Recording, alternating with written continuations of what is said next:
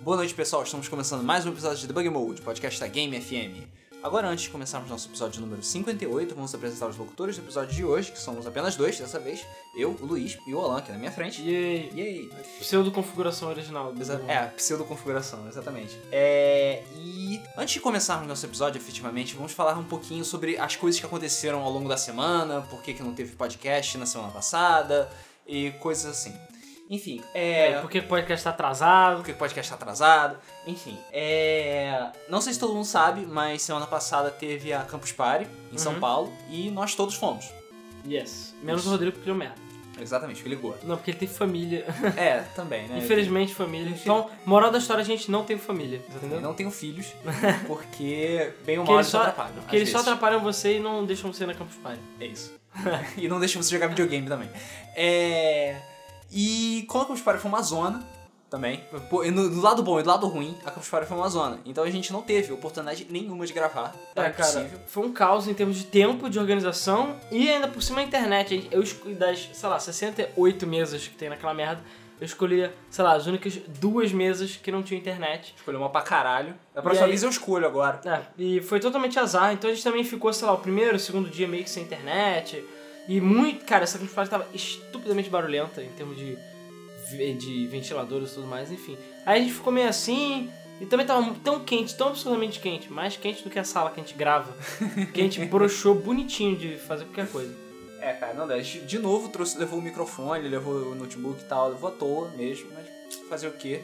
É, foi divertido, no final das contas, a Campus Party. É, se você nunca foi, vale a pena ir, seja pra game, seja pra programação, Seja só pra- pela zoeira também. porque, seja só enfim, pela zoeira. Ela não tem limite mesmo. é, mas é divertido, é divertido. Eu só espero que ano que vem seja melhor, porque essa Campus Party foi extremamente zoada. É, Em comparação ela- com a de 2012, pelo menos. ela foi um pouquinho mais fraca mesmo. Mas, É. assim, ainda assim vale a pena se você nunca teve a oportunidade de ir, vá, principalmente com os amigos, que é, acho que é a melhor parte. E sozinho, acho que tira metade da graça. É, da- exatamente. da não, Campus não é tão divertido.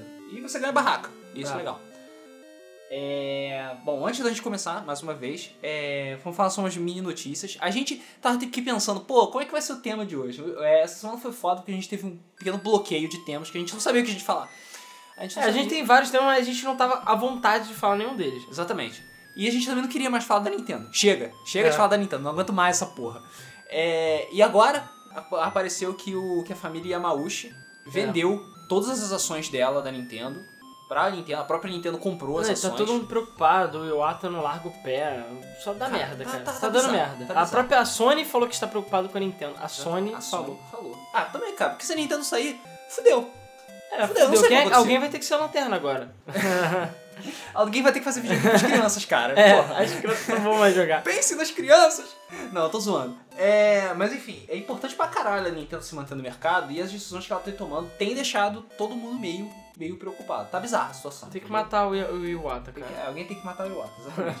É, mas em compensação, Pokébank finalmente foi lançado. É, mais ou menos, né? Foi lançado, mas a gente não sabe se vai dar merda de novo ou não. Ah, cara, acho que não. Acho que dessa. é, eu não sei, o, o- eu acho que a Nintendo. Eles, eles botaram, agora ao invés de um servidor, tem dois servidores. É. Uau.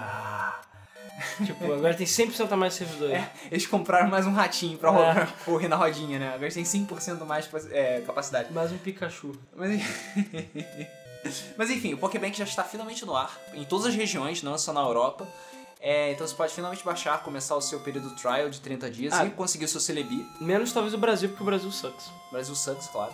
É, na verdade, a eShop brasileira sucks, né? É, eu não sei, na verdade, eu não. Porque minha conta é americana, obviamente, eu não vou ter conta brasileira nem fudendo. Ah, conta brasileira. É. Então eu não sei se o Pokébank saiu no Brasil, eu acredito que sim. Ah, deve ter saído, cara. Se saiu na América do Norte, saiu na América do Sul. É. Mas. Mas enfim. Então, como a gente falou, já chega de Nintendo, já tá cansado de falar da Nintendo, vamos falar de um assunto que não tem nada a ver com a Nintendo, que é Zelda. É isso aí. O assunto que não tem absolutamente nada a ver com a Nintendo, entendeu? Não tem relação nenhuma com a Nintendo, não. Não, não, quem... imagina. E é um dos temas aí que já pediram 500 mil vezes pra gente falar, Zelda. E, bom, aí o Rodrigo não tá. Aproveitamos também que o Rodrigo não tá aí, porque ele não sabe porra o nome de Zelda, ele é um merda? Eu não sei como ele não sabe nada de Zelda. Porque, é sei um lá, merda. Você meio que. Você, senso comum, sabe? Todo mundo sabe alguma coisa de É, Zelda. porque sei lá, eu não sei o que o Rodrigo fez da vida dele. É, ele ficou jogando jogo de luta, arcade, ele não É tinha. verdade. Ele tinha Nintendo, Nintendo é videogame de rico. Ah, Isso é pô, verdade. foda-se, Eu também não tinha Nintendo. Não, pois é, é, apesar que saiu Zelda pra Turbo Game, não saiu? Turbo Game só o Zelda 1. Porque É, não, Zelda 1, rodava Zelda cartucho 1. de Nintendinho. Sim, acho que, acho que saiu Zelda pra Turbo Game ou pro outro. Turbo Game tinha cartucho preto? Como assim, cartucho preto? O, cartucho, O- o Turbo Game é que tinha cartucho preto, ou não? É, cartucho preto e cinza. É, qual era o... Tinha um outro. Era o Turbo Game e tinha um outro Super Game, Acho que era. que era o da CCE. Não, não, Turbo Game era da CCE. Então- Ou era da Gradiente, peraí. Não, é o da... Gra- E tem o Phantom também. Ih. É, Não, o Phantom acho que é da Dynavision. não, o Phantom é da Gradiente, com certeza. Phantom é da Gradiente? É. Então Turbo Game é da CCE. E qual é o que é da Dynavision? o Super Game, sei lá. Ah, não foda-se, não importa. o, o que importa é que, sei lá, eu acho que saiu Zelda aqui no Brasil de alguma forma, mas realmente eu acho que a maioria dos brasileiros, pelo menos, só tiveram a oportunidade de jogar Zelda 1 e Zelda 2 depois que. Depois que. Como é que é o nome? Sei lá, depois de burro velho, entendeu? Sim. Porque eu acho que todo mundo jogou o primeiro Zelda que todo mundo jogou, ou foi o DX, que eu acho que foi o primeiro, se eu não tô enganado. Game Boy? É, o Game Boy. Foi, o DX acho que foi o primeiro. Ou de- foi o Link to the o Link's Past. Awakening, né? É. Ou Link to the Past, pois é, do Super É, Nintendo. Link to the Past, né? Art Past, o caralho. eu, sempre, eu sempre erro o nome do jogo, é impressionante. É, não, é um elo com o passado. O meu... É, A minha fitinha tá lá, um elo com o passado. Sério? É. Você É fica em porque português? a minha fita... Não, fi- o jogo não é em português, mas a ah, caixa tá, é. a caixa é. Ela é da, da boa época da Playtronic. Yikes. Entendeu? É, enfim, então é aquela coisa, a... começando do começo começoso, Uhum. né? 1987. O que é Zelda, pra quem não sabe? Primeiro de tudo, o nome do jogo é The Legend of Zelda, a lenda de Zelda. Isso. O nome do personagem é Link, entendeu? Não é Zelda o nome dele. Eu sei que é idiota você chamar o nome do jogo não do nome do protagonista, né? O nome da princesa que você salva e tudo mais. Mas o nome do, do personagem não é, não é Zelda, é Link. Inclusive, você pode botar o nome que você quiser. Se você quiser botar o nome de Ben, ou quiser botar o nome de qualquer coisa, de pênis, é, é, É, você Pode botar o nome de Zelda se você quiser, entendeu? Então não faz diferença. São du- dois, duas pessoas de sexo diferentes que estão tentando se resgatar. Mas, na verdade, é, é porque é aquele negócio, não necessariamente você precisa colocar o título do jogo relacionado com o personagem. Meio que foda-se. Não é Não, que não, você pode dar o título que você quiser. O. Metroid, nego chama Samus de Metroid, porra. você não sabe que Metroid nem é o boss do jogo. Metroid é Metroid. Metroid é Metroid, é uma coisinha só. É um água-viva aí, voadora. Exatamente. Por É. acaso virou símbolo, mas... Não, pois é. Então, assim, o jogo é The Legend of Zelda. E, bom, onde ele saiu primeiro, The Legend of Zelda? The Legend of Zelda saiu primeiro no Japão, né, obviamente. No Famicom. Mas no Famicom Disk System. Ah, é? É, foi no Famicom Disk System. Que nunca saiu no ocidente. Oh. Por quê? Lá na época você tinha, uau, super disquete de 64 KB cada lado. Ou seja, os jogos quintuplicavam de tamanho. Sim. E é uma parada que você enfiava embaixo do Famicom e você. É, os jogos vinham em disquete. Uhum. E esses disquetes você tinha que virar o disquete, mas eles tinham a capacidade de salvar, por exemplo. Porque eles tinham lá do A e lá do B. É, sim, você Ah. tinha que virar. E, e demorava um tempo. Os load, tem loading, e o loading é chato. Uhum. Mas a vantagem é que você tem possibilidade de salvar. Era bem no tempo do Commodore 64, né? É. Você tem que ficar esperando. Você, a vantagem é que você tem a possibilidade de salvar. Uhum. É, vários jogos saíram no ocidente sem a possibilidade de salvar porque eles saíram em cartucho. Uhum. Mas o Zelda, por exemplo, é um jogo que era inviável. É, inviável o jogo vir sem save. Ele Sim. foi, o primeiro, ele foi inclusive um dos primeiros jogos a ter save. tiveram até alguns jogos que tinham capacidade de salvar, mas foi substituído por sistema de password. É, é, sim, sim. O Castlevania 2 é um Isso, deles. Castlevania Só que 2. Castlevania 2 já é um inferno de você jogar, porque o jogo tem aqueles tem os loadings, né, entre noite e dia e Entre tudo noite mais. e dia e tal. Que e ele é um isso- jogo críptico pra caralho, um jogo Assim, complexo. eu diria que a parada da noite e dia é erro de programação. Por quê? Porque no Famicom, Disk System, quando você troca de tela, o jogo dá loading. É um loading absurdamente longo. E o jogo, mas o jogo tem save, pelo menos. Inclusive o Castlevania 1 tem save também. Ah, tem? É, como se alguém precisasse. Mas enfim. Ah. É, Então, assim, eu acho que quando eles converteram pra cartucho, o loading da noite pro dia não precisava e teve. Porque cartucho não tem loading. Uhum. Cartucho não tem que ler nada, já tá tudo ali. Sim, sim. entendeu? Mas o Zelda era um jogo diferente. É, o Castlevania 2 ainda assim tinha sistema de password, mesmo tendo save. Então, se você não quisesse salvar, que eram só 3 slots, que era padrão da época, né? Uhum. Por isso que o Zelda também tem 3 slots. Você usava password, só que o Zelda não tem password. Então, quando eles trouxeram pra cá, eles botaram lá no cartucho dourado, né? Fizeram aquele cartucho dourado. E um, foi um dos primeiros, se não o primeiro jogo a ter save no cartucho. Sim. Que Foi um revolucionário. pequeno milagre da engenharia, diga-se de passagem. Sim, e foi revolucionário na época, porque basicamente ele tem tipo um chip lá dentro que você pode gravar né, me- dados, porque isso não era comum na época. E no caso do Disk System dá porque é um disquete, você pode gravar o disquete. Sim, você pode então ele tinha armazenar. uma área do disquete própria pra isso, pra ter save. E mas o cartucho não tinha isso. Então eles- é, É isso que eu sinto falta do cartucho. Quando eu paro pra pensar no cartucho em relação à mídia ótica. Porque o cartucho, você pode cheatar. Como o cartucho é uma parada grossa, física e tem contatos, você pode adicionar chips e coisas. Então, sei lá, o Super Nintendo, que é um videogame, sei lá, X, podia fazer o Star Fox. Que é um cartucho, é um jogo absurdo. Que é, é tipo, é como se você pegasse o, o PS3 e rodasse o PS4 nele. Sim. Mas é porque é aquela coisa, os videogames são limitados pela mídia hoje em dia. Uhum. Antigamente não. A É, mídia. o, car- o cartucho quase que vinha com um expansor Sim. de- é, interno, né? Não, tinha Então, com processador próprio. Claro, os cartuchos vinham mais caros. uhum. Você tem, sei lá, o Phantasy Star 1 de. De Master Master System. System custava 100 dólares. Sim. E, e ele é... Aliás, não, o de PS. É, não, ele custava 100 dólares também. De PS, o Phantasy Star 4 também custou 100 Os dólares. sim. E você vê que o cartucho Master System do Phantasy Star 1 é consideravelmente mais pesado que os Sim. outros. Não, e você pega jogos do início do Super Nintendo do Mega Drive, eles são, sei lá, 4 mega, megabits, né? Que não é mega de verdade.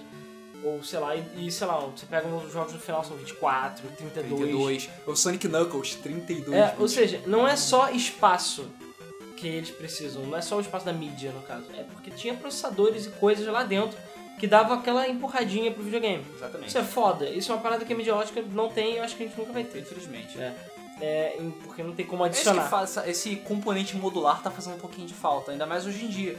Porque você vê que as gerações estão se estendendo cada vez mais e os jogos estão ficando cada vez mais pesados. Então seria bom ter alguma espécie de complemento, sei lá. Eu não sei se teria como usar mídia ótica com, com propriedades do cartucho. Cara, não. Por enquanto a nossa mídia ótica não existe. Teria que ser uma mídia física, ou seja, teria que ser jogos em flash, por exemplo. Em memória flash. Memória flash. Em cartuchos, em cartões. Uhum. Que aí dá pra você tentar adicionar alguma coisa. Tirando isso, não dá pra fazer nada. Mas enfim, é, continuando. Mas pra você ver, só mais um antes, pra fechar a coisa do cartucho, eu lembro que o DSi tinha aqueles DSi Enhanced, Ah, Enhanced sim. que são jogos que funcionam melhor no DSi. É, funciona melhor. que usam um pouquinho mais de processamento. Uhum. É aquela coisa, é coisa do cartucho e do hardware do videogame trabalhando junto. Mas enfim, voltando ao Zelda. Então é aquela coisa, Zelda, que foi feito pelo Miyamoto, grande Miyamoto, né? Mestre. Baseado nas. que ele tinha, parece que tinha uns bosques perto da casa dele, que ele adorava explorar e, e, e. Ele sempre baseia tudo em coisas da vida É, dele, né? o Pikmin foi, foi coisa da infância dele, foi várias produções da infância É o jardim da casa dele, essas dele. É, o. Mario foi o, ca- o- era o Era o funcionário lá funcionário da Nintendo. o encanador da Nintendo. O porteiro, na verdade, não era bem encanador. Mas enfim. Então é aquela coisa, o Miyamoto ti- tirou a ideia do Zelda, do, exatamente disso, dessa es- exploração. E Zelda foi um jogo revolucionário pra época dele, exatamente por isso. Não que não existiam jogos que você podia explorar livremente. Os jogos PC, principalmente os RPG, já faziam só. O Wizardry, essas Há porras. muito tempo. Só que nenhum deles era action, digamos, action RPG, como se fosse. Ele não era tão dinâmico. É, ele é um mundo aberto que você basicamente cai na porrada com a galera. Isso não existia, Não. entendeu? Não. O- os RPG, principalmente RPGs Adventures antigamente, eles eram muito burocráticos. É. Você tinha que digitar muito texto. Não, dava Tinha que fazer trabalho. coisas, ações, etc. Zelda atraiu muita gente porque é só você apertar um botão. Aperta É. o botão da porrada, aperta Tem- outro botão, usa item. Não, você tem a dungeon que você explora, não tem turno, é tudo em tempo real, entendeu? Você não ganha XP no primeiro jogo, você não upa, você não faz nada, você só joga e ganha itens. E são os itens que são a sua força, digamos assim. E a outra grande coisa do Zelda é que o jogo era completamente aberto. Você faz o que você quiser, a hora que você quiser. Se você quiser entrar na última dungeon, se for capaz de entrar na última dungeon, você vai lá, entra na última dungeon e aí morre, porque você é fraco e é merda. merda. Mas você pode fazer o que você quiser, você pode explorar o mundo à vontade. Então, sei lá, eu mesmo na primeira vez que joguei, fiquei horas só explorando o mundo sem passar das dungeons, sem fazer nada. Ainda mais porque naquele tempo as coisas não eram tão mastigadas. É. Então era tipo, você é o Link, você é um fudido de roupinha verde, vai. Não, começa o jogo, acabou. Você tá lá, começa o jogo, você não sabe. Você tem uma caverna que você entra, que é aquele velho Que é o falando. velho falando, né? E acabou. Depois disso você não tem mais nenhuma indicação. Você vai ter que andando. Você só sabe o que você tem que fazer porque não tá no manual. Na- no- naquele tempo, o manual era importante. Pois é. E você vai explorando, vai achando passagens secretas, bombas, itens, e passando das dungeons, matando inimigos, e por aí vai. Inclusive, mais uma triviazinha, te- tem um bichinho chamado Pose Voice, que é o, é um coelhinho, Ah, sim. que no Famicom o segundo controle tinha um microfone, Uhum. que era utilizado em vários jogos. O Zelda usava isso, então você podia gritar no microfone que você matava ele. Isso não existe na versão ocidental, porque não tem microfone no, Super- no Nintendinho, mas tá escrito no manual isso. E eu lembro que eu já li e eu fiquei bolado, porque eu não entendia. Ué, como assim? Eles não gostam, de, é, não gostam de gritos e barulhos altos. Tá, foda-se, sabe? Pois Mas é. é exatamente por isso.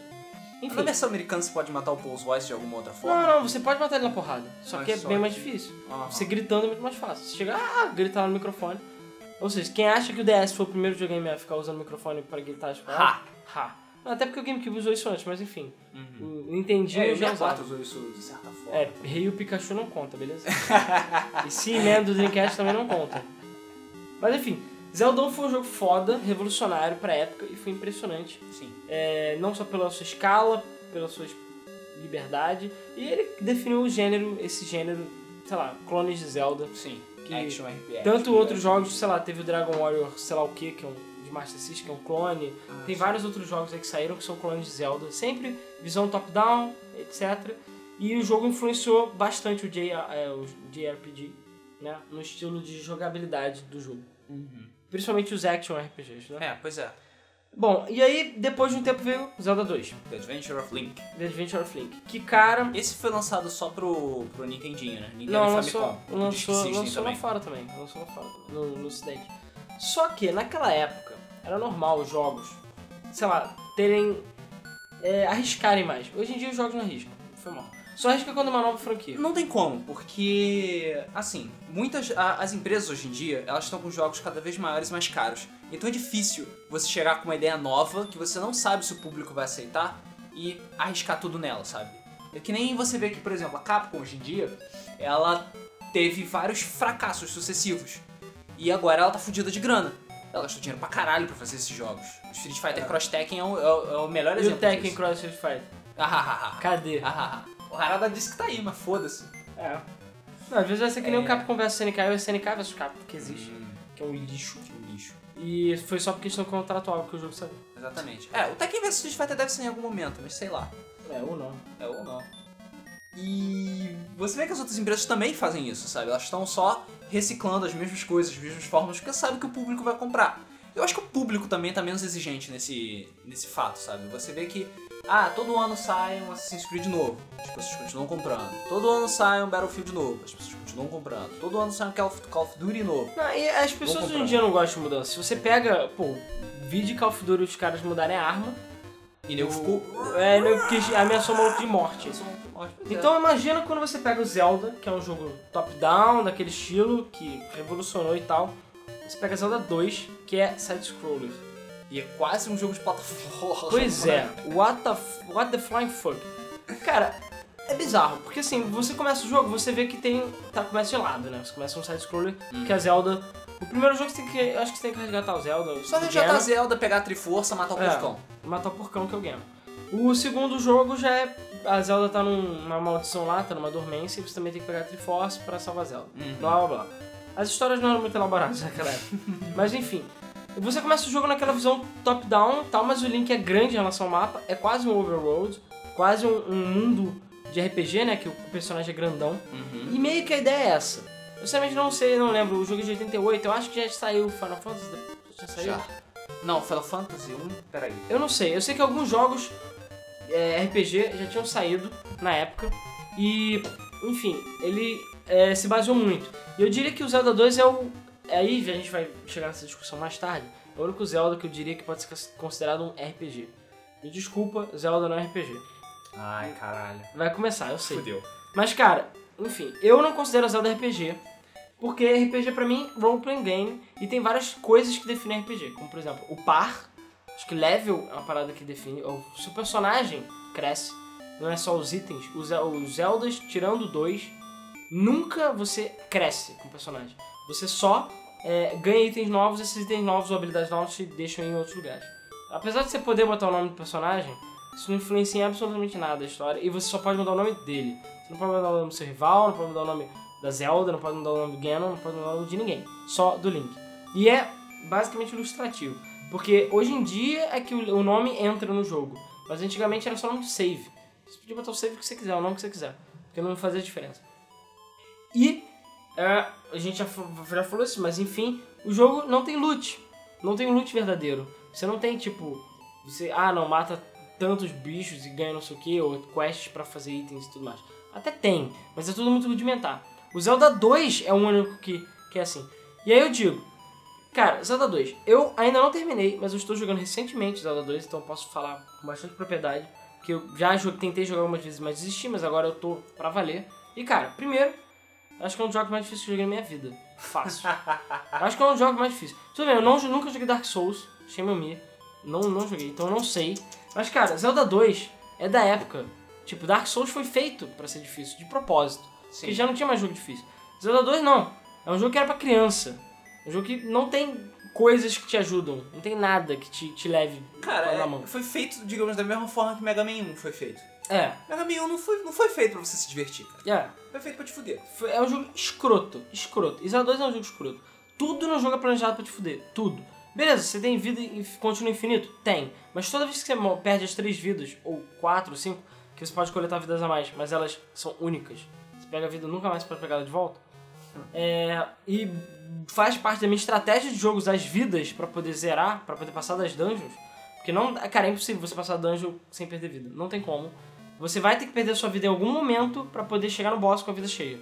Então sempre chega no boss com pelo menos uma vida. Ah, sim. Porque aí, É que nem. Que nem é, Mega Man também funciona da mesma forma. Ah. Eu sempre fazia fase, aí eu chegava, ah, tô com metade da minha vida. Foda-se, me mato no chefe pra poder voltar com a vida cheia e Exatamente. gastar as armas. exatamente, porque quando você. No Zelda 2 funciona da seguinte forma: o jogo inteiro tem esse mundo, mundo aberto, digamos assim, né, visto de cima, mas você pode ter encontros aleatórios, entre aspas, que não são bem aleatórios, você vê os bichos no mapa, mas é meio difícil de escapar, e aí você vai pra uma tela side-scroller de lado e você vai matando os bichos numa arena, como se fosse.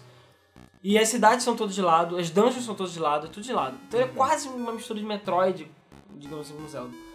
Cara, o jogo é muito complexo pra época, porque você, apesar de você atacar de lado e tudo mais, você tem ataque pra cima e pra baixo e na cabeça. Então cada ponto do personagem é um ponto diferente. E você usa o seu escudo pra defender essas áreas.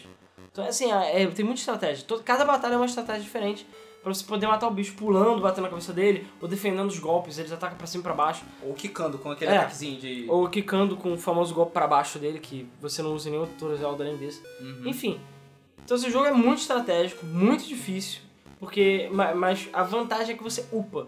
Então você vai matando bicho, você ganha XP de verdade, você ganha ponto de experiência. E esse ponto de experiência você pode usar pra comprar, não comprar habilidade, mas pra você upar a sua vida, sua magia, seu level. É, então você ganha mais vida. Tem os corações, os Heart Containers, apesar que só são quatro. E cada um upa um, quadradinho da sua vida. Mas no final do jogo já fica bem mais fácil você passar de várias partes. Então se você tiver a paciência, você vai upando o seu personagem, o Zelda, o Link, quer dizer. Você vai upando o Link, Boa, cara. É. Quando o Zelda. você vai upando o Link, e com isso você vai ter capacidade de passar com mais facilidade o jogo. É, fora que você ganha magias, magias bem úteis. E sim, Zelda que tem magias. Olha isso. Não tem nenhum outro Zelda que tem magia. Os únicos Zeldas que tem magia você. Não, aquela magia você tem a barrinha verde que você segura e carrega o poder. Só. Você não tem magia de verdade. Fogo de Jin, vento de Nai- Cara, não são magias de verdade, você me desculpa. Como não são magias de verdade, cara? Cara, o Ocarina of Time é um dos poucos que tem isso também, mas nenhum outro tem. Se você gasta MP, você usa magia. Sim, mas Ponto. é magia, a- todo o fogo de Odin, eh, essas merdas, isso tudo é ataque. Isso tudo serve pra. Hum, Isso não, não, é um tão que útil. ataque. Ué, os outros dois são o quê? O outro é pra teleporte, você marca um ponto de teleporte, que é o vento de Farori. Hum. E o amor de Nairu é um escudinho de proteção. É verdade. É, até que eles não são tão inúteis, mas eu não, quase não usei. Não, eu nunca. Eu mal porcamente usei. É, só que no Zelda 2 você tem que usar. Tanto pra passar de partes, e são muitas magias. Tem uma magia que você transforma numa fada, então você fica pequenininho e pode passar pelos inimigos. Tem magia de, de shield, que você fica tipo uma proteção. Aham. Tem magia de refle- refletir os é, magia. Tem o de pulo, que eu acho muito foda, porque esse é um único Zelda também que você pode pular à vontade. É, tirando aquela peninha Ah, lá tem- do. É, tem as peninhas do Game Boy. É, mas enfim, esse é um jogo que você pula mesmo, que você precisa pular. Então você pula lá pra caralho e você ainda tem magia jump, que você pula acima da, da altura de casas. Então você pula pra caralho pra poder passar de certas partes. É, que mais que tem? Tem fogo, você pode botar fogo na sua espada e tacar fogo. É, tem aquela parada de quando você tá com a vida cheia, você atira a sua espada, Ah, né? Sim, sim. Que isso parou acho que no Zelda 2, eu não lembro se o Link Pass tem isso. O A Link to the Past tem To isso, Past. os Game Boy tem isso também, Tem, né? Tem. mas só com a Master Sword. Ah, sim, é. E isso também não tem nos novos, Sim. de você atirar com a sua espada. Enfim, Tem no Majora's Mask, mas é diferente. É, é diferente, é É diferente. diferente. Mas enfim, é, então assim, o jogo é virtualmente impossível, ele é muito difícil, você tem que ter muita paciência, eu morri infinitas vezes, entendeu? e, mas a vantagem é que, ao contrário dos Zeldas mais modernos, cada coisa que você faz na dungeon fica salvo. Os Zeldas mais modernos, dependendo do jogo, alguns salvam o que você faz, outros não, Uhum. entendeu? Alguns salvam só as portas que você abre, mas não os inimigos que você matou. O Zelda 2 salva tudo. tirando alguns inimigos que são, sei lá, só pra te atrapalhar, é, cada inimigo da dungeon some quando você mata mesmo, Hum. pra sempre. Então se você, teoricamente, desde que você tem paciência, você pode, tu, Zerar. ach, tu achou um Iron Knuckle, você vai, você lá, vai, mata mata o. Iron Knuckle, aí depois no outro você morre. Aí você vai, volta, passa tudo de novo, chega na dungeon, pá, faz isso, entendeu? Então é possível zerar o jogo. Ele não é impossível, mas é muito difícil. E tem macete. Maneira de você bater, usar magia na hora certa. Você. Claro, eu usei um guia, eu não vou negar. E o guia diz que alguns pouquinhos lugares tem como você recuperar sua magia. E recuperando sua magia você recupera sua vida. Assim, lembrei. Você tem Que magia não de tem cura coração, também. é, tem magia de cura. Entendeu? É, e a magia de cura consome pra caralho. Enfim, tem outras magias que eu não tô lembrando agora. É, mas cara, é bizarro, entendeu? O jogo é muito difícil. E é só porque você não tem como recuperar sua vida fácil. Se tivesse como, porque outros Zelda você mata o bicho e sai sempre Você coraçãozinho. corta o arbustinho, coração, Corta o coração. bustinho e coraçãozinho, entendeu? É sempre assim. E você pode pegar fadas. No outro, né, no Zelda 2, você pode achar fadas em dungeon. Você não pode guardar elas. Ah. Se a sua vida estiver cheia, você tem que deixar ela lá, matar a Mas galera ela que você fica volta. wand, ela não Fica. some? Some isso depois você pegar uma vez. Ah. Pegou uma vez, já era. Pra sempre. Então assim, é um jogo bem impiedoso, mas é muito foda. Eu acho um jogo complexo demais pra época. Mas eu entendo porque ele é considerado a ovelha negra da série. Tanto que é o único side-scroller, é o único do jeito que é. Apesar que o DX tem algumas sessõezinhas que são side-scroller, né? Tem, mas é, é muito pouquinho, são só algumas salas dentro de dungeons que É, faz e isso. não é, tipo, imbecilmente difícil. Não, não. Acho que se o jogo- contrário. É, acho que se o Zelda 2 não fosse tão difícil, ele seria um jogo bem mais agradável. É um jogo muito legal, as músicas são muito boas, sabe? As dungeons são muito fodas. É, Ele tem certos conceitos que você só vê lá. é, mesmo. ele é o primeiro jogo que teve Dark Link. Ah, é, o Dark Link surgiu nesse jogo, é surgiu verdade. nesse jogo. Várias paradas surgiram nesse jogo, na verdade. Muitas coisas. E, assim, o mais importante antes de ir pro próximo jogo, o Link trepa com geral. Isso é foda. é o único jogo que o Link trepa. Porque tu não vê ele beijando, nem trepando nenhuma, nenhuma hora. E nesse jogo ele trepa. Pode falar o que você quiser, mas ele trepa. É. Porque esse jogo tem essa co- conceito RPG, então tem a cidade. Aí quando você chega na cidade, chega, sempre tem uma casa com uma mulher que fala: Ó, eu posso curar as suas feridas, entre. Aí ele entra na casa, a porta fecha, Apaga a tela. apaga e fala, você está curado. E aí ele sai, só ele da casa. Cara, por que, que é sempre mulher? É, às vezes tem velhas, mas por que, que é sempre mulher? E sempre essa história de venha, vem aqui comigo, você vai se recuperar. Cara, é porque naquele tempo, ainda mais em 1980, você associava esse tipo de profissão de enfermeiras, etc., a mulheres. É, aí você vai fazer o quê? Dá, dá uma sopa pra você, é isso? Cara, você pode nada. interpretar que o Link sai passando rodo em todo mundo. Eu acho que esse aproveita que a Zelda tá lá. Até nas velhas. É, aproveita que a Zelda tá lá dormindo. Aproveita que a Zelda provavelmente não fez nada com ele no primeiro jogo, porque É. a Zelda é uma piranha. É. É. Você pode. Não, e ele, ela tá lá, paradona lá, congelada lá, você não pode fazer nada. Pô, bora trepar com toda a cidade. Seu herói não é? E ela fala, meu herói, meu herói. Não sei, cara, o Link era o maior comedor do caralho. Esse, esse Link é o Link, cara. Esse Link é o de verdade. É o né? Link o, de Link verdade. o Link gordinho É. que não usava calças. É, que não usava calça. Que não usava calça. Ele já tava preparado, cara. Ele tava Era só levantar a túnica e É? ver. Caraca, aí, preparado. Botar Master Sword. É, isso aí. Mostrar minha Master Sword pra você. Isso aí. Isso porque o Zelda 2 é o último Zelda na timeline, né? Ai, ai. É, é, de acordo com a timeline extremamente zoada e confusa de Mas o mais of oficial.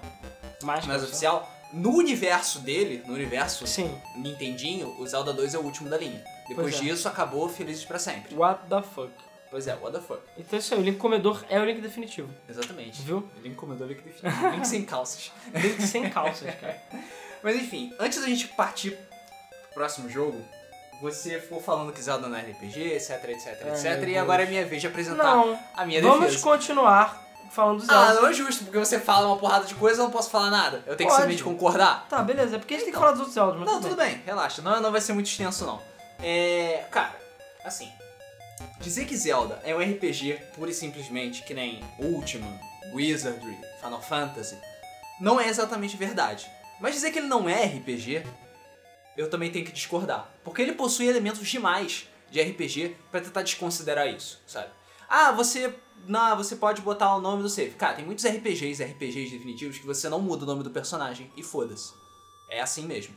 O, o fato de você poder salvar em várias ocasiões tem- é, é necessário. O seu personagem cresce em Legend of Zelda, ele fica mais forte, ele ganha itens, ele muda Cara, com o ele não tempo. cresce, foi mal. Ah, é só no Ocarina. Cara, no- nos outros jogos também, cara. Você não pega Heart Container pra ficar mais forte.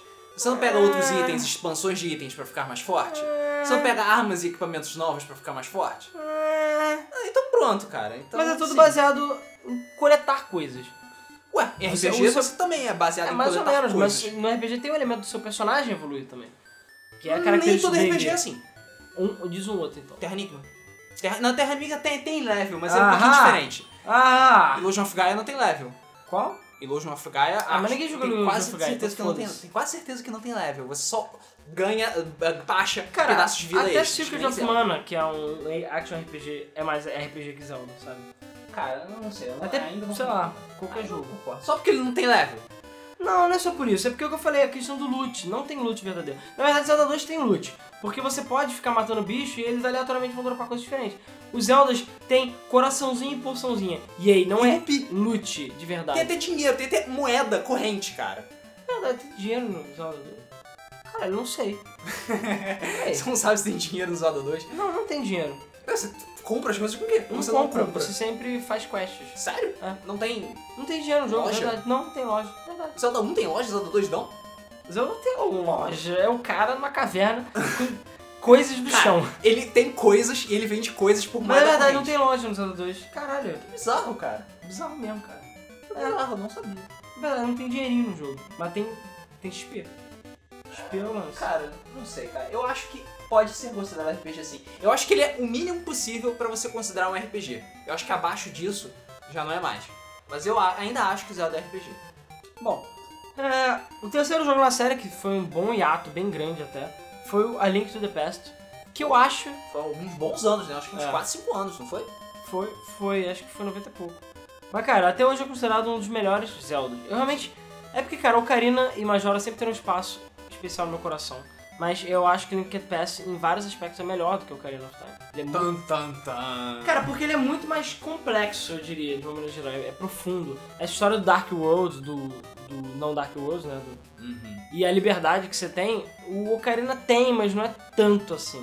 O Ocarina É digamos que uma liberdade controlada, o carinho. É, Você Ocarina- é livre, mas você sempre tem que ir no lugar X porque você não pode ir Até as outras últimas dungeons você dá pra você passar na ordem meio que você quiser, mas não é bem assim. No Zelda, no Link Past, você pode passar meio que na ordem que você quiser.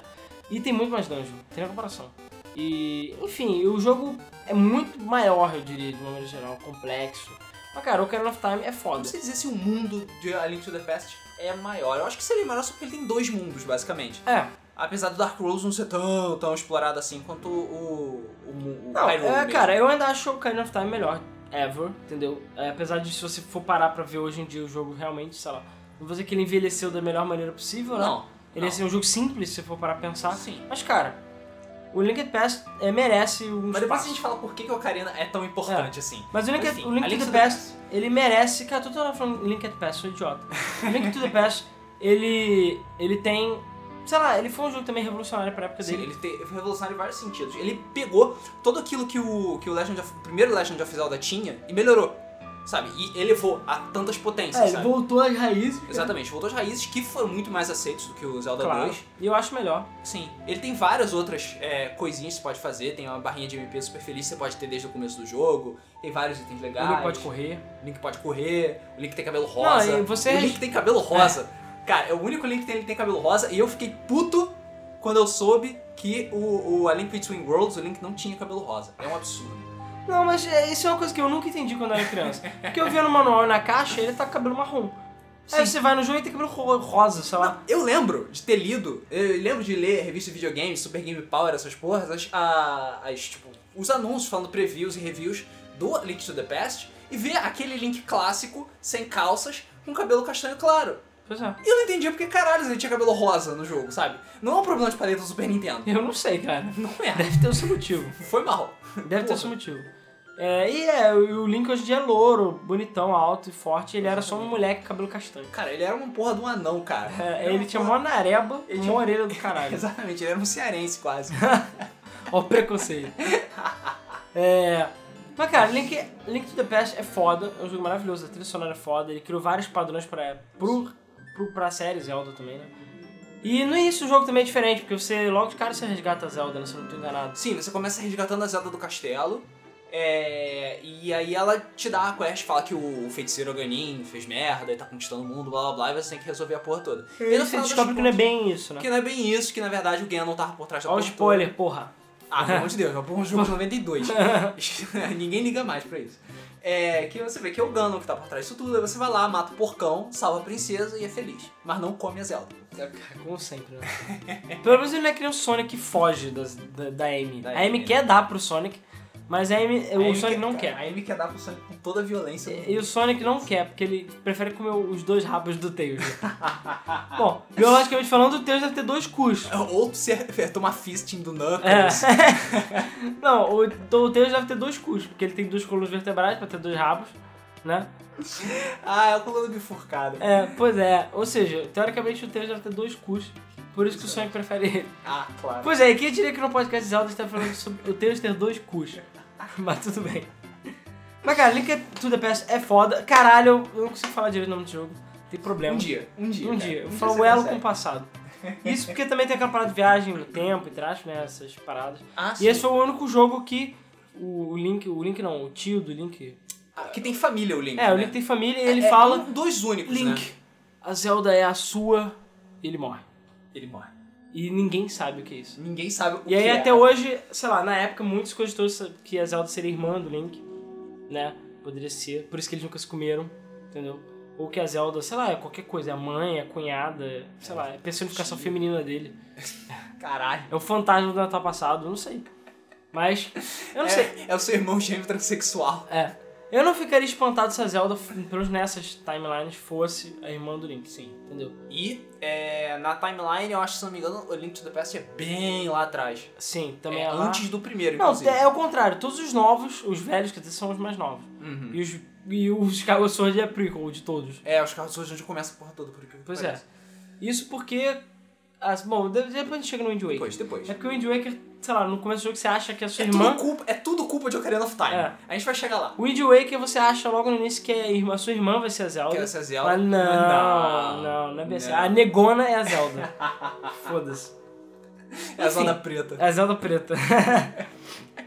Aí saiu Link's Awakening. Zelda Link- DX. Link's E Awakening. DX é só de Game Boy Color, mas foi o que eu joguei. Não, eu cheguei a jogar de Game Boy não Color. Mas o DX tinha uma dungeon a mais tinha cores. Uau! Uau, cores. Cara, e esse jogo pra mim ainda é um dos melhores Zeldas ever. Não Sim, sei porquê. Pra mim, é um dos melhores Zeldas. E, vou jogar a bomba aqui, é o melhor Zelda de Game Boy, ponto. Sim, com certeza. É o melhor Zelda de Game Boy. Ah, que outro Zelda de Game Boy tem? Miniscap, que é bom? Miniscap, Oracle of Seasons, Oracle Não, of Oracle of Ages. Season Ages eu fui jogar e dei aquela brochada. Cara, ele é legal. Eles são bons, mas é legal, o cara. Awakening... E eu... Sabe o que é o pior? Eu não sei porque que o Awakening é tão foda. Não sei. Eu não sei explicar. Porque eu acho que talvez o fato de ser o primeiro Zelda que pode jogar qualquer lugar, por isso ser um jogo complexo e pequeno... Eu acho que é porque ele tem aquele clima que você tem quando você joga Majora's Mask. Quando chegar em Majora's Mask, a gente vai explicar. Mas é porque o mundo de Link's Awakening é extremamente carismático. Pois é, pessoas personagens um são chomp chomp. Tem o Chomp Chomp, sabe? As pessoas Tem, dançam. tem aquelas... Foi a primeira vez que a gente viu as galinhas em 8 bits, É sabe? verdade. Ah, não, mas no, no PS você já não podia bater nas galinhas? Link to the Past? Acho que já. Podia, mas eram galinhas 16 bits. Ah, sim. Tem- É, mas eu digo que é, é, é tipo mini Zelda, mini Sim, Zelda. ele tem, a, ele tem muito mais quests que o A Link to the Past. Sim. A Link to the Não, eu Past acho é que os bem mais- personagens realmente são. Tem o fotógrafo, eu acho que o rato fotógrafo. Sim, o rato, tem um fotógrafo, tem a mulher que tem o a gordona que tem o chomp, tem a bruxinha, tem... Tem ah, as não, crianças peraí, também que falam merda. Não, a bruxinha não é do... Tem o vendedor do shopping, Vendedor que pra mim é o melhor vendedor do shopping ever. Porque sim, sim, quem jogou o Link's Awakening pelo menos uma vez na vida roubou a Roubou. loja. E você sabe o que acontece, quando você rouba a loja, você rouba a loja. Mas não volte lá. Se voltar, o maluco dá um Kamehameha na Cara, sua cara. ele chama o relâmpago de Zeus e mata você instantaneamente. Cara, Cara, isso é muito foda. Isso é uma coisa que não tem mais no outro Zelda, cara. Porra. E Zelda é muito foda, por isso eu lembro que eu, cara, cansei de roubar item só e não pagar por nenhum deles. Uhum. Porque ele matava depois, ah, game over, começava de novo, foda-se, entendeu? Mas eu tava com item. Então, é isso aí. Que eu lembro, eu acho que eu continuava com item. Então vale a pena você dar um roubão na loja de vez em quando. Tinha minigames. Sim. Tinha, tinha minigames, já tinha aquele negocinho de você ficar brincando de crane game, tinha as coisinhas de você atirar. Tinha alguma coisa envolvendo o Yoshi em algum momento. Sim, tinha o Yoshi. Tinha o Yoshi envolvendo... Enfim, o jogo era foda. Jogo era foda demais. A música é foda, A os é gráficos foda. eram foda. Muitas fat quests divertidas, você ficar trocando itemzinho aqui e ali. O mundo era bem grande pra um game jogo de Game Boy. Sim, o mundo era bem grande. E as dungeons são muito boas, os bosses são muito bons. Uhum. Então Cara, assim, é, a, pra mim a experiência de Game Boy é definitiva. Definitivo, realmente. Zelda, definitivo de Game Boy. Foda-se os outros. Foda-se os Game, o Game Boy Advance, foda-se os de DS. Link's Awakening é o melhor. E, cara, eu lembro que quando o jogo saiu, eu falei, cara... E vai dar- usa o Link sem calças, porra. Não, eu falei, cara, vai dar merda. Vai dar merda porque não tem Zelda nesse jogo. The Legend of Zelda, Link's Awakening, e não tem Zelda. Não tem Zelda. Em vez disso tem a Malo Marin. A É, Marin. a Marin, que novamente é, eles reutilizam os personagens do sei lá o que em toda a série. Inclusive o Zelda 2, todas as cidades e dungeons são nomes de personagens do Ocarina. Todas. Tan, tan, Tem cidade de Nauru, sei lá, Sério? Naboru. É, é isso mesmo. As dungeons e cidades ah, quase. Ou seja, eu, eu, eu tô falando que a única coisa que sobrou de Zelda 2 foram as referências, porque mais nada. Ah, não, tem algumas paradas que não são. Algumas cidades que não são utilizadas no Aham. nome e tal, mas muita coisa é. Os próprios inimigos. É, o padrão dos inimigos, o Octorok lá, que, Sim. que cospe a bolinha Mas lá. o Torok existe acho que desde o primeiro. Cara, Existe. É o- Existe. É um dos primeiros inimigos mas que é você porque enfrenta. no. É, é, não, mas eu acho que já, é, já, já, já tinha assim. Já mas tinha. é porque no 2 é que tem aquela ideia dele ficar pulando. Ele fica pulando e E cuspindo. cuspindo e você usar o seu escudo pra, pra refletir Pra ou refletir. proteger. Entendeu? Tem Que- Decus no Zelda 2 também? Não, não, Não, Deku né? não tem. Deku só apareceu... Não, só tem humanos e os monstros. E só. monstros. E, inclusive tem o Tectite, que, é- que é as aranhas. Ah, É porque aranhas chatas pra Eles caralho. têm nomes idiotas, né? Zelda nunca teve bicho com nome decente. bicho, sei lá, é um bicho louco lá, um guaxinim. Ué, o nome dele melhor é... que os Foz. Que tem os Lisalfos, Stalfos, Armalfos, Alfos, Alfos. É. E esses Stalfos, Malfos, Alfos já tinham no Zelda 2 também. Uhum. Enfim, voltando. A...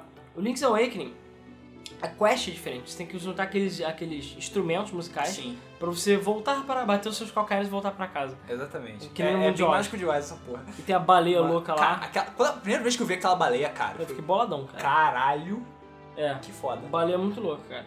E A baleia É, asteca e lá. é o que eu falei, o jogo tinha tudo pra dar errado, porque não tem Zelda, é um completamente side quest. É, é uma O casa, é Link uma se perde, cai na ilha. É, ele sabe? tá, ele tá num barco, porque caralho, ninguém sabe, ele tá num barco, e aí ele naufraga.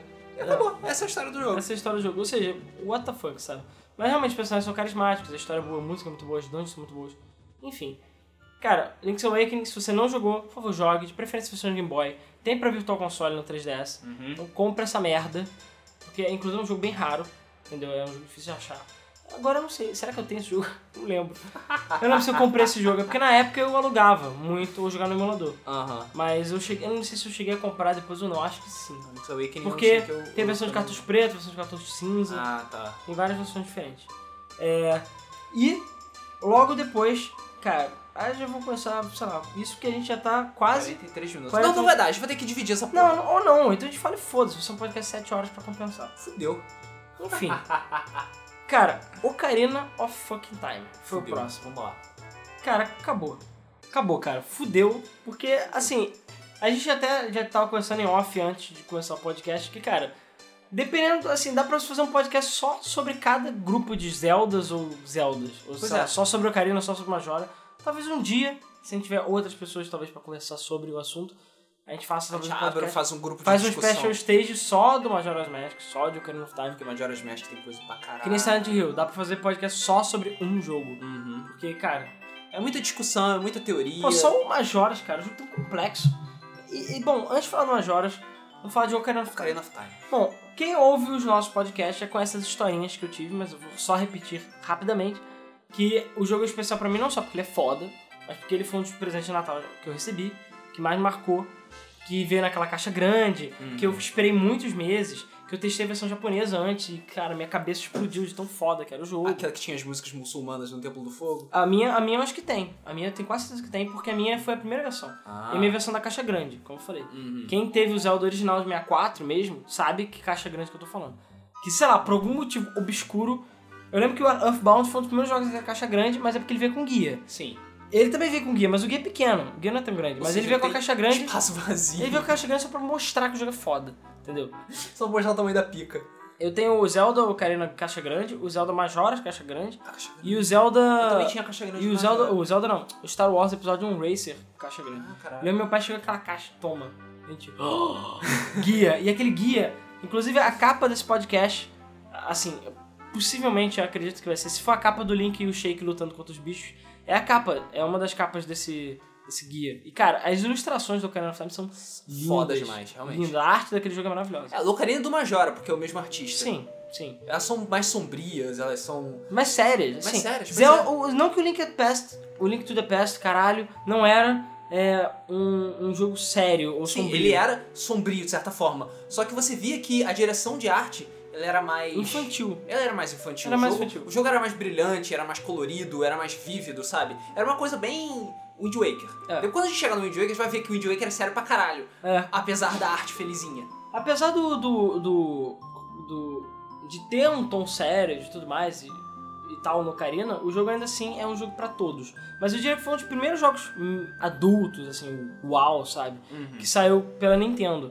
Não que eu não tivesse Super Metroid, tipo, é um jogo que eu considero muito adulto, mesmo pro Super Nintendo. O Super Metroid é sério pra caralho. Mas é um jogo assim que eu diria que, cara, amadureceu profundamente a série. Ah, Passou a ter um tom mais sério. O jogo passou, apesar de ter toda aquela aquelas tosquices que sempre tem no Zelda, ele é um jogo mais sério. Os gráficos são mais realistas. É, você vê que tipo, finalmente o Legend of Zelda amadureceu naquele ponto. Você que o Ocarina of Time foi, foi um turning point pro, É.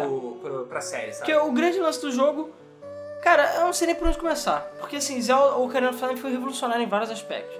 Revolucionário em música, revolucionário pro 64, revolucionário em gráficos. É, Revolucionário revolucionário em jogabilidade. Jogabilidade 3D, porque ele criou o Z-Targeting, que é a, a parada de você mirar e a câmera ficar focada no objeto enquanto você está andando em volta dele. Isso para jogos em 3D foi uma mão na roda. Uhum. Vários jogos têm um Z-Targeting, seja fixo, seja automático, seja manual. Seja dinâmico, não dinâmico, subjetivo, não subjetivo. Mas é, foi ele que criou o Z-Target, foi ele que criou essa mira. E, cara, a, a questão, por exemplo, os outros, jogos, os outros jogos tinham aquela coisa de você ter que pular, de você ter, sei lá, que se preocupar com a plataforma. O Zelda, a- no Zelda Ocarina, a plataforma era feita de uma maneira mais automática. Não era uma, um empecilho pro jogo. Sim. A câmera não era um empecilho pro jogo. Cara, realmente, e, e esse jogo é um dos jogos que tem uma das melhores câmeras já Pois feitas. Deve, me- a Capcom tinha que aprender com isso. O. to- todos O Mario esses jogos- 64, um dos problemas era a câmera, mas cara, Mario 64. Cara, Mario também- 64, a câmera de Mario 64 é linda e maravilhosa comparada com Devil May Cry, por exemplo. Que até Sim. hoje não aprendi, nego não aprendeu a fazer câmera. Caralho. É, en- então assim, é. Então aquela coisa, o jogo foi revolucionário em vários aspectos. E na própria maneira de história, ele era um jogo muito grande pra época dele. Muito aberto, tudo bem, já tinha Final Fantasy, essas paradas, mas pro tipo de naquele, jogo. é, naquele tempo já existia Final Fantasy Pro tipo VI de jogo que-. O 7 tinha saído, não? 7 não. Ah, o 7, 7 foi 90. 7 foi um pouquinho depois. O Ocarina foi 98. O Ocarina foi 98, é. É. Não, foi 98. Não, o Ocarina 98, com certeza. 98? É. Final Fantasy 7. Deixa eu pegar a colinha aqui pra confirmar, É, vai colando aí. depois. Mas, cara, é aquela coisa, o jogo foi revolucionário pra época pelos 3D. Querendo ou não, o Final Fantasy, apesar de tudo, ele tinha aquela cenário pré-renderizado, movimento em grid, aquelas histórias que já era normal pra época, entendeu? E o Ocarina não, era tudo 3D, tudo livre. E você podia ir pra onde você quiser desde que você conseguisse ir. Sim, é, Final Fantasy, por exemplo, Final Fantasy 7, acho que até, até, o, até o, o 8 mesmo, o 8, o 9, eles tinham cenários pré-renderizados. Sim. Só os, alguns personagens, os sprites que eram realmente 3D. O Ocarina of Time, 100% em 3D. Não, o jogo era um monstro. Talvez tirando, tirando do céu, mas porra, É, O jogo era um monstro. Ele mostrava o que, que o, o poder verdadeiro do 64. 64. Sem cartucho de expansão, porra. Sem cartucho de expansão, porra, isso que é pior. então assim, o jogo era lindo, absurdo. E cara, foi um jogo que marcou profundamente. Porque, é sei lá, quase tudo naquele jogo é perfeito. A música é perfeita. Eu diria que a história, apesar de ser simples, ela é- tem um tom foda, Ela sabe é assim? simples e não é simples ao mesmo tempo. É, cara, a parada do Shake, cara. Até hoje a parada do Shake, foda-se, é spoiler. Mas, bom, quem joga Smash Bros. já sabe que o Shake. Final Fantasy 7 foi lançado antes. Lançado Final antes. Fantasy 7 foi lançado 30, 3 de setembro de 97. Ah, então, foi bem antes. Foi bem, foi, é, foi bem antes. Foi um ano antes. quase, pô. Foi um ano antes. E Final Fantasy 7 é complexo pra caralho. Sim. Mas assim, São jogos diferentes. são jogos diferentes, pois é. São propostas diferentes. É... É, por isso também que eu diria que Zelda não é tanto RPG. Entendeu? Ele é... Ele não é um RPG. Na época ele era considerado aventura e ação. Ele não era. Ele não é RPG puro e simples. Mas dizer que ele é aventura e ação puro e simples também não é verdade. Você não Ah, pode sei. comparar Legend of Zelda com, sei lá, um jogo de ação. sei- Tipo, sei lá, Gunstar Heroes. Ou qualquer jogo da Treasure. Ou Devil May Cry. Devil May Cry é ação. E aí? Mas Devil May Cry tem elementos RPG. Isso não torna ele um RPG. Tem, mas ele não é um RPG. Eu Então, não acho que Devil May Cry seja um RPG. Mas Zelda tem mais elementos de RPG. não sei, cara. Parece, eu, eu- mim. sei lá, eu ainda não Eu vou não sei. considerar eu não sei. Zelda É por isso que eu acho. Zelda, pra mim, é tipo o mínimo que você pode achar que é um RPG. Abaixo disso, Sim. Acho- Não dá. até acho válido isso, mas sei lá. Mas enfim, o Ocarina of Time é, é o que a gente falou, revolucionou. A história é simples, mas já tinha plot twists. É, a batalha, as batalhas, a batalha final do jogo é maravilhosa. A música, a tensão. várias batalhas são maravilhosas. A história do jogo é muito boa. Porque naquele tempo, até agora, na série Zelda, você não tinha. As batalhas, tudo bem, elas, elas usavam os itens que você pegava na dungeon, que isso era meio que uma marca da série. Mas elas não eram tão criativas. Sabe, você via que o DX ela, ela, era, ela era criativa, mas não era tão. Porque por causa das limitações 2D, etc. Cara, hookshot, só isso que eu digo. Hookshot, é, hookshot pra mim é uma das paradas mais what the fuck que já existiram, cara. Cara, Phantom Ganon, cara. A batalha do Phantom Ganon é maravilhosa. Simplesmente. Cara, você pode usar garrafinha, cara. Pode usar garrafinha, cara. Bater com a garrafinha, cara. Eu, eu matei... já, já matei garrafinha. Eu matei garrafinha. Não, e Zelda é um jogo que te faz pensar. Porque é um mundo em que garrafas de vidro são algo raro, né? Isso é estranho. É muito estranho, né? Isso é muito Porque estranho. Porque a garrafa de vidro, você não tem onde comprar a garrafa de vidro. Apesar que... que você compra leite, vem, mas é uma parada rara, sei lá. Sim, e você vê que, tipo, as pessoas trabalham metal, sabe? Tem guardas com armaduras, tem armas, tem o cacete, mas vidro não. E tem o deserto, ó. E tem o... Ah, mas sei lá, eles não têm tecnologia pra poder transformar E o Ocarina of Time ainda piora em 500 mil níveis que dos mistérios, das paradas inconclusivas, é, inconclusivas do jogo. Todos os outros Zeldas você pegava a Triforce. Todos. Esse você não pega. Verdade. O Ocarina of Time você não pega. Aparece aquela parada da Triforce da Coragem no, na mão e tal, mas você não pega, você não encosta na Triforce. Você que cada um representa uma parte da Triforce, mas ela não está lá fisicamente. Sim, mas você não pega a Triforce. Não pega. Você, tipo, não existe, entendeu? Triforce, sei lá, é mencionada, mas só. Ela não está presente fisicamente no jogo. E meio que isso virou um padrão nos últimos Zeldas Sim. também. Eles meio que fizeram um reboot da Triforce, sabe? Ela não é mais um artefato de poder infinito. Ela está dentro de você. É, porque o Ocarina of Time criou essa coisa do Link ser a Triforce da Coragem. Eu acho que já tinha isso antes, não tô enganado. A tinha, Zelda da Sabedoria. Tinha, tinha. Eu lembro que nos guias do, dos Zeldas antigos ele via que, ah, não, você é o escolhido, que você tem a Triforce da Coragem, etc. Mas existia ela fisicamente. Parece que hoje em dia eles apagaram isso e só tem as representações. É, e você podia coletar um triangulinho lá. Sim, você coletava o triangulinho e juntava os três triangulinhos. E você juntava os três também. E o pré é da sabedoria. É da... a Zelda. Da e o da força é o, é o Ganondorf. E a coragem é o Link. E a coragem é o Link, exatamente. É sempre assim. E o próprio Zelda tem uma, o Ocarina tem uma história interessante, porque o Ganondorf, ele é nesse, nesse mundo, ele é um Gerudo, né? Tem essa raça Gerudo. Isso. O único ele, Gerudo homem É o único Gerudo homem, sei lá, mil anos, cem anos. Sabe? E enfim, ele de início é um cara normal, mas depois ele. É, é o ele Ganon. É... Porque o Ganon. Porque assim, quem jogou Ocarina primeiro acha que o Ganon é. É, tipo, o Ganondorf é uma coisa e o Ganon tá dentro dele, tipo, é uma coisa além dele. Não, o Ganon sempre existiu. O Ganondorf é tipo um boneco, Sim. Entendeu? É tipo o mago. No, no, no, no, Ele é só uma representação mesmo. Pois é, então é aquela coisa, o Ganondorf, na realidade, tipo, o boneco é a coisa. O Ganon é que é a entidade que sempre existiu. Então não é o Ganondorf que tem essa a Triforce, é o Ganon, entendeu? Uhum. E o Ganon sempre teve essa cara de porco e tudo mais. Foi... Tanto que, enfim, o chefe final do Ocarina of Time é o porcão. É o porcão. É... E, e, cara, é aquela a própria história do Shake com a Zelda, de tipo, tem um cara misterioso que nunca fala, que fica te ajudando e fazendo as paradas e, tipo. Até hoje eu não acredito que o Shake é a Zelda, me desculpa. Eu, e, e, e o Ocarina of Time também foi outro marco para isso, porque fez com que a Zelda não fosse só uma princesinha indefesa, Sim, escrota, exatamente. que fica presa no castelo te esperando, sabe? Eu, eu, por exemplo, eu acreditaria que a Zelda do Twilight Princess fosse o Shake. Porque ela é uma Zelda muito mais forte, muito mais. É, como é que eu vou dizer? Determinada. Determinada, poderosa do que a Zelda do, do Ocarina. A Zelda do Ocarina tá lá, de enfeite, como sempre. Só que vai. Não, eu viro o Shake. Eu nunca, eu juro pra você que eu não, eu não aceitei essa história quando começou. Quando ela chegou e falou, eu sou Zelda, eu falei assim, não, isso é caô. Shake é um outro cara, até porque os olhos mudavam de cor e tudo mais tem nada a ver. E sei lá, ela tinha menos peito, ficava toda gostosa, sarada. Tudo bem que a roupa da Zelda realmente não faz jus, né? Ela tem é. tudo aqueles, aquelas roupas. Aqueles penduricalhos lá. Porra, aí você vê, tá, era o Shake. What the fuck, sabe? A Zelda é o Shake. Tipo, qual o sentido disso, sabe? Você fica muito confuso. É bizarro. Você vê que a Zelda lutou ao lado de, do Link. Sim. Bizarro isso, sabe? Muito esquisito. É, enfim.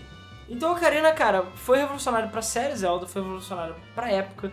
E, cara, até hoje, para mim, merece um. Ele trouxe várias coisas que tinha nos jogos anteriores, sabe? O Link voltou a ter uma barra de magia. Ah, é... isso que a gente nem falou do fato dele virar adulto.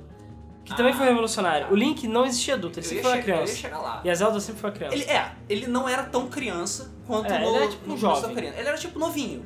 Era novinho, era um moleque, um moleque novo. É, mas moleque ele não era... transante. Moleque transante, pois é. Mas ele não era tão pirralho quanto no Ocarina of Time. O Link nunca foi tão novo e tão velho ao mesmo tempo. Pois é. E o Link ainda tem uma história diferente. Cara, é, quando você para pensar, o Ocarina é realmente um incrível. O Link, é, ele é tipo um garoto que não tem fada, sabe? Ele nasce na ilha. Na, na ilha não. Na, no É, ele cria, ele, na verdade ele cria várias coisas. Ele cria um universo completamente novo. Sim, é, é, Sabe? tipo, ele nasce lá na Vila dos Coquiris, só que todo coquiri tem uma fada, ele, e ele não não tem tem. a fada, e todo mundo fica a achando parada é, de ser elfos, entre aspas, de ele não ser. É, e ele na verdade, ele que na verdade ele não é um Kokiri, ele é um Hylian, etc, etc. Foi abandonado lá por motivos que ninguém sabe explicar porquê. E todas essas coisas. Apesar de que ele tem a orelha puxada, é, cara. É, Mas porque ele é o herói. É, isso descobre que ele é o herói do tempo e tal. E o Ocarina of Time é o grande culpado da timeline Zelda ser zoada. É. De- depois da reestruturação que teve, tanto que o, o Hyrule Ah, mas, Restore cara, na realidade não é culpa dele. É A culpa dele. Não, a culpa é do Miyamoto que fez os jogos soltos. Ah, os sim. únicos, o único jogo que são re- realmente continuação direta do outro é o 1 e o 2. Ponto Sim, não, não, mas é porque de- por causa da reestruturação, a, a culpa ficou com o Ocarina of Time. Sim, sim, sim. Mas o que eu tô querendo dizer é que, tipo, os fãs enchiam o saco, porque eu mesmo não fazia questão. E eu vi pelo Wind Waker e outros jogos que você vê nitidamente que são mundos diferentes. Sim. Que são. Que, é que nem Phantasy Star. Phantasy Star é assim também. Phantasy Star a cada mil anos, ou a cada tantos milhões de anos, sei lá, tem uma história parecida. E é assim que funciona. A a história do 4 se passa mil anos depois da história Anos do 1. depois, sim. E, e o Zelda é a mesma coisa. São gerações diferentes. Os Links e as Zeldas e os Ganons não são o mesmo. Não, não Entendeu? são. Ah, Tirando, salvo algumas exceções, não, não são os mesmos. Eu sempre imaginei também que eram encarnações diferentes do, dos Sim, mesmos encarnações. personagens. Nisso o Wind Waker, pra mim, matou a pau. Porque ele foi o que explicou melhor essa história toda de encarnação e de, de como o mundo evoluiu, sabe? É, enfim. Eu acho que com o tempo existiu a necessidade de você explicar como funcionava aquele universo. Porque o universo do Zelda sempre foi uma zona. Sempre foi uma zona. Mas enfim, o que eu tava falando é que por causa dessa estruturação da história, a culpa ficou com o Ocarina of Time. Porque todo aquele negócio de você viajar no tempo acabou criando universos paralelos em que um, o Link salva todo mundo e é feliz pra sempre, no outro, dá merda e o mundo é destruído. É. E aí você chega Porque o Link viaja no tempo. Ele entra no tempo do tempo, pega uma sword, viaja no tempo, passa 7 anos no futuro. Sete anos no futuro. Só que como ele ficou 7 anos desaparecido, sei lá por quê, porque ele foi no limbo, Ganon dominou a porra toda, Ganondorf, Isso. e destruiu tudo, matou a galera e fudeu tudo. Então basicamente a timeline se divide em duas, porque uma é que ele salvou e a outra é que ele nunca existiu, Nunca existiu. que nunca exatamente. voltou, entendeu? É, e gerou duas timelines diferentes. Enfim, então assim, o Time é foda, se você nunca jogou, por favor, jogue, sabe? É um jogo maravilhoso mesmo hoje em dia. Pode talvez estar um pouco datado, mas cara, só pela experiência, pelas músicas. Cara, aproveita agora que ele foi refeito pro 3DS. é, porra, não, não, isso, cara, eu comprei o 3D só por causa dele.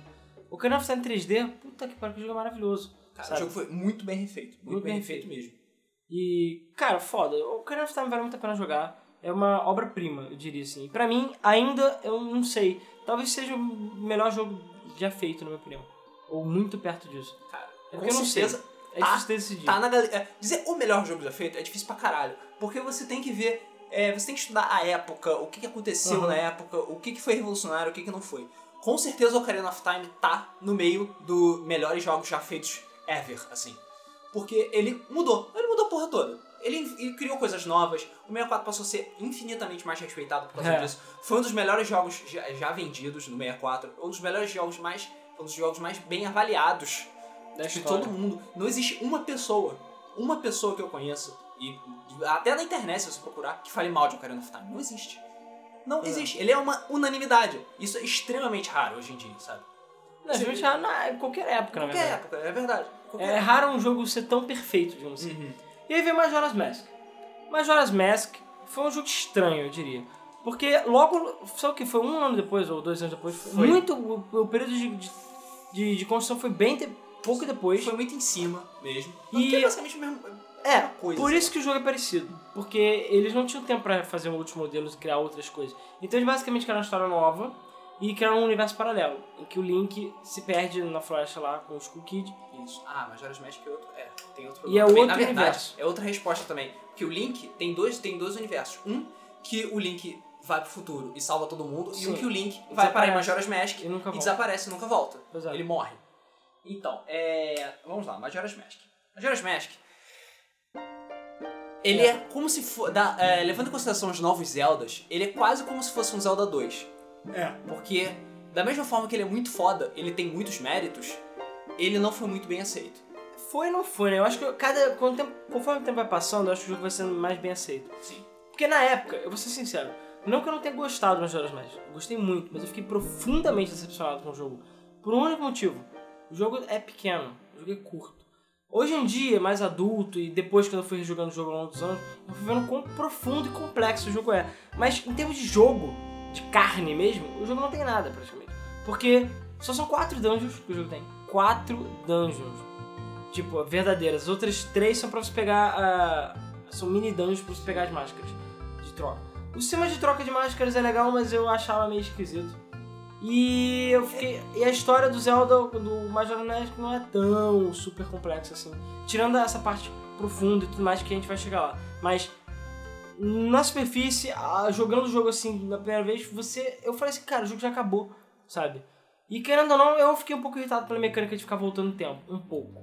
Mas eu aprendi a gostar. Vamos lá. Eu lembro que quando eu ganhei Majora's Mask, é o único, foi o único Zelda de 64 que eu ganhei. Aliás, foi o único jogo de Zelda que... Não, na verdade não, tem Twilight Princess também, mas... O primeiro jogo de Zelda que eu ganhei, mesmo, físico, foi o Majora's Mask. E eu lembro que, tipo, caralho, jogo de Zelda, puta que pariu, ai meu Deus, foda do mundo. Porque eu sabia que o Ocarina of Time tinha sido foda pra caralho. E eu já tinha a história que eu já contei pra vocês, que eu joguei o Ocarina of Time no 64, que eu aluguei, e eu não tinha conseguido matar o Ganon. Eu, o, meu pai teve que devolver a fita logo antes de eu matar o Ganon. Eu lembro que eu morri. Tipo, falta, sei lá. Tá, tá faltando meia hora pra loja fechar, foda-se, eu morri pro Ganon, eu não consegui zerar. Mas enfim. É. Majora's Mask. Eu lembro que eu peguei, ganhei Majora's Mask, falei, caralho, Zelda foda, foda pra caralho, veio com cartucho de expansão e tudo.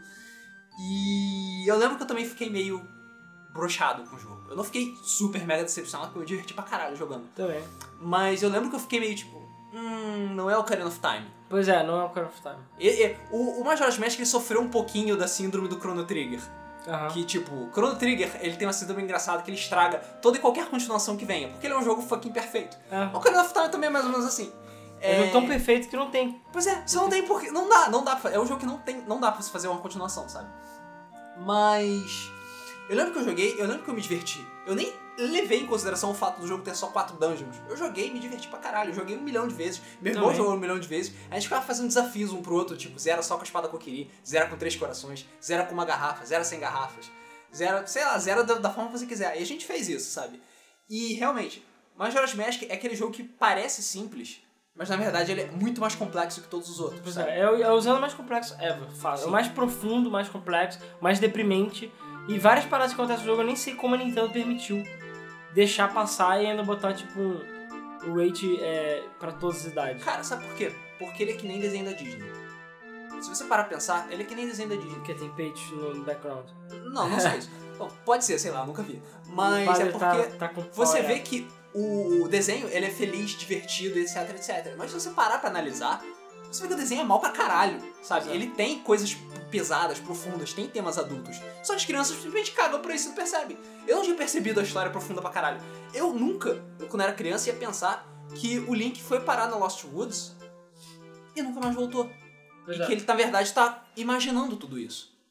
Pois é, existe aquela teoria de que ele morreu, de que na realidade tudo isso é delírio. Cara, é coisa de louco, né? Pois é. E ele realmente nunca mais volta. E, cara, e tem outra fada, inclusive, não é a Navi, é Não é a Navi, é a tá, tá, eu não consigo Tem duas, na verdade. São Tem, duas. é, tem, tem o Tael, que é o que fica com os Kid, eu acho. E tem a Tatsu, que fica com você. É. Que é aquela outra Isso faz ser parada, cara, cadê a Navi? É porque você nunca achou a Navi, na verdade. É porque... É, na verdade... Não, você achou, mas você não... Você achou, mas a Navi não é sua. Tanto que no final ela, ela vai embora. É. No final ela vai embora, então foda-se. Você fica como Kokiri mesmo. Co- Como ele mesmo, como moleque. Aí você vai parar no Lost Woods, se perde e nunca mais volta. E você meio que tem a teoria que explica isso por causa do Twilight Princess. E a gente vai chegar isso, nisso depois. Bom, isso eu não sei, não, essa teoria.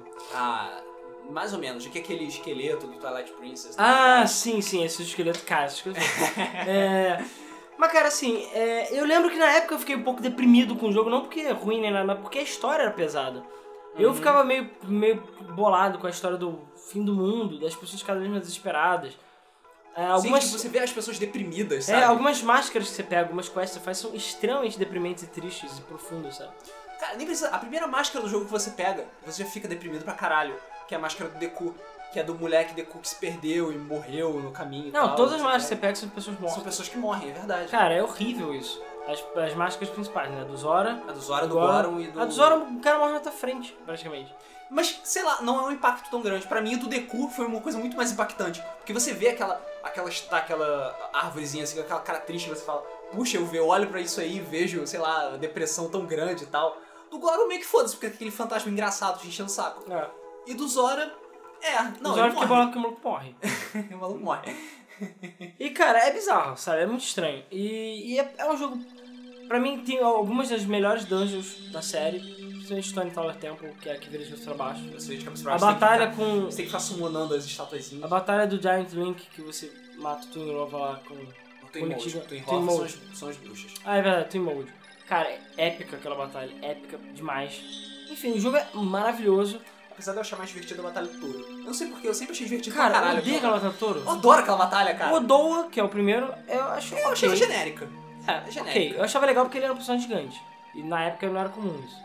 E eu lembro que eu sempre li nas revistas o Zelda Ocarina, ca- o, o Major. Majora. Tu tava tipo, muito antecipado, muito empolgado pra comprar. Hum. Você comprou lançamento, caixa grande. É. O, o boi lá é, é ok, eu achava até meio zoada. Cara, eu achei divertido porque você tinha que sair correndo E a dungeon. legal. O que eu não gosto é a dungeon da água, cara. Cara, dungeon é horrível. E eu já falei em outros podcasts, vou falar de novo. Eu fiz essa dungeon umas 10 vezes, eu sabia ela de cor. Porque todas que eu chegava lá no boss, no Gaiares, sei lá qual é o nome dele, O jogo travava. o jogo travava e eu tinha que jogar tudo de novo. Travava. Cara, eu fiquei muito puto quando isso aconteceu a primeira vez, cara. E aconteceu várias e várias vezes. Tanto que eu parei de jogar por um tempo. Eu parei, foda-se. Eu só voltei a jogar porque, sei lá, alguma coisa, alguma força me fez voltar a jogar. Aí eu joguei e não travou. Eu falei, yes! Aí eu fui matar o filho da puta o mais rápido possível e pronto, continua, Pois é. continuar. E eu ainda joguei pra mim, pro meu primo, pra minha amiga, pra todo mundo, então eu tive que jogar tipo 10 vezes essa dungeon. E sabia ela de cor, sabia ela de cor. Ela é uma dungeon um pouco mais agradável que a dungeon de água Dungeon de do. água do Karina. Porque a dungeon de água do Karina, Caralho, aquela a dungeon de água dungeon. do Karina me fez resetar a porra do meu save. Porque você pode usar chaves na ordem errada e você fode o seu Tem jogo. certeza? Eu já fiz isso três vezes. Tem certeza? Absoluto. Eu tenho quase certeza que não dá pra se fuder, mas as outras chaves ficam escondidas e difícil de achar.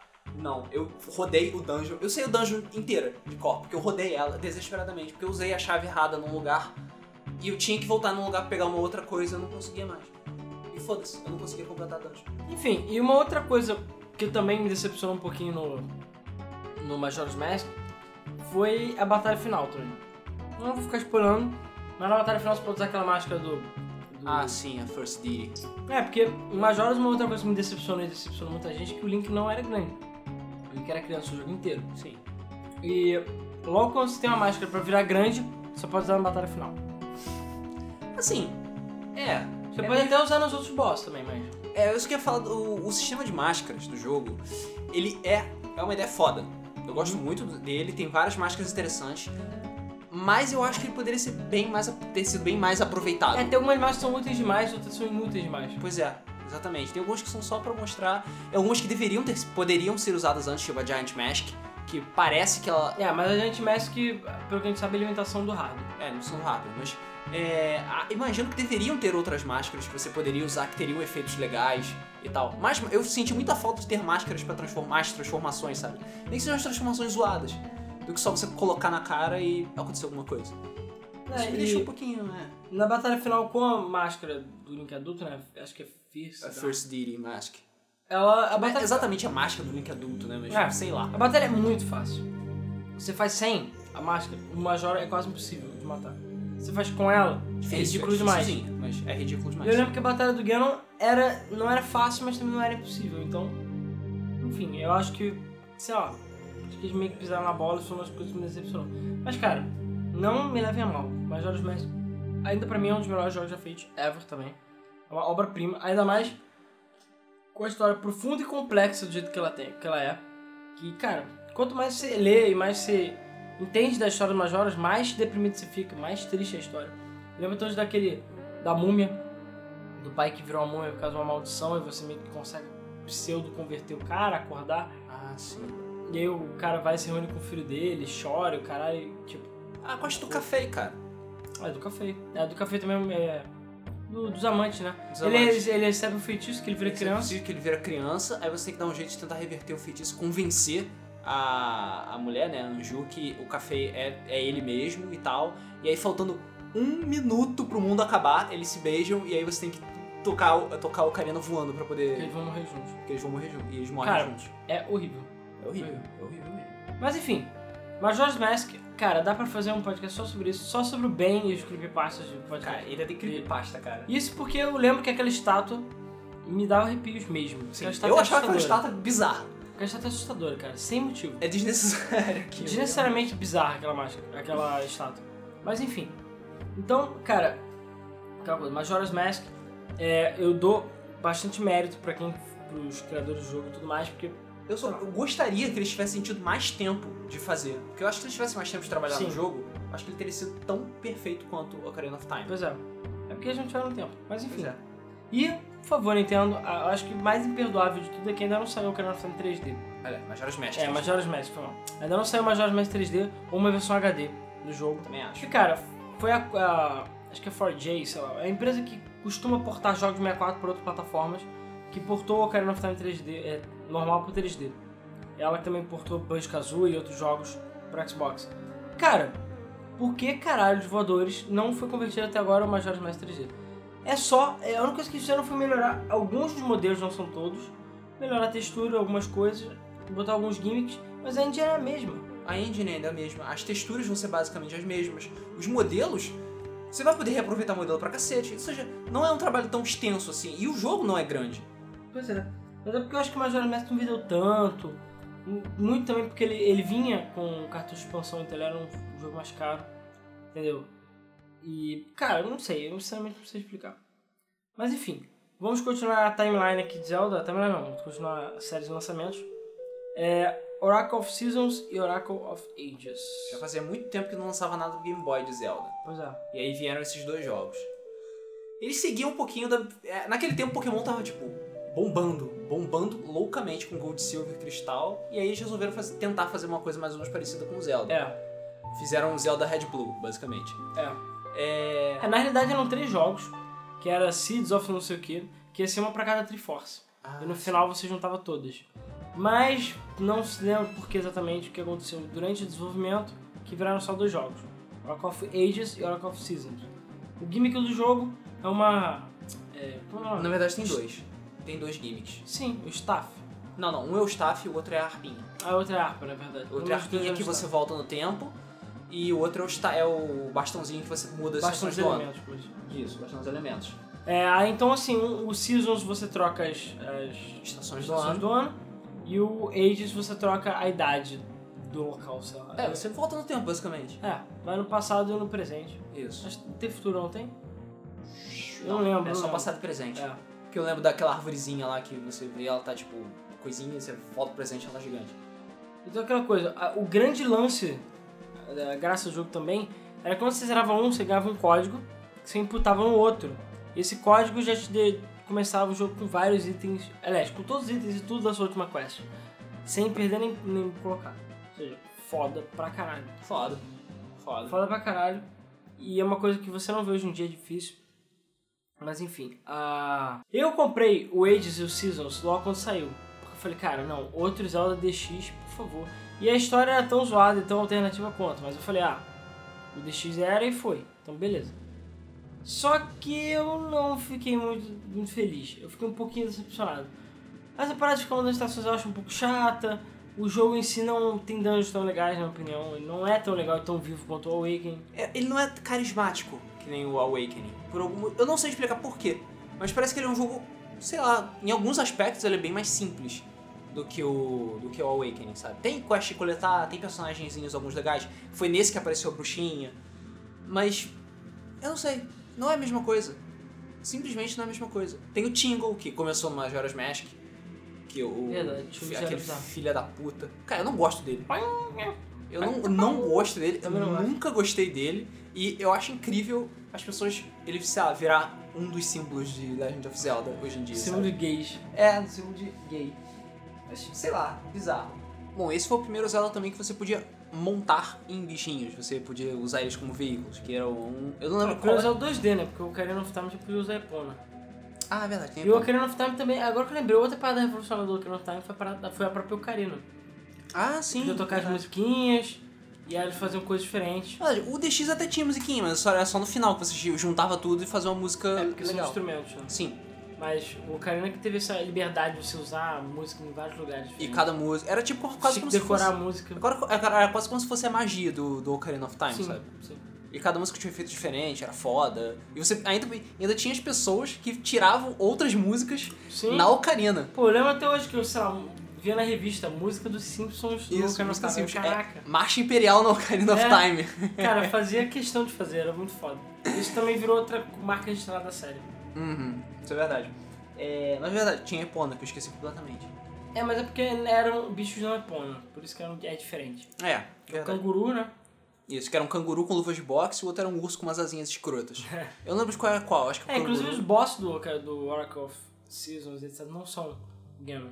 São, cada jogo tem um boss. Sim, um é uma bruxa e um outro um cara gandalhão com armadura. É. Mas acho que no final das contas você vê, vê que era o Ganon Sim, sim, por sim. trás de tudo, de novo. Quando você zera os dois. É, só quando você zera os dois, exatamente.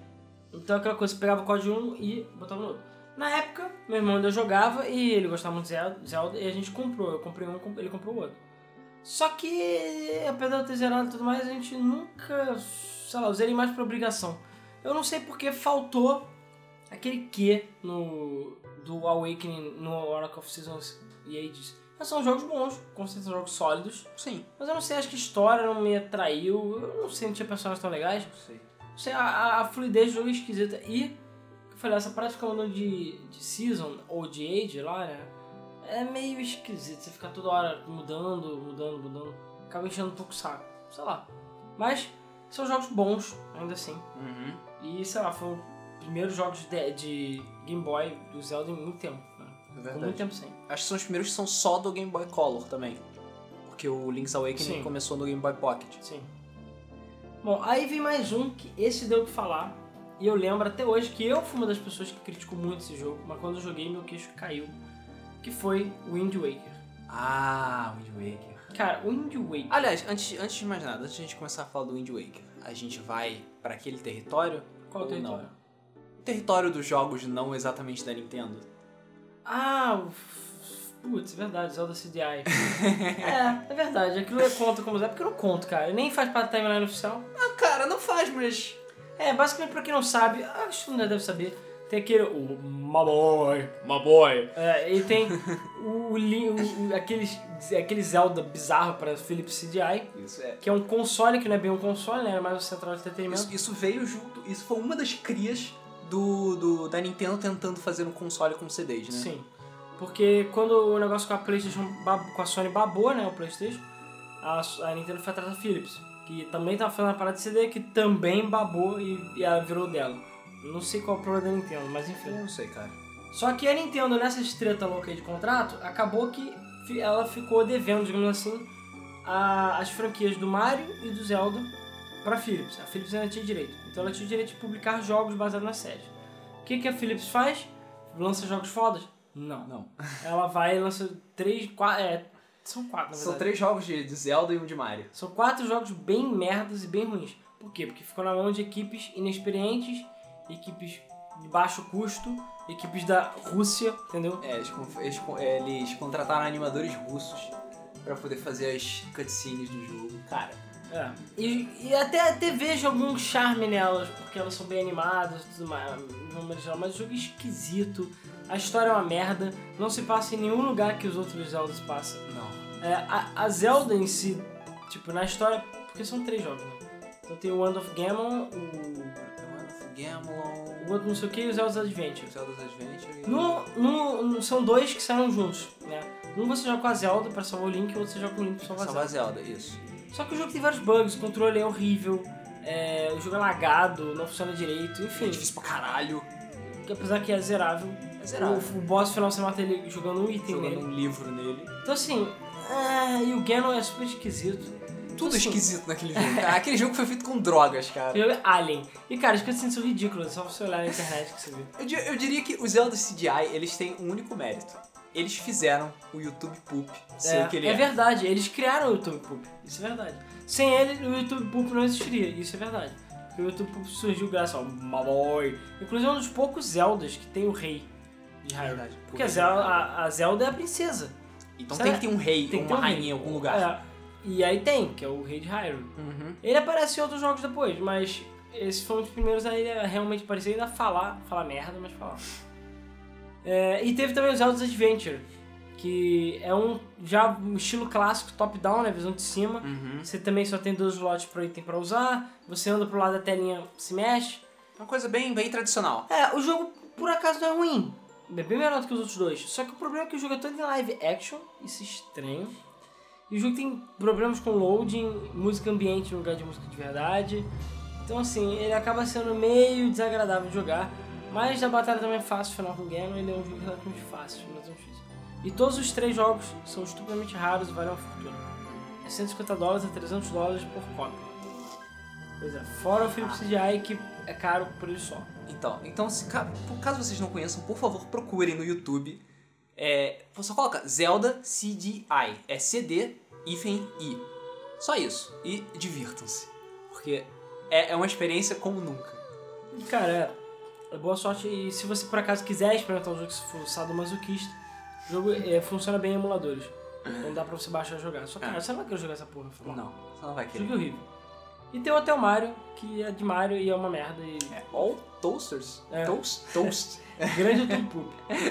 Enfim. Aí então veio.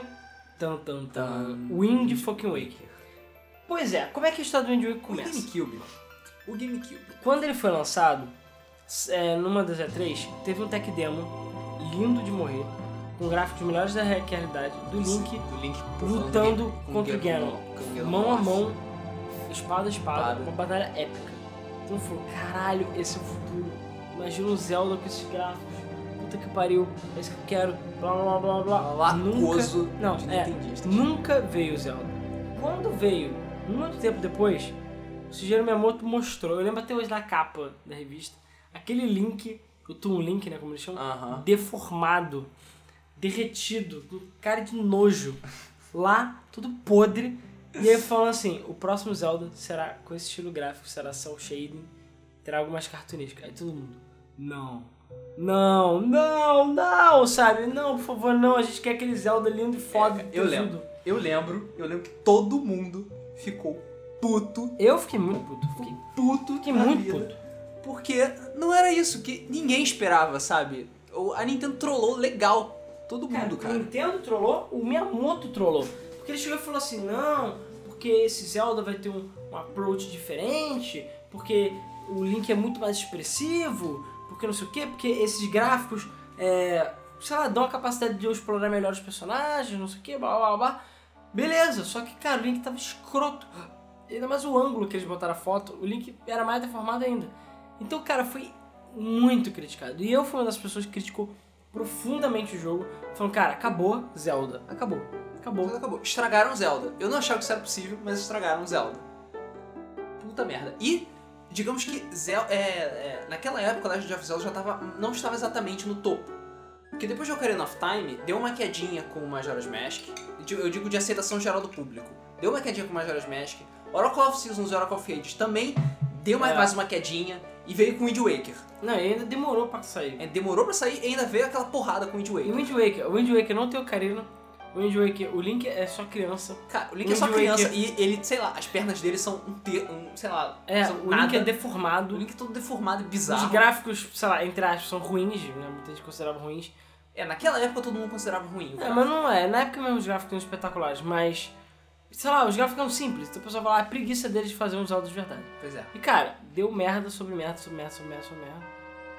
Porém, mesmo assim, eu comprei o jogo na pré-venda por um único motivo. Um único motivo. Porque vinha, na pré-venda do Wind Waker, vinha com aquele disco que vinha com o Ocarina of Time e o Master Quest. Ah, Master Quest. Por quê? Porque o Master Quest, é, lá no exterior, no, no Japão, é, eles, o Zelda ia ser pra Famicom, o Famicom System não, ia ser pra 64DD. Uhum. Só que eles meio que não, não, não lançaram pra cartucho normal. Mas eles lançaram pra 64DD o que eles chamam de Master Quest. O que que é Master Quest? O jogo fica consideravelmente mais difícil, as dungeons são aleatórias. São. é, Sério, aleatórias? Que eu lembro são aleatórias. As dungeons são randomizadas. E o jogo por si só é muito mais difícil.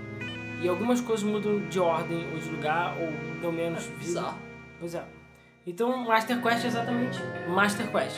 Não é pra qualquer um. E cara, Eu tinha meu Ocarina original, mas a possibilidade de jogar o Ocarina of Time no GameCube, antes de existir Virtual Console, qualquer parada, e de graça, era só comprar o jogo que vinha, e ainda tinha o Master Quest. Falei, cara, preciso jogar Master Quest. Cara, era algo que explodia a mente, sabe? Era algo novo. Então eu falei, não, tem que comprar essa porra pra venda. Ainda ganhei uma camiseta do Wind Waker. Cara, aí beleza. Eu peguei meu Wind Waker, botei no meu GameCube. E. Ele é um disco só, né? É um disco só. Era, era um disco só e dois discos. Um pra Legend of o Ocarina of Time normal Ah, e outro Master Quest. Aí eu botei, ó. Beleza, fui jogar. Cara, o jogo é bom pra caralho, por acaso? Sim, eu não vou dizer que eu fiquei engajado logo de início, não. Porque eu fiquei meio assim, a história eu acho que se arrasta um pouquinho pra começar. É, os personagens, tem vários personagens legais, mas tem alguns que são chatos. Enfim, mas os gráficos não me incomodaram. Os gráficos, pelo contrário, eu achei que ficaram perfeitos pro jogo. Perfeitos. Os gráficos são muito bons. É, eu acho que eles acertaram, mesmo a gente tendo criticado e tudo mais. Depois eu parei, eu não, não cheguei a terminar o jogo. Depois de um ou dois anos é que eu fui sentar mesmo e zerar o jogo pra valer. E um- principalmente depois da metade do jogo, o jogo foi muito espetacularmente foda, sabe? Eu não vou dar spoiler, porque esse jogo já é mais recente, saiu pro Wii agora. Mas acontecem coisas que conectam esse Zelda com os outros Zeldas, principalmente o Ocarina. Principalmente o Ocarina. E, cara, tem várias paradas super fodas e revelações e coisas. Então, assim, do nada o jogo começa a ficar muito, muito interessante. Eu sei que a parte de você navegar é um pouco chata. Eu, sim, eu fiquei um pouco chato, entediado com essa parte, mas é legal, depois você explora tudo, é maneiro. E, sei lá, enfim, o jogo graficamente é diferente, ele não tem tantas dungeons também, tem poucas dungeons. E apesar de uma ou outra, eu também diria que não são grande coisa essas dungeons. São dungeons meio genéricas. Dungeons da Terra, sabe? Dungeon da Terra? O que que usa dungeon da Terra, sabe? E não tem nada assim, É, foda-se. cara, que nem Dungeon da Floresta, porra. Não, mas é diferente, cara, é bem diferente. Enfim, a... mas o jogo vale a pena ser jogado pela história, pela experiência e pelos gráficos. E aquela coisa, o Miyamoto tava tão certo desses gráficos que eles passaram um filtrozinho HD e lançaram pro Wii U sem muitas modificações. E cara, o jogo é tão bonito quanto Sim. era antigamente. E realmente, Até a versão gente, de GameCube, se você jogar agora, é tão bonito. a gente jogou a versão de Wii U e realmente, ela é espetacular. É, E o realmente. GameCube também, se você jogar agora, é, você vê que os gráficos não são tão ruins. Não é se tiver saída componente. Sim. Cara, realmente é um jogo à frente do tempo dele, graficamente falando, em termos de história e tudo mais. Eu Cara- joguei o Wind Waker também, no tempo, no tempo do GameCube. Eu lembro que eu aluguei, porque eu tava totalmente desacreditado. Eu olhei, cara, foda-se, não é Legend of Zelda. Eu fiquei desacreditado, aluguei o jogo, joguei. joguei eu não joguei todo o jogo, eu joguei pouco, eu admito. Porque é que nem você, eu não fiquei tão engajado assim. E realmente a história se arrasta um pouco. E eu fiquei profundamente entediado em ficar navegando no alto mar com aquele barquinho lá, navegando, navegando, navegando, navegando. O jogo tem méritos? Tem. O fato da história dele, depois que você descobre o todo o twist e por que, que você vive naquele mundo, e aí você sabe o porquê das coisas, fica muito mais fica tudo muito Cara, mais o foda. fato do mundo ser do jeito que é. Cara, Exatamente. minhas calças caíram legal, cara. Exatamente. E a batalha final também é muito foda. Final- Eu não vou dar spoiler nenhum, Caraca, não, não, é verdade, você me lembrou disso. A- caraca, a, a, a morte do chefe final é uma das mortes mais épicas. Não só do Zelda, mas da história dos games. Porque é um jogo todo fofinho, isso aqui tem uma morte horrível. É, morte cara. horrível. Eu não vou falar detalhes, porque com certeza alguém não jogou Wind Waker. Mas, cara, é espetacular. Quem jogou sabe do que eu tô falando. Sabe. Cara, é bizarro. É faca na caveira, cara. É bizarro. Enfim, é, aquele Zelda tem balls, cara. Que tem balls. O Wind Waker tem balls. Enfim, foda. É. E, cara, aí a gente ficou assim, tá, mas beleza. O Wind Waker é legal, mas a gente tá querendo um Zelda de verdade, digamos assim, Já faz muito tempo que a gente tava querendo Zelda de verdade. A gente quer um Zelda de verdade e, cara, infelizmente a gente vai ter que esperar muito, mas muito tempo até surgir um outro Zelda. Até surgir um, um Zelda que, sei lá, fizesse jus ao. A Ocarina. ao ca- Alguém que- é, não, cara, fizesse jus àquele tech demo que, porra, Ah, até sim. hoje eu. eu- Não só o tech demo, mas é porque depois do Ocarina of Time, ficou muita gente esperando alguma coisa melhor É. do que isso, sabe? Ficou tipo, É, o Wind Waker é um excelente jogo, mas não bateu Ocarina. Não Majora's. Mask, foda, não bateu Ocarina. Oracle of Seasons, pff, não bateu Ocarina. É. Não bateu nem Link's Awakening, vai bater Mas- Ocarina. antes de chegarmos no próximo jogo da série grande, foi lançado Force Words pro DS, né? Ah, sim. Que era um jogo interessante, saiu pro GameCube também, o Fast Food Adventure. É, isso é um joguinho legal. É um jogo que você controla quatro links Se você Porque dá uma jogando merda sozinho- o link se divide, né? É, ou você jogar sozinho, você controla quatro, não, são quatro individuais. Aí você tem um GameCube expandido e você pode usar os Game Boys pra controlar cada tela individual. O jogo é legal, é um bom jogo de multiplayer. Acho que como multiplayer vale muito a pena jogar, mas ele não adiciona nada real, digamos assim, ao. ao... Não, é tipo, é, é, é mais side quest do que os side quests originais do, do Zelda, sabe? É, ele não. Ele não adiciona nada, assim, tipo, de verdade no, na série. Então, enfim, acho que é meio que só isso que eu tenho que falar dele. Tem muito mais coisa pra falar. não. Depois veio o Miniscap. O Miniscap é interessante. Porque o Miniscap conta a história de por que, que o Link tem o gorrinho verde. Basicamente. Ah, E o gorrinho dele fala, eu esqueci o nome do gorrinho. Ah, sim, é verdade. Eu lembro que eu joguei Miniscap, eu joguei bastante até, acho que cheguei a quase, quase, se não zerar, quase zerar. Eu gostei do jogo. O jogo é muito bom. Eu acho que ele é o que mais chega perto do Awakening pra mim. Ele é muito bom mesmo, ele é muito. é, os personagens são legais, o, te- o, o mundo, o over- o Overworld, tem uma. tem uma cara de A Link to the Past que, os, que o Oracle of Seasons não conseguiu ter. E realmente, o jogo, o mundo é mais colorido, é mais agradável, sabe? O jogo é mais feliz, de certa forma. Eu realmente gostei muito. Mano, e o chapéu fica te zoando, fica fazendo E a, piadinha. e a mecânica de você tipo, ficar encolhendo, etc., não cansa. É. Você não precisa ficar usando essa porra o tempo todo e tal. Eu acho que ela poderia ser bem mais explorada no, no- em lugares fora da dungeon. Mas, de forma geral, é muito interessante, é muito legal. Eu acho que o Miniscap é um bom jogo, mas, como eu falei, ainda não passa o Ocarina of Time nem o Link's Awakening. É, continuando. O, aí chega- chegamos ao jogo que é, finalmente eu diria que fez jus a toda a série Zelda e é um que eu diria que pode bater de frente com o Ocarina of Time. E que, cara, arrancou as calças todo mundo na época graficamente. Que isso é o saiu pro GameCube, né? Porque depois saiu pro Wii. Que foi Twilight Princess. Por que, que Twilight Princess é tão foda? Vamos lá. Por que, que Twilight Princess é tão foda? Porque já fazia muito tempo, muito tempo, que Legend of Zelda não tinha aquele tratamento mais, digamos, mais maduro. Menos, aquela coisa menos colorida. É, o Wind. Waker saiu todo falou, jogo de criança, Miniscap, jogo de criança, Pois é. o Force Word, porque todos esses usam o link. Usa o link. Wind Waker. Toon Link, né? É. O, na- o Miniscap não usa, usa o link do Oracle of Seasons. Ah, Que é? é outro link. É. é? Pra mim era o link do. do... Não, não, não é o Porque Toon Link. graficamente ele é parecido. O Phantom Hourglass e o Sim, Spirit sim. Tracks é o Toon Link. Vai ser depois. Vai ser depois, calma. É, mas enfim, Twilight Princess. Já fazia muito tempo que a gente não via um, um, um Legend of Zelda mais dark, mais maduro, etc. Que tem aquele tratamento que tinha o Ocarina of Time.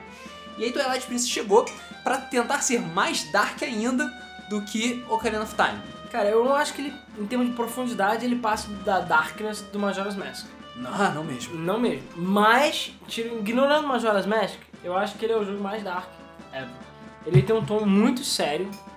Muito sério. Você praticamente não vê piadinhas e coisas bobas que nem você nos Sim, Zelda. você vê que o mundo é depressivo, sabe?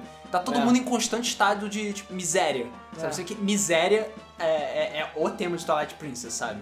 E a Zelda é uma das Zeldas mais badass de todos os tempos. Ah, com certeza. Porque apesar da Zelda do Wind Waker ser muito boa e ela agir de alguma forma, cara, a Twilight Princess tá lá com aquela capa, aquele roubo, você nem diz que é ela. Depois é E que a Zelda é morena, porra. é verdade, a Zelda tem cabelo A escuro. Zelda é morena, porra. Que faz ela ficar muito mais foda. Ah, e de- depois você vê que, tipo, sei lá, que é- ela é uma Zelda mais preocupada com o reino dela, que tem engajamento, ela não é só um... Com certeza. Ela é uma monarca de verdade. É, ela não é só um... um Ela, boneco. eu nem diria que ela, ela é, é- Digamos que ela é a Zelda menos princesa que tem, Sim. sabe? Você vê que realmente ela. Ah, ela é um governante, porra. É. Ela se preocupa, ela toma decisões. E o Twilight Princess, apesar que essa mecânica, eu diria que é o ponto fraco e o ponto forte do jogo, que é a parada de você virar lobo. Ah, o grande gimmick do jogo, porque todos os Zelda tem que ter um gimmick, é que você vira lobo. Você foi amaldiçoado, vira um lobo. É bom ou é ruim? O controle com o lobo é impressionantemente bom e usar o lobo é divertido. Porém, principalmente no início do jogo, isso é a mesma coisa com o Wind Waker. Eu joguei até um pedaço, parei só depois de alguns anos eu fui jogar de novo, porque eu não consegui terminar o jogo, porque, cara, principalmente no início do jogo, que você só, vê, só é lobo e tem que ficar coletando coisas dark lá pra poder... Tem que ficar cheirando as Ah, coisas. antes de você poder voltar a virar humano de novo. Sim. Cara, até essa parte eu acho que o jogo se arrasta. O jogo é lento no começo, desde- até mesmo desde que você começa, como o Link fazendeiro sem a roupinha. Que você tem, tá lá e você tem que fazer o treinamento, e você tem que ficar ajudando as pessoas da cidade, brincando de derrubar bode. Essas porra, isso demora, sabe? E eu lembro que eu me senti um pouco tipo, caralho, quando é que o jogo vai começar? Porra, começa logo, porra, porra, Pois é. porra.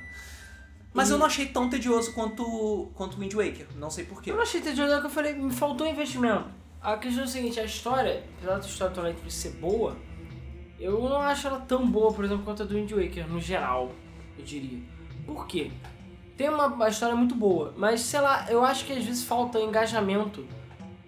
Sei lá, pra você ver o que vai acontecer. No Twilight Princess eu senti um pouco disso. Às vezes você tá jogando e tal, e sei lá, tu fica meio sem vontade de saber o que vai acontecer no futuro. Uhum. Apesar que, cara, o jogo é épico. O mundo de Hyrule nunca foi tão grande. Sim. Você tem batalhas. Ele nunca foi tão lindo também. É, batalhas montadas. A música do jogo é espetacular. É, Cara, aquela- a, a batalha da, da ponte. Aquela batalha. É, exatamente, é isso que eu ia A falar, batalha cara. da ponte é épica. Aquela cara. batalha da ponte com o porco, cara. É épico. É É, uma das batalhas mais épicas. Muito foda, cara. Ele, é, é- e ela é cinematográfica, sabe? Sim. Você vê o maluco, o cara chegando em câmera lenta pra cima de você, você, caralho. A própria batalha nos campos de Hyrule é, é bem é, cinematográfica. é bem cinematográfico. Eu acho que o jogo em termos de ação é espetacular. Sim. Os bosses do jogo são muito bons.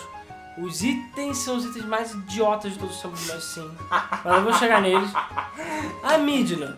Pra mim, é um dos grandes sidekicks ever. Sim. Eu acho que a Midna é muito foda. É um personagem Acho, acho que a você... Midna muito mais carismática do que a Navi, do que a, Sim. Ta- do que a Tati. A Midna que- você começa odiando ela, depois você começa a sentir pena e gostando dela. E até, Eu nunca cheguei a odiar até- a Midna. E chegando ao ponto, às vezes, até de fapar para ela. Isso é só no final do jogo, calma. É, depois você... Enfim. É porque aquela coisa, ela é, ela é diferente. Ela não é aquele tipo, e aí, eu sou seu amigo, vamos, vamos te Não, ajudar. ela é filha da puta. Ela é filha da puta, ela é escrota, ela só quer te usar, sabe? É. Ela te, ela te bate, bate uma, te bota uma coleira, te chama de cachorro e é isso aí, cara. É isso. Foda-se você. E você Entendeu? não pode comer ela. Exatamente. Ela, O- ela é diferente, sabe? Ela tem uma personalidade muito mais, muito mais forte. Já, aí você vê que, tipo, mesmo sem voz, o jogo não tem voz. Não, Nem é só barulho. É só. E você sente a personalidade da Midna, é muito interessante isso. É, Isso é uma parada que, que Zelda sabe fazer muito bem. Sim, Zelda e Banjo-Kazooie. Banjo-Kazooie. Banjo-Kazooie realmente. Oh, oh, oh, oh, oh. E cara, tirando. Deixa eu ver, Zelda 2 que eu ainda não consegui terminar. Cara, acho que todos os Zeldas eu quando zerei 100%. Todos. Tirando o Skyward Sword. Hum. Então assim, pra você ver. E o Twilight Princess eu não me arrependo nem um pouco de ter pego 100%. O jogo é muito foda. E tem vários, tem uns momentos bem pesados, tocantes no. Ah, com certeza. Da parte da Midna ficar boladona lá, que você tem que salvar a Midna e tudo mais. Cara, Sim. Tem aquela parte quando você chega em Cacarico, tá tudo destruído. sim. E você vê que... E porra, aquele, aquele cara que até hoje eu não sei se é um homem ou se é uma mulher. É um cara. É uma mulher, É um cara. É um cara. Ele tem uma filha, mas é um cara. O... Não, e também é interessante, foi a primeira vez que a gente viu um interesse. Que o Link tem um interesse amoroso que não é Zelda. Hum. A Zelda no Twilight Princess, em nenhum momento eles se pegam nem Não, perto eles, disso. Eles mal porcamente interagem. É, pois é. Enquanto nos outros sempre rola aquela coisinha de Aquele ah, é, clima aquele e tal. clima e tal. O Twilight Princess não, o Link é apaixonado por uma camponesa. Isso, por- por- pela amiga de infância dele. Ah. E você vê que realmente ele sente por ela, porque ele aparece nas alucinações dele em algum momento do jogo. Sim, e a tal. menina gosta dele. Enquanto a Zelda tá lá, a Zelda tá lá, foda-se, é a Zelda. Entendeu? E o Link não fica no final com a Zelda e fica com a outra menina, entendeu? Não. Então, tipo, é, é bem diferente. Agora, sobre os power-ups, as coisas mongóis do jogo. Tipo, o jogo é legal e tal, mas eu vi que o jogo foi rushado de, em alguns pontos. Por quê? Porque o jogo saía, saiu, foi um dos últimos jogos da GameCube, o GameCube já tava falido já, tá morto. Então eles meio que tiveram finalizar o jogo de qualquer jeito. Então eu senti que o jogo tinha alguma coisa a mais que não entrou. O mundo de Hyrule é muito grande e meio que é vazio, de certa maneira. Tem muitas áreas, mas tem várias áreas que você só explora pra poder pegar item. Não tem Ou pegar nada. aqueles insetinhos. É, que não tem nada no jogo. Sim. Fucking nada. É Então verdade. assim, eu tenho certeza que era pra ter mais coisas ali que não tem. Só que, por exemplo, o do de Ocarina, ele é muito mais preenchido, é muito mais vivo, muito Sim, mais sim, re- real, mais crível que o de Twilight Princess, sabe? Twilight Princess é o grande deserto, maravilhosamente lindo, só isso. Pois é. Então assim, ele tem áreas grandes e tal, mas sei lá. É, é- é estranho, entendeu? Eu, eu- parece que tá faltando uma coisa no jogo. Eu não duvido que esteja. Os power-ups, eu acho que no geral são os power-ups mais idiotas da série. Por quê? Todo mundo sempre zoa que o Link enfia tudo no cu, que ele tem uma bolsa mágica, blá blá blá blá blá blá blá. Ok, eu sei que ele leva bota de metal na- na- nas costas e ele bota no pé e ele afunda. Eu ia falar justamente disso. Beleza, mas é um jogo, gente. É um jogo. Agora, todos esses itens tinham tamanhos decentes, sei lá, tamanhos normais. É, Twilight. Princess, eles ligaram o foda-se. E todos os itens, a maioria deles, São itens idiotas. Não, o boomerang com asinha é legal, pô. Não, a primeira coisinha legal. Foi nesse jogo que tem o Double Rock Shot? É. É nesse. Caralho. Cara, esse é um dos... pra mim é um dos melhores itens que já É, feito. é, o Twilight Princess ele tem os itens mais idiotas e os itens mais épicos de todos. É. Cara, o, o Claw Shot duplo, ele É, é... é, chama de Colossal, foda-se. Mas é se fosse, é o Hook Shot. O Hook Shot duplo é uma das coisas mais fodas que existem. Cara. A roupa, tá- a roupa zora quando você começa a usar. Porque o, o no Ocarina é que começa a usar coisa de trocar de roupa. troca né? de roupa. Mas você só troca de cor e foda-se. Apesar que no o Awakening também tinha. Só que você trocava de cor, você ganhava proteção contra fogo, proteção contra água, blá blá blá. Me, me, me, me. Agora no, no Twilight Princess também tem isso, só que as roupas são super épicas, sabe? São super épicas. Aí tem, são três, né? Que é a roupa normal dele, é a roupa de Zora, a armadura Zora, que é foda pra Cara, caralho. linda aquela roupa. É uma roupa linda demais pra você mergulhar, é, Nadar. respirar debaixo d'água e nadar e tal. E a armadura do dinheiro. Que é aquela armadura foda, é, violeta, fodona, que você fica indestrutível. Enquanto você, usando o poder do dinheiro. Quem é o Batman, porra? É, cara, só que assim, power-ups idiotas. Bola de Eu espinhos. sabia que você ia falar bola de espinho. Cara, não dá, cara, não dá, não dá. Podia ser um item menor, podia ser uma massa, não. É uma fucking bola de espinhos maior do que o Link. Quando você bota o item, o Link mal consegue andar. E ele ainda vira. Cara, o Link não tem força pra usar aquela bola. Foi mal. Ao mesmo tempo que ele não consegue carregar, ele levanta a bola em cima da cabeça dele e fica girando. É, lembra quando você no Ocarina of Time tinha que ter um bracelete pra poder levantar pedrinhas? É. Porra, antes fosse isso. Então assim, tipo, é, e o pior é que esse item é subutilizado. Você usa meio que na dungeon dele e acabou. Sim. Você usa muito pouco durante o jogo, porque ele é um item idiota. E o outro item também que é idiota é o spinner. Spinner, né? O peão gigante. Cara, ok, eu tenho que admitir que a fase é uma das mais divertidas, eu acho divertidíssimo andar com O chefe, spinner. o chefe dele é extremamente Usando divertido. spinner é foda. Mas puta que pariu, aquele item idiota, cara. Olha o tamanho daquela merda. Vai ter num carro, aquela porra. E o Link tira do cu dele. E não tem utilidade em outras partes do jogo, praticamente. Ah, só pra você ficar surfando, foda-se. Você não fode, cara. que merda de jogo. Falei, quem é que pensou nisso? E sabe o que é pior? A dungeon da bola de espinhos eu considero uma das melhores dungeons já feitas de Zelda. Sério? Eu acho muito foda aquela dungeon. Porque é uma dungeon que quebra o. quebra o padrão de dungeon. do- do Ah, ele é uma caverna, um templo, É, coisa é uma assim. casa. É uma casa, e E foda-se. a, a, a, a, progressão é diferente. É uma progressão totalmente diferente. É você coletando os, os, os- os itens pra, pra sopa, sabe? Uhum, é E verdade. os, tem, o chefe final tem, tem uma questão meio Majora's Mask no chefe, uma parada meio tipo. O- É, como é que é o nome? Emotiva, né? Tem uma emoção. Então assim, eu acho legal aquele tempo por causa disso, porque ele é um tempo que quebrou paradigmas. Ao contrário de outros tempos, sei lá, o tempo da água mesmo do Twilight Princess é legal, mas é um tempo padrão, tempo, tem cara de tempo. Apesar de ser o tempo da água, o melhor tempo da água ever, né? Ele, é ele é mais divertido que os outros. Eu não achei o melhor tempo da água ever, não, mas. Ué, qual é o melhor tempo da água ever, então? Hum. Eu acho que o do Ocarina é o melhor tempo da água ever, apesar dele ser o pior. Eu tenho meus traumas com o tempo da água do Ocarina, por isso que eu meio que tenho que desconsiderar ele. Bom, enfim, o Twilight Princess, é, como eu falei, é um jogo que marcou. Uma outra coisa idiota que o Twilight Princess tem, eu joguei a versão de Wii, que eu não tenho a versão de GameCube. Eu queria ter comprado, mas na época eu não tinha Eu tenho a dinheiro. versão de GameCube. É. Yes. Que o Link é canhoto, porra. Pois é, aí vem o Link é canhoto. O Link sempre foi sempre foi canhoto. Sempre Aí foi. chega, aí vem, ah, metade da população, sei lá, mais da metade da população é destra. Então o Link não pode ser destro, é, ser canhoto sem a gente usar controle de movimento, porque as cabeças das pessoas vão explodir. Tá, o que eles fizeram? Espelharam o jogo. Então sim, eu zerei o jogo espelhado e é mongol. Cara, Como é o jogo não tem nada zoado. escrito, tipo é Hyruleano, sei lá, foda-se, entendeu? Não faz diferença espelhar o jogo não. Porque o texto é a caixa de texto fica fora do jogo. Sim, mas é bizarro. É eu, bizarro. eu, por exemplo, quando eu joguei a versão de Wii, já jogando a versão de GameCube, cara, eu fiquei completamente perdido. Pois é. Eu achei bizarro demais o jogo, sabe? Eu achei até o Link, eu olhando pro Link, eu achei ele estranho, E sabe? é estranho, porque, por exemplo, o jogo mantém aquela a cara de Ocarina, de que o deserto fica à esquerda, as coisas ficam nas posições certas. No do Wii fica tudo invertido, o deserto fica de direita, Pois é. sabe? É, é esquisito, sabe? Mas eu joguei feliz, por acaso os controles de movimento funcionam bem, eu diria, eu me diverti, dando espadadas. Não é chato ficar sacudindo o emote. Cara, é às vezes, mas eu particularmente gosto. É, eu sou bobo mesmo, eu, eu gosto desse tipo de coisa. Eu acho que dá mais imersão pro jogo. Uhum. E Twilight Princess pra mim, cara, se você não jogou, jogue.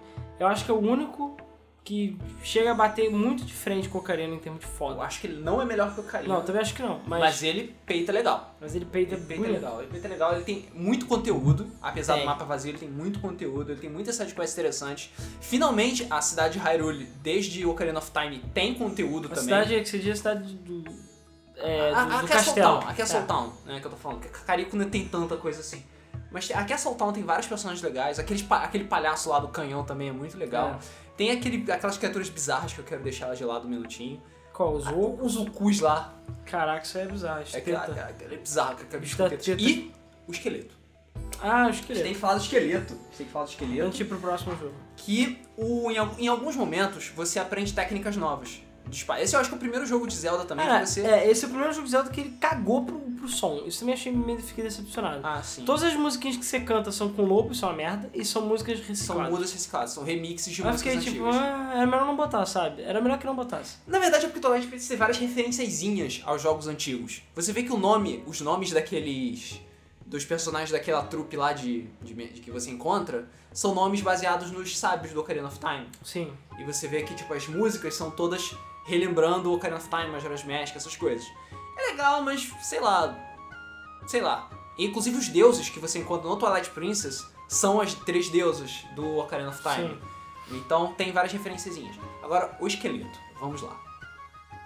Em alguns momentos do jogo, você encontra um, um guerreiro esqueleto, de armadura tal, foda pra caralho. É, que te ensina técnicas de espada. Esse eu acho que o primeiro jogo que tem técnicas diferentes de espada também, e essas técnicas são muito fodas. É, no, no 2 já tem, Zelda 2 tem, mas foda-se, ele não conta. Pois é, não conta, porque ninguém gosta dele. É. e as pessoas acham muito estranho, porque ele diz que ele foi o herói do tempo antigamente, que ele foi um herói, um grande herói antigamente, que ele usava espada, etc, etc, mas que ele sofreu um destino horrível e você vê que ele é tipo um esqueleto. E você puxando da mitologia de Legend of Zelda, você sabe que todo mundo que vai pra Lost Woods e se perde, vira um Stalfos, que é um guerreiro esqueleto.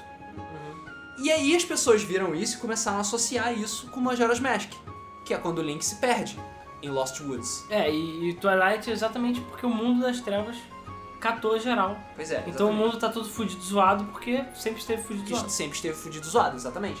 Porque o herói não, te- não tava lá pra salvar o mundo. E você começa a associar. Você acha realmente que.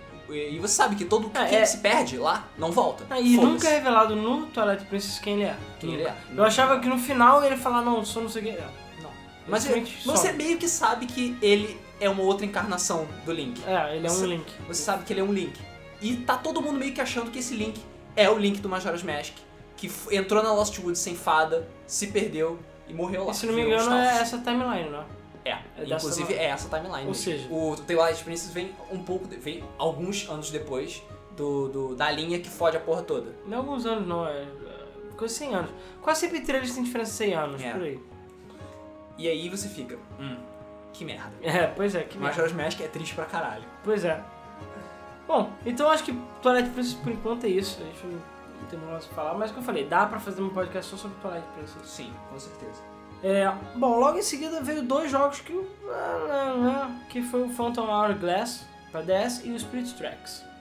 Phantom Hourglass eu gostei, eu tenho, achei bom. Phantom Hourglass não é aquele que usa os personagens do Wind Waker? Sim, sim. Ah, O Phantom Hourglass e o Spirit Tracks são continuações diretas do Wind Waker. ah sim. É, se passa no mesmo universo, os mesmos personagens, tem a Tetra. Inclusive tem um outro jogo da Tetra, que é Tetra Cracker, sei lá o que, pra GameCube também, que é outra coisa.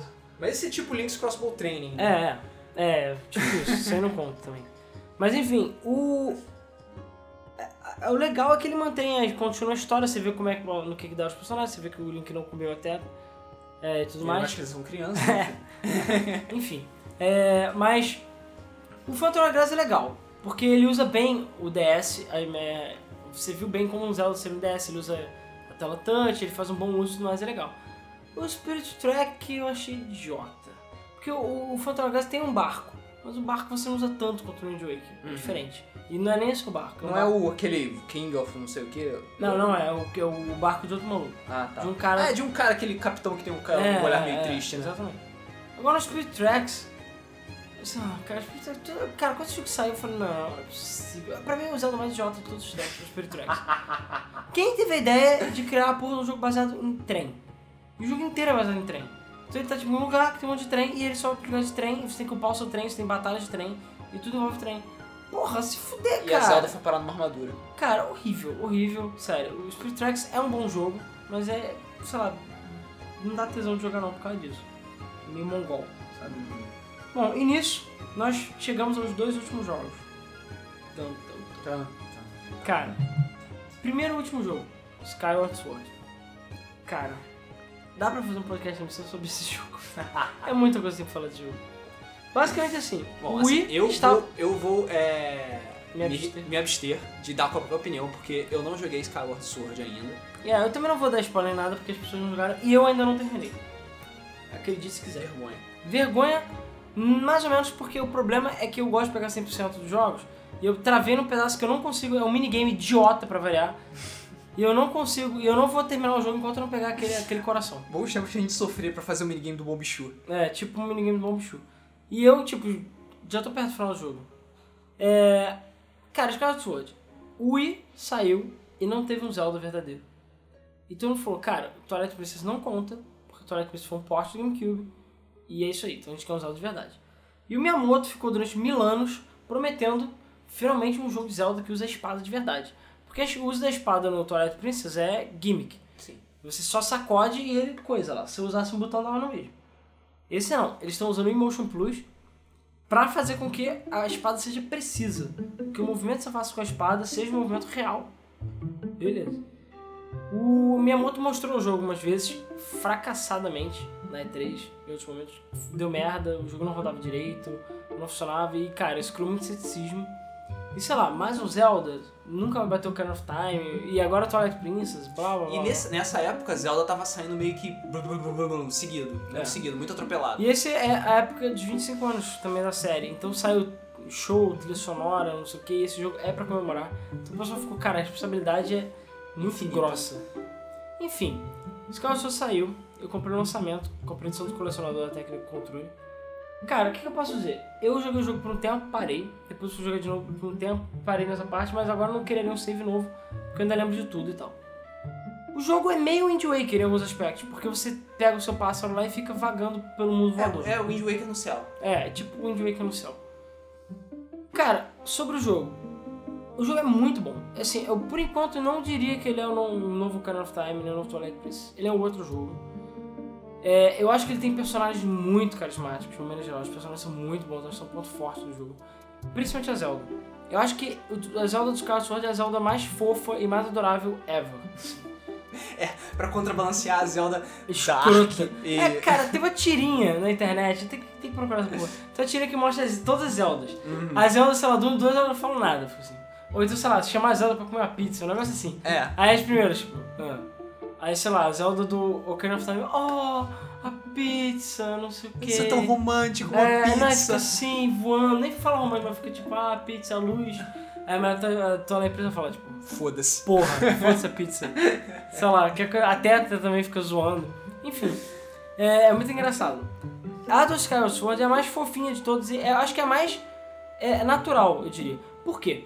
Porque o Link, assim como virou tradição em alguns jogos, ele começa como um cara merda só depois de muito tempo que você pega o uniforme de Link verde.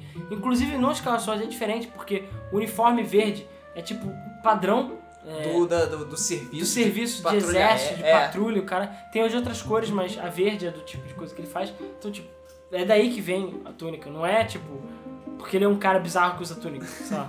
Aquele E- fetiche por túnica É, verde. E o Skyward Sword é o primeiro jogo da série na timeline. É o primeiro ever. Passou, sei lá, quantos milhões de anos antes de tudo. Então, sei lá, primeira vez que o Ganon aparece, primeira vez que o mal selado sai da Terra e por aí vai.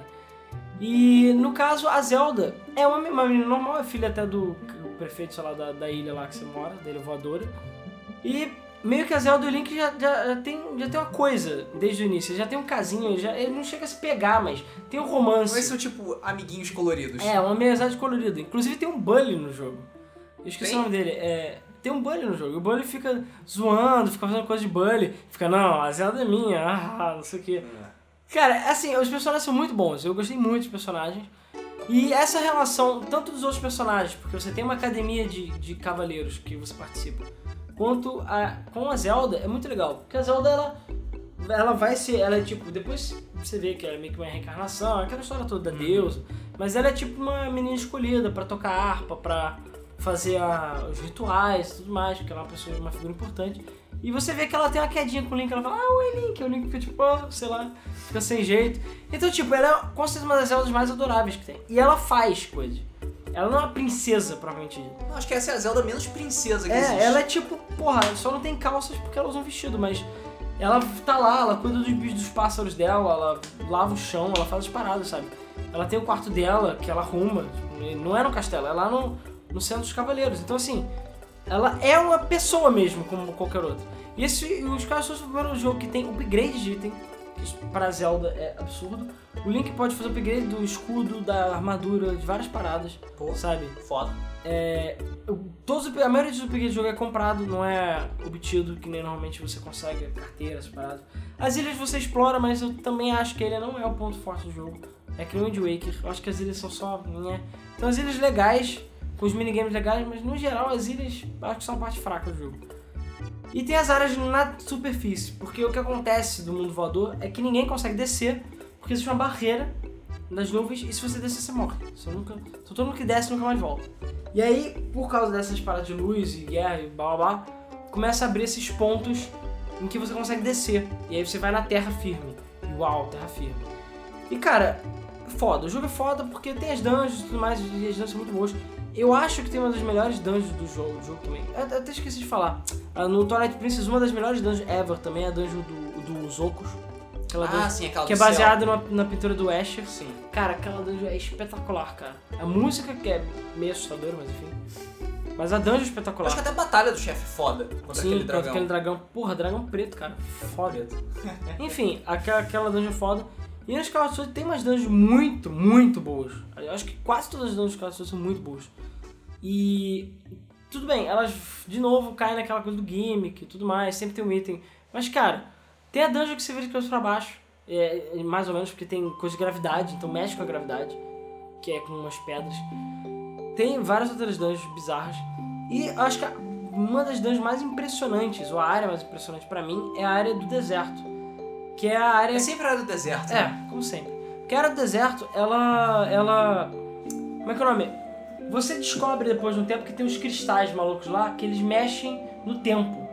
Então o que acontece é que existia uma raça de robôs, olha isso, antiga, de, de tipo aliens, ou seja lá o que for que tinha esses robôs, não nunca explicam, que eles eram robôs mineradores, eles pensavam, eles se comunicavam e tal, tudo mais.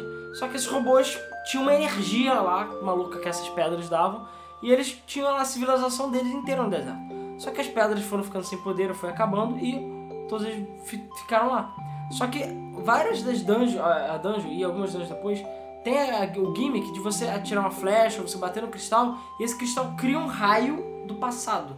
Então só naquele círculo de atuação, e é um efeito muito foda, o Wii dá até um lagzinho bonito, só naquela área de atuação as coisas voltam a funcionar. E você usa isso pra poder é, para poder passar das fases lá. Então os carrinhos de mineração começam a voltar e tipo tudo que é deserto e triste fica colorido, lindo e mexendo, os robozinhos voltam à vida e tal.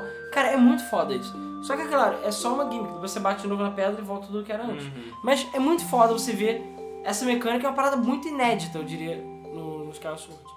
Enfim, eu não vou ficar mais dando muito, muitos detalhes, né, pra não spoiler nada. Mas, cara, eu realmente fiquei impressionado, fiquei bastante impressionado com o, o, Skyward Sword de uma maneira geral, pela magnitude do jogo. Ah, sim, o controle de movimento dele é muito bom, muito bom. Inclusive você usa, tipo, tem vários momentos... Você não tem opção de usar controle de GameCube pra Não, jogar? não. Tem que jogar controle Tem, de movimento, né? tem. Mas assim, eu não me incomodo, porque eu acho até legal, porque tem alguns bosses, alguns inimigos, algumas coisas que você só consegue usar em certos ângulos. Então, por exemplo, tem coisas que você, bosses e coisas que tem que cortar naquele ângulo. Ah, Então, tá. Você tem que bater naquele ângulo e dá um, é bem mais satisfatório, eu diria. Ou então você dá aquela estocada e funciona bem, entendeu? É, eu diria que também ele às vezes se arrasta um pouquinho, mas de uma maneira geral a história é tão boa que eu acho que, vai, que, que vale a pena, entendeu? Porque, é, enfim, a Zelda some, essas merdas, como sempre, você tem que ir atrás dela. Mas é muito bom, sabe? E, enfim, é um jogo que vale a pena, eu ainda não terminei, né? Então eu não posso chegar e dizer, mas eu não acredito que vai acontecer nada no final a ponto de mudar e transformar ele no novo Ocarina of Time. Mas, Eu não sei. Muita gente tá dizendo que Skyward Sword, pra muita gente, é o novo Ocarina of Time. não sei, cara. Eu sei que é um jogo bem moderno, eu diria. É um, Zelda bem amadurecido, porque, por exemplo, você pode correr, você tem estamina, você pode E fazer um melee Eu acho que parkourzinho. eu, eu nunca vi o- os personagens tão expressivos. Sim. Antes- Principalmente o Link, você vê que o Link faz umas caretas muito Sim, engraçadas. o Link quase só, só falta falar, mas ele tem super expressões. É, os personagens, eu falei, todos os personagens. Ao contrário, ou sei lá, nos outros Zeldas, os personagens das cidades eram desenvolvidos, mas não tanto.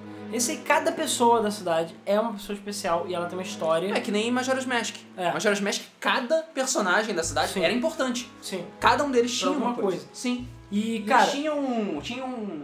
Uma coisa que era muito foda no Majora's Mask é que todos eles tinham uma rota diária, sabe? Eles tinham um tempo, ah não, é tal hora ele tava aqui fazendo tal coisa, tal hora ele tava aqui fazendo tal coisa. Isso é uma coisa que você não vê todo dia é isso porque a gente nem ficou falando da mecânica de voltar no tempo do, do Major. do Majora's, né? É porque tem muita coisa pra falar do Majora, cara. É, pois é. E, e, cara, então assim, os Sword acho que vale a pena, acho que é um grande jogo, assim, acertaram bem. É, eu, eu tava um pouco cético, mas acabei comprando, né? Porque é Zelda. Cara, Zelda sempre é Zelda. né? Pois é é. difícil ter, ter um Zelda ruim. E cara, foda, o jogo é muito bom, mas como eu falei, ainda acho que o Carinho Majora é difícil bater. Por mais que seja muita nostalgia da minha parte, porque realmente Skyward Sword é inegável um jogo superior. Em todos os aspectos. Sim. Em termos de controle, de história, de upgrade, de profundidade, tudo, sabe? E as músicas são blá, blá, blá. As músicas são maravilhosas também pra variar, todas orquestradas, alguns remixes. Tem coisas musicais no Skyward Sword? Cara, tem. É, não, mais ou menos. Não, né? Se bem que assim, não é exatamente. Meio que acabou virando padrão, mas não era pra ser padrão, sabe? O Ocarina of Time tem a Ocarina e você usa pra ela tocar coisas. E parece que desde então é, ficou quase obrigatório ter alguma coisa musical em Zelda. Não, já existia itens musicais. Existia, No mas. Zelda 1 mesmo você chamava, abriu alguns tempos tocando musiquinha. Só que você só usava o item, você não podia escolher música. Sim, sim, mas ele não virou tipo uma necessidade, que nem sei lá, no Wind Waker foi. o Wind Waker exemplo. é mais ou menos. Mas até sim, eu sei que é meio mais ou menos. Ou no Twilight Princess, que tipo, ah, botou só pra É, eu acho que só Majoras e o Ocarina que fazem um Uso mesmo. extensivo de música. O resto. O Eu- eu Wind acho Waker que- eu achei gimmick. Eu acho melhor que te- pare de usar música pra fazer essas coisas. Ou não então tenha só, tipo, às então usa logo, porra. Usa direito. Sei lá. Porque, né? Enfim. E aí temos agora o último jogo de todos os tempos de Zelda, pelo menos até o momento, que foi o Link Between Worlds. Que foi um jogo que eu tenho que admitir que é outro que eu queimei minha língua bonito.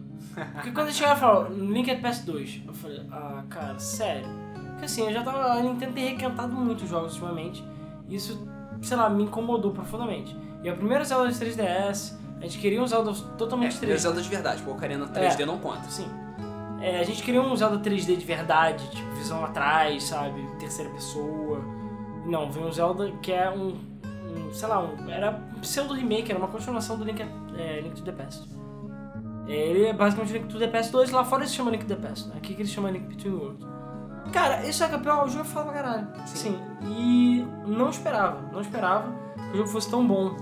E o jogo é muito bom, é um dos melhores Zeldas 2D, se não o melhor ever. assim. Esse peito Link's Awakening. Ele- Esse peito Link, esse peito Link é, é Past também. É Link to the Link Past. to the Past. Porque ele.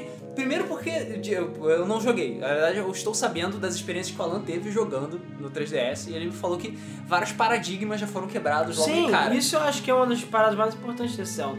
O primeiro paradigma é que você pode comprar todos os itens no começo do jogo. Só se ter dinheiro. Então você tem dinheiro, você vai e já pode comprar, sei lá, hookshot, arco e flecha, que são coisas que você só consegue no final do jogo. Por quê?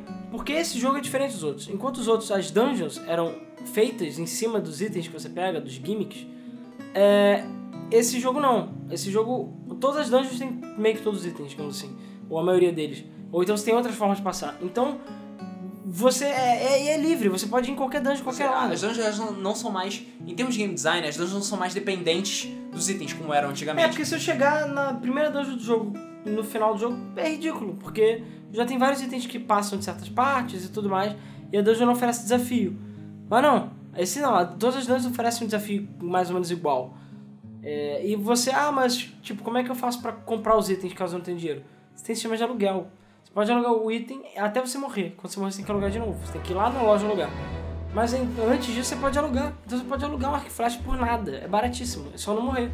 Então, cara, é uma outra estratégia diferente do jogo. O jogo muda. O jogo é tipo 3D também, naquele ângulo top-down. A história é muito boa. Tem duas Zeldas nesse jogo, tem dois mundos. A Zelda de cima e a Zelda de baixo. Pois é, é, é bem diferente. Tem dois Ganons, digamos assim. Então, tipo, é interessante. É um jogo interessante. É, é uma boa continuação pro, Link to the Past. É, é um jogo muito sólido e pra mim é um dos melhores Zelda 2D já feitos. Então assim, cara, se você não jogou, jogue. Só tô esperando aí um Zelda realmente 3D fodão para 3DS, que eu duvido que vai acontecer, mas esse aí também, cara, acho que arrancou minhas calças, acho que foi bem especial, assim, bem fodão. Enfim, é, cara, então acho que é isso, e meio que acabou Zelda. É, Estamos aguardando- Foram explorados todos os jogos de Zelda. É, sei lá, só rapidamente falando um possível futuro de Zelda. A gente já falou várias vezes em outros podcasts. Eu acho que poderia rolar um Zelda em que você controla a Zelda, ou os dois, o Link e a Zelda, e que a Zelda usasse os poderes de shake dela, essas paradas, pra poder passar do jogo. Você ainda quer que a Zelda seja shake, né? Porque ela já não é shake desde o Não, não é ser shake, mas o que eu quero dizer é que uma Zelda que faça uma Zelda guerreira, entendeu? Por exemplo, a Zelda do desenho do Link é muito mais competente do que o próprio Link no desenho. E ela, Excuse É. me, princess. E ela usava aquela, aquela, aquele colete de arqueira, ela era arqueira fodona. Sim. E ela era uma mulher foda. Ela a não usava Twilight saia. Princess é que chegou mais perto É. disso, porque ela montava junto contigo, ficava tirando flecha de luz Sim. no, no, no Ganondorf. E ela tipo, não usava. É, pra cada batalha final do Twilight Princess meio perto dos outros. Eu achei um. Eu achei ela foda. Principalmente o final, que você peita o, peita o Ganondorf na espada mesmo. É, não, essa Cai dentro, essa, né? essa Hum. é foda pra caralho. Essa é foda pra caralho, cara. Mas a, a outra a batalha. parte do porco, A parte do porco É. é. é, é. é. Mas depois melhora. Mas é que nem o Wind Waker, a parte do porco é, aí depois melhora. É a mesma coisa. Eles não, não, não aprenderam a fazer Agora é o contrário, agora o, o porco é, é porco. antes. É, o Ganon é, é- é antes e é fraco, e o Ganondorf vem depois e é muito mais foda. Ah. E. Eu até esqueci o que eu tava falando. Você tá falando do futuro, cara. Ah, sim. Então, assim, eu acho que seria legal ter um. Imagina um jogo Zelda em que você controla os dois. Tipo, você pode trocar. Um fica seguindo o outro e você faz. Sei lá, você passa dos dungeons e tudo mais. A Zelda, sei lá, tem que salvar o rei, salvar o mundo, sei lá. Ou então que você só controla a Zelda tem que salvar o Link, ou que você pega o Link no meio do jogo, ou que vocês têm caminhos separados e depois se juntam. É, ou tem histórias diferentes, cada um tem que Sim. fazer uma coisa Tem diferente. tantas paradas que você pode ter, sabe? Ou então, o que eu falei, é. Ou então, um pouco diferente, porque o Skyward Sword, eu sei que isso vai aborrecer algumas pessoas, já aborreceu porque eu já falei isso antes, mas não é que o Zelda tá cansado, mas às vezes cansa um Eu ia te pouquinho. perguntar justamente isso. Você acha que a fórmula atual do Zelda, que ainda é a mesma do Ocarina of Time, É, eu não acho que tá cansado, não acho que tá manjado. Você já sabe que você vai conseguir explorar todas as salas da dungeon, porque você vai pegar o item, blá blá blá. Você já sabe que, sei lá, é sempre a mesma coisa, você coleta tantos itens, vai não sei onde, faz não sei o que, vai coletar não sei o quê. É sempre assim. Você sabe que vai ter dungeon, você sabe. Tipo, é sempre aquela história que você vai ter que pegar um upgrade pra aumentar a sua carteira. Sabe? É, tem um collectible, que se não é Skuldula, é não sei o que, não sei o que lá, tem é coração. Paul, é. não sei o que. Pois é, então tipo, sabe, cansou já um pouco. Eu acho que eles podem mudar. Tem como fazer dungeons de maneira diferente. Entendeu? Eu acho que o próprio. eu acho que o Link Between Worlds já foi um começo Um bom. passo na direção certa. Você ter a maneira de você jogar as dungeons do jeito que você quiser. Sabe? Isso é bom. Isso é Isso abre muita, muito mais possibilidades de desafios para as dungeons. É. As dungeons podem ficar mais complexas, porque Sim. elas não dependem dos itens pra funcionar. Sim. Ou então criar dungeons, sei lá, você pega alguns itens só nas primeiras dungeons, depois todas as outras dungeons são baseadas nos itens. Você tem que. Tipo Mega Man, sabe? Você tem que usar todos os seus poderes lá. Sim. Isso não tem, cara, é muito difícil. Normalmente só a parte final do jogo e olha lá. Mesmo assim, não usa. Bom, de acordo com o que, que- com o que a gente sabe, com o que foi dito, é, existe a chance do próximo Legend of Zelda ser possuir elementos de mundo aberto. De verdade. De verdade mesmo, sério. E, ao que tudo indica, ele vai ser mostrado na E3 desse ano.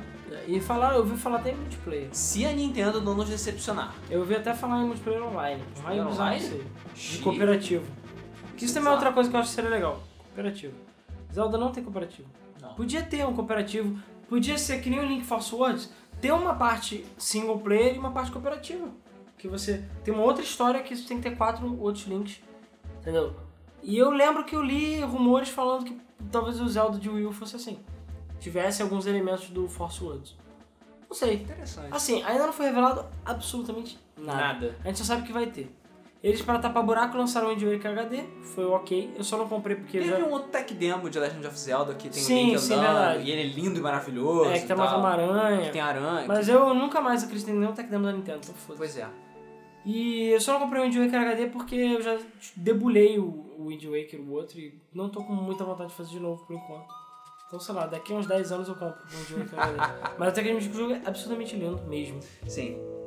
E cara, sei lá, acho que é isso, entendeu? Assim, É, eu O espero. podcast tá grande pra caralho. Hã? É, Esse esse talvez possa ser o maior podcast que a gente já fez. Sim. Maior do que o do RPG. Deve ter batido de RPG. Não Mas sei. enfim, a gente Isso falou porque de... ainda tem os comentários. Ai, caralho. Mas enfim.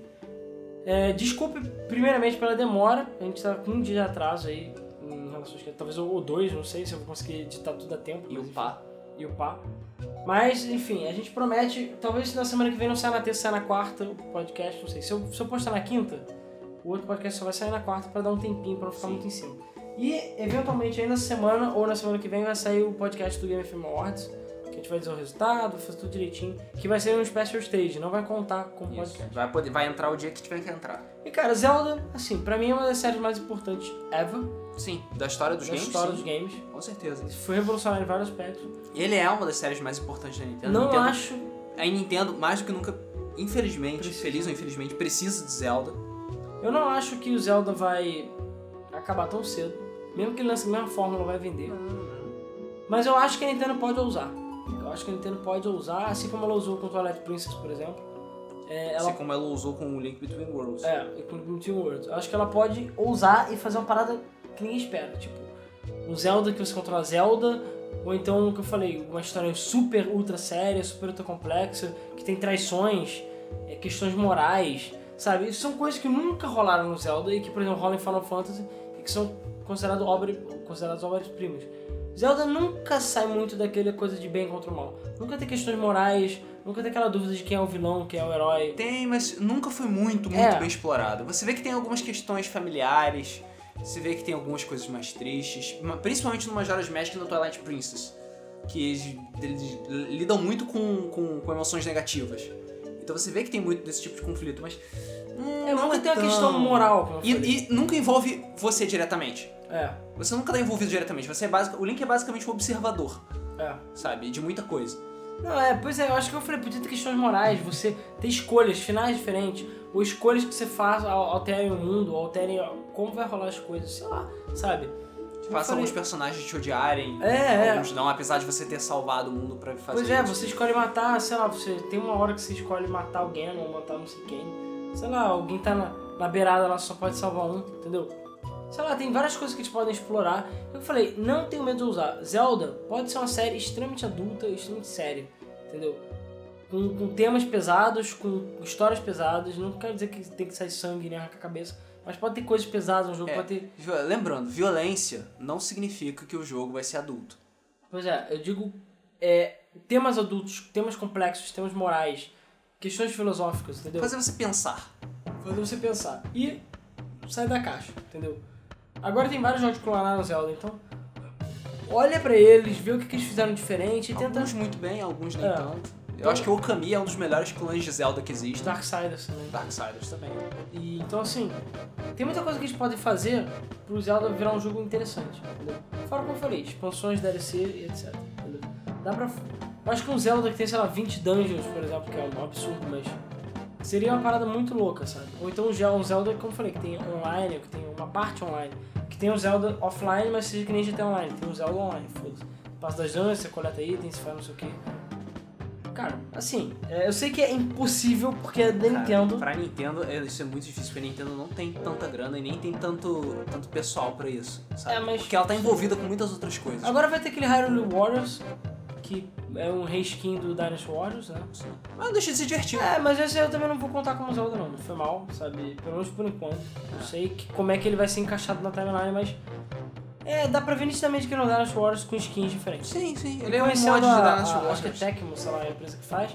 É, Tecmo engano. Ela é super preguiçosa em fazer as paradas. Então eu acho que o jogo vai ser muito diferente do Dynasty Warriors. Não que seja ruim, mas as histórias do jogo são boas, por acaso, do Dynasty Warriors. Então é possível que a história seja boa. E sei lá, é meio bizarro você ver que o Link, a Zelda e outras pessoas vão estar caindo na porrada pra valer, sabe? Liderando exércitos. Bizarro, não? Você pensar isso. Eu lutando contra Dodongos. Pois Muito é. tempo que eu não luto contra o Dodongo. Pois é. Então assim, enfim. É. Sei lá, a gente não quis ofender ninguém caso alguém tenha ficado ofendido. A gente só tá dando a nossa opinião. A gente, eu acho que Zelda é uma das melhores séries já feitas. Até o Zelda 2, que é considerado uma ovelha negra, eu acho um jogo espetacular. Sim. Principalmente pro tempo dele. É, E cara, é aquela coisa, a gente torce pra que a Nintendo fique mais tempo no mercado e que Zelda fique mais tempo no mercado. O único chato é que toda vez que a gente fala disso dá, sei lá, um, roteiro bate uma tristeza porque a gente não sabe nem quando vai ser outro Zelda, nem como ele vai ser, nem se vai ser bom. Não. E sei lá. Pelo menos teve o Link Between Worlds agora. Enfim. E a gente tá torcendo pra que o sobreviva, né? Pra poder. Enfim. Pra poder, sei lá, quem sabe ter mais um outro Zelda pra Wii U algum Uhum. dia. né? Meio que vai ficar fica só a média de um por, por videogame, quase. Ah, cara, mas eu acho que isso é bom. De certa forma, eu acho que isso é bom, porque Eu sei, cara. Eu acho que é bom, mas também é um pouco demais. Vezes o videogame dura Na verdade, 10 anos. é uma, é uma aposta perigosa. Porque se você fizer direito, esse jogo vai ser foda, épico e vai ser lembrado pra sempre Uhum. Na história daquele console. Como, por exemplo, foi Twilight Princess. Se fizer merda, fudeu. Vai ser lembrado como uma merda. Uma merda. E a gente vai esperar muito mais pra ter um jogo decente. Sim, sim. Mas, cara, é o que eu falei. Eu acho que podia ser 3, 3 anos, tá mais do que bom. Os Tem tempos... que ter um intervalo de tempo, mas não adianta. A Nintendo tem muita coisa na mão pra fazer. Ela, ela não é grande o bastante. Isso porque ainda tô esperando meus Star Fox, mas fizeram, né? Nintendo. Que pariu. Porra, ele não vai vir nunca esse jogo, cara. Ai, ai. Pelo menos você fizeram o GX HD pra Game Boy, pra, Game 3DS. Boy, caralho. pra 3DS que eu tô feliz. Porra. Com o criador de pistas, please. Porra, esse é épico. Juntando conteúdo do AX, claro. É, é. Pois é. Bom, enfim. Então, pessoal, é isso aí. Se vocês vão ficar por aqui, muito obrigado. A gente vai ler os comentários do último podcast. agradecemos a paciência de vocês É. também. O último podcast que foi sobre a Nintendo, né? A gente tá. Fudeu o Nintendo, sei lá. É. A gente fudeu a Nintendo é ótimo. Não, que é. Estamos preocupados com a Nintendo mais ou menos, né? Porque o título não é bem esse, mas enfim. E. É aquela coisa, é, sei lá, desculpa o podcast ser grande. Olha que ainda assim eu acho que ficou. Faltou falar muita coisa. Acho que Faltou. falado muito mais coisa. E olha que só são nós dois. A gente nem falou sobre, sei lá, sobre os Gorons, sobre toda a água de Hyrule passar na bunda do Rei de Zora, entendeu? Essas coisas, sabe? É verdade, é verdade. é, mas cara, é isso que eu falei. Vai são assuntos que vão ser um podcast específicos dos jogos, não adianta. A gente pretende fazer podcast dos jogos especificamente. Provavelmente vai, vamos chamar mais pessoas, chamar pessoas que, sei lá, também tenham experi- experimentado o jogo. Eu nem contei, eu acho que eu contei em outro podcast, mas eu nem contei as minhas histórias de eu competindo com minhas primas pra ver quem é que terminava o Ocarina of Time primeiro. e aí um ajudava, um, chegou uma hora que a gente, ah não, tipo, eu tô preso não sei aonde e ela tá presa não sei o que, a gente trocou dicas só pra, tipo, beleza, trocamos essa dica, mas continua a guerra. Enfim. É. E cara, enfim, Zelda é uma série foda que marcou todo mundo. Se você nunca teve a oportunidade de jogar Zelda, Jogue. Jogue. Se você nunca teve a oportunidade de jogar algum jogo deles que a gente falou, jogue. Seja no emulador, seja virtual console, seja original, jogue porque é, Zelda é uma série que merece ser experimentada, é uma série que marcou o mundo. E eu acho que é uma série que vai continuar marcando, possivelmente. Vale a pena. Vale a pena, vale a pena, vale a pena pra caraca. Então, pessoal, é isso aí. Se vocês gostaram, normalmente não deixe de gostei, compartilhar, que é sempre bom divulgar o podcast, né? Porque o nosso podcast é pequenininho ainda. E, cara, quer, se vocês querem ouvir o podcast sempre, sai toda terça-feira às 8h30, não sei que dê merda, tipo agora. Mas que tem merda de falar. Mas sai no iTunes, sai no site, tem um RSS só pro podcast. Então você tem como ficar acompanhando direto. Tem no YouTube também, no canal Game FM. Então, todas as maneiras você pode acompanhar aí a Game FM e, enfim, ficar por dentro aí das novidades, ouvir o Debug Mode, ouvir o Pixel Pixies. Inclusive, na quarta-feira, é, toda quarta-feira às 8, se eu não estou enganado, 8 e meia, tem o Pixel Pix, que é o nosso podcast barra programa só de meninas. Elas estão sorteando alguns brindes legais, então fiquem de olho. Sim. Elas estão sorteando vários brindes. Vira e mexe sorteio é, coisas do Kingdom Hearts, coisas do Mario e outras paradas. Coisas que elas mesmas fizeram. Algumas coisas que elas não fizeram. Então fiquem de ouvidos abertos aí. É, se você perdeu o programa às 8 lá da, da- do Pixel Pix, você pode baixar o programa direto no Game FM. Tem na parte de podcast, tem todos os episódios do Pixel Pixels também, se vocês quiserem ouvir. E é, é, como o programa é ao vivo delas, de participar no Twitter, participar diretamente pelo Facebook, tem várias maneiras de participar. Enfim, então pessoal, é isso aí. Vamos ler os comentários do último podcast, que foi sobre Nintendo está fudido, fudeu tudo. Valeu. Começando os comentários do YouTube, o Van Ascris, que eu até agora não sei se eu falei o nome dele certo ou não, mas enfim, ele comentou que o, o Iwata tem que cometer harakiri, isso sim. e ele falou também que o novo console seria o Super Nintendo One. Né? Que nem a, a, a Microsoft. O Arthur Machado está perguntando quando volta os gameplays. Cara, eu juro que eu, a gente tá tentando fazer que volte logo. O mais rápido possível. É só a gente se organizar aqui. Mauro Alves, leiam por favor. Calma, não precisa pedir que a gente sempre lê. O povo reclama que tem pouco jogo pro Wii U, mas não repara no seguinte, o jogo aqui custa 200 reais. Sendo assim, eu duvido que qualquer um tenha dinheiro para comprar 5 jogos por mês. Eu vou comprar o PS4 2015 quando sair Final Fantasy XV, porque eu não aguento mais jogo de tiro. E esse ano eu vou comprar o Wii U e jogar nele os jogos de Wii e ser feliz. E vai se fuder aos jogos que ela fica meio tralhando a Nintendo e que quer que ela lance seus jogos para o PS4. o que faz vender. é, ainda bem que não pediu pro Xbox. O que faz vender na plataforma são os exclusivos. Ou vocês acham que vai ser God of War pro Xbone? Fala sério. O pessoal do Debug Mode, vocês são o máximo. Trabalho em casa e fico o dia inteiro ouvindo vocês. É muito da hora. Ruá, ruá, ruá. E a Nintendo vai falir em 2399. Antes disso, ela tem muita grana. E eu quero o token, o prêmio token de, de comentário. Olha, acho que você perdeu, hein? Ah, vai ter que comentar bem mais do que Não isso. sei, é. Porque eu, o comentário dele é grande, mas eu acho que o do nosso amigo lá, o Fidência, é maior. E sobre o Ata é o seguinte, ele é teimoso sim, e burro.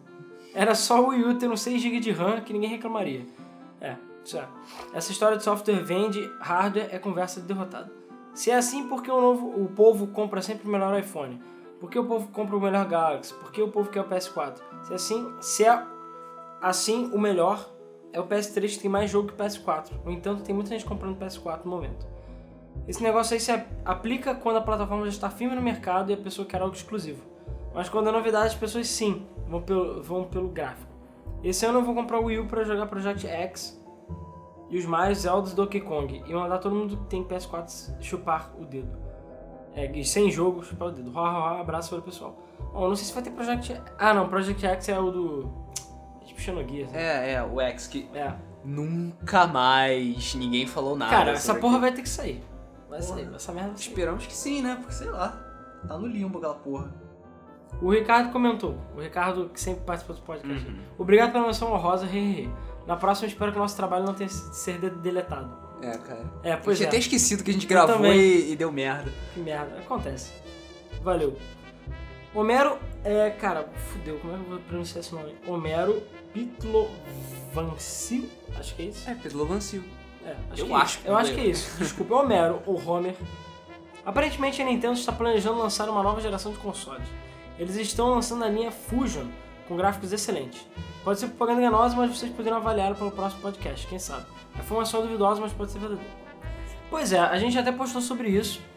Informação é... mais do que duvidosa. É, eu acho. Eu sinceramente acho que quando vaza com spec demais essas paradas, é, é caô. Mas a ideia é interessante, de fazer um controle gamepad da vida, que é portátil e videogame. Acho que é uma boa tendência. Mas eu ainda acho que se a Nintendo desse o nome de Super Nintendo 2, que cara, ia vender pra caralho. Só isso. Porque o cara, caralho, Super Nintendo, vou comprar. É, pois é. Funciona assim, geralmente. Mas assim, eu acho que é fake. Ainda mais com o Iwata mongol no, no cargo. E a família Yamauchi rapou fora. Saíram do barco que tá afundando. Então assim, cara, só pode, só pode ser porque não tem nada. Não tem nada mesmo. Deve estar tudo na merda. Diego Franco Rabelo. Bom, ainda pretendo ter um. ah, além do PS4, pegar um Wii U. Espero que a Nintendo não largue ele tão cedo. Pois é, vamos ver, né? É, dependendo do Iwata, porra nenhuma. Você Pedro Alto vai afundar com o navio. Isso aí. O Kevin Perini falou: o próximo podcast pode ser o tema Como Salvar a Sony, que está falindo a passos largos. Também é preocupante, muito mais que a situação do Big Game. Ah, cara, eu, sinceramente eu não concordo, não. Eu acho que a Sony em geral tá com problemas financeiros, mas a Sony de games. Eu acho que a Sony não vai falir tão cedo, Justamente sinceramente. ao contrário, a, Sony, a, eletro- a divisão de eletrônicos da Sony sempre esteve meio mais ou É, menos. o da Microsoft é que tá pior, na Da verdade. Microsoft tá pior, pois é. Porque a divisão de games da Microsoft não dá dinheiro mesmo. É, ainda mais agora que eles fazendo merda, né? Pois é. É, a divisão da Sony tá. É, agora ela tá um pouquinho melhor do que ela tava antes. Teve uns anos atrás que ela tava bem pior. Do tipo, foda-se, a, a divisão de games da Sony não tá dando prejuízo e os outros. Os outros. Tô segurando a peteca. Os outros que estavam segurando a peteca, pois é. Mas hoje em dia tá um pouquinho melhor. Mas, Acho que, cara, eu acho que a situação mais propõe no momento da Nintendo. Mesmo assim, a Nintendo tá em voga hoje. é, agora, mesmo né? assim não quer dizer que ela vá falir agora. Acho que Ah, se não, for pra não. falir daqui a uns dois anos, pelo menos. A não ser que jogue a toalha. Eu vou fazer, sei lá, é, máquina de pachinko. É, eles estão fazendo máquina no negócio de saúde aí. É, sei lá, cara, a Nintendo, sério. E o Ata com suas ideias geniais. Flávio Garcia.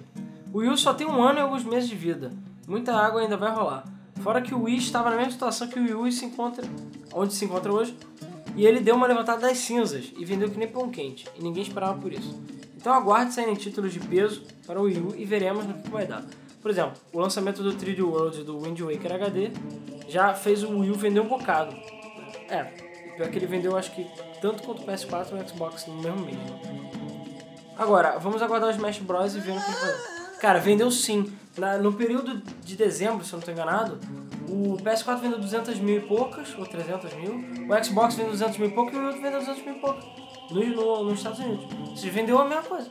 Só que, claro, ele só tá um ano atrasado, mas, enfim. É. Cara, eu já falei, o segredo do Wii U é preço e jogos.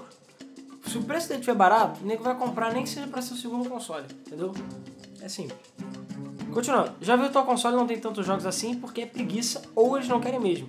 Seria ótimo jo- ter jogo no 64 no Wii U como Mario Kart, Mario 64, Super Smash, Sonic Advance seria muito bom de jogar no Wii U ou até mesmo no 3DS. Mas é, cara, eu sei que tem muitos problemas de licenciamento, mas os jogos que já, já saíram não tem desculpa, entendeu? Só isso. Eu não tenho desculpa. Eu acho que já era pra ter saído. Então, sei lá. Elenilton de Souza. Mais um ótimo podcast com um assunto bastante pertinente. É bom ver um programa onde a situação da Nintendo foi tratada claramente sem frescuras de outros casts que tem com a empresa. Costuma ser tratada como uma espécie de MPB dos games da, qual- da qual ninguém pode falar nada. é tipo a Apple, sabe? É. Tipo, não, a Apple tá bem. Cara, aqui a gente fala mesmo, porra. Recentemente fiz um vídeo de gameplay de Sonic 1 para Mega Drive onde falo bastante coisa.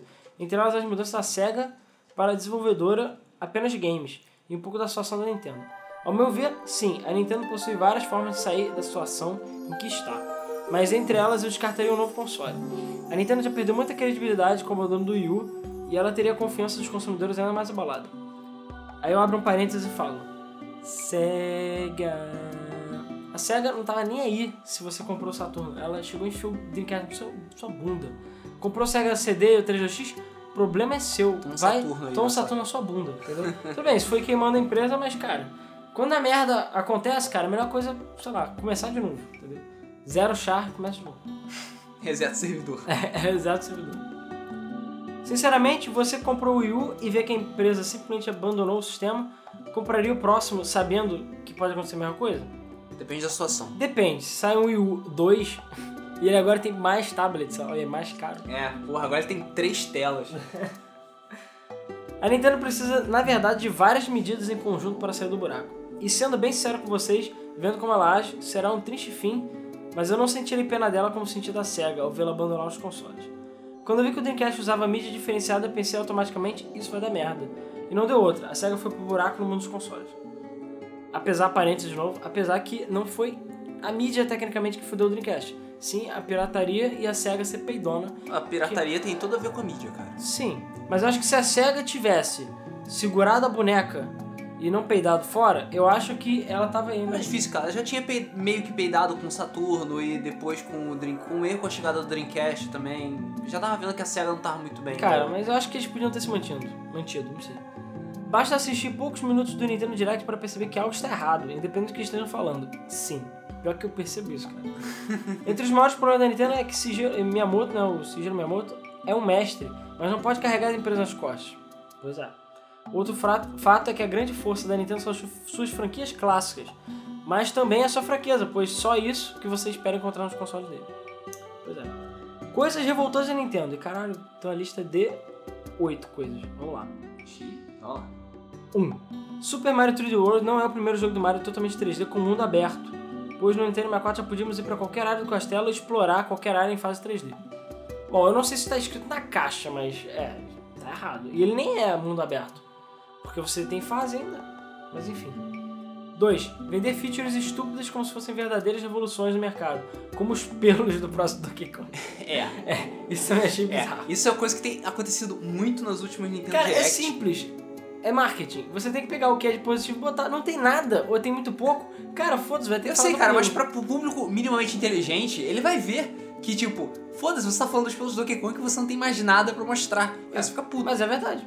Não tem mais nada pra mostrar. 3. Criar uma espécie de culto fanático em torno de Mario Zelda e renegar as outras franquias, tratando-as como jogadores de reserva. Tudo que ela está conseguindo é tratar os jogadores titulares, deixar os jogadores titulares cansados, enquanto as reservas, sem poder jogar, estão ficando obsoletos. Falou e falou e disse, cara. Falou tudo. É, Mario Zelda vende? Vende. Pode continuar fazendo? Pode. Mas, cara, cadê F-Zero? Cadê Star Fox? Cadê porra toda? Cadê, sei lá, até que Dícaros? É revoltante ver que outras franquias. É revoltante ver que outras franquias de outras empresas, quando seguem suas linhas de jogo, são chamadas de mais do mesmo. Mas quando é a Nintendo que faz, é sempre algo maravilhoso. Mas é aí que eu digo, é o que eu critiquei do Super Mario Wii U e outros aí que eles ficaram reciclando. E o Super Mario, né? O próprio 3D Land, eu diria que também é, o 3D World é um pouco de reciclagem. Mas aquela coisa, Nintendo é Nintendo, né? Sim. Nem Zelda, eu ainda acho É. que a fórmula de Não, Zelda cara, 3D... É porque Zelda demora tanto pra sair de um pro outro que até tem bastante diferença, apesar da fórmula ser a mesma. Mas o Mario, o que eu falei, o New Super Mario pra mim foi a Não, d'água. sim, o New Super Mario é, é Encheu mais... o saco. O New Super Mario é mais fácil de notar porque os jogos foram meio que atropelados, eles foram Sim. vomitados.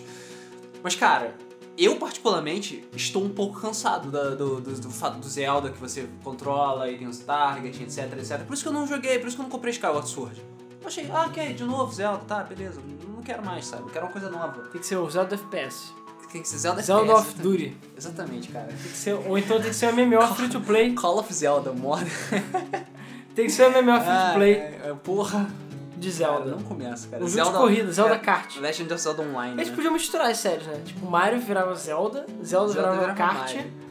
É, aí Star Zelda, não. Zelda virava F0, Caralho, isso é foda. F0 virava Kirby, É, o Capitão Falcon fica chupando isso, e. Kirby virava Metroid, pronto, tá aí. Aí pronto, cara, genial, né? Genial, Genial. pronto. Podia fazer isso.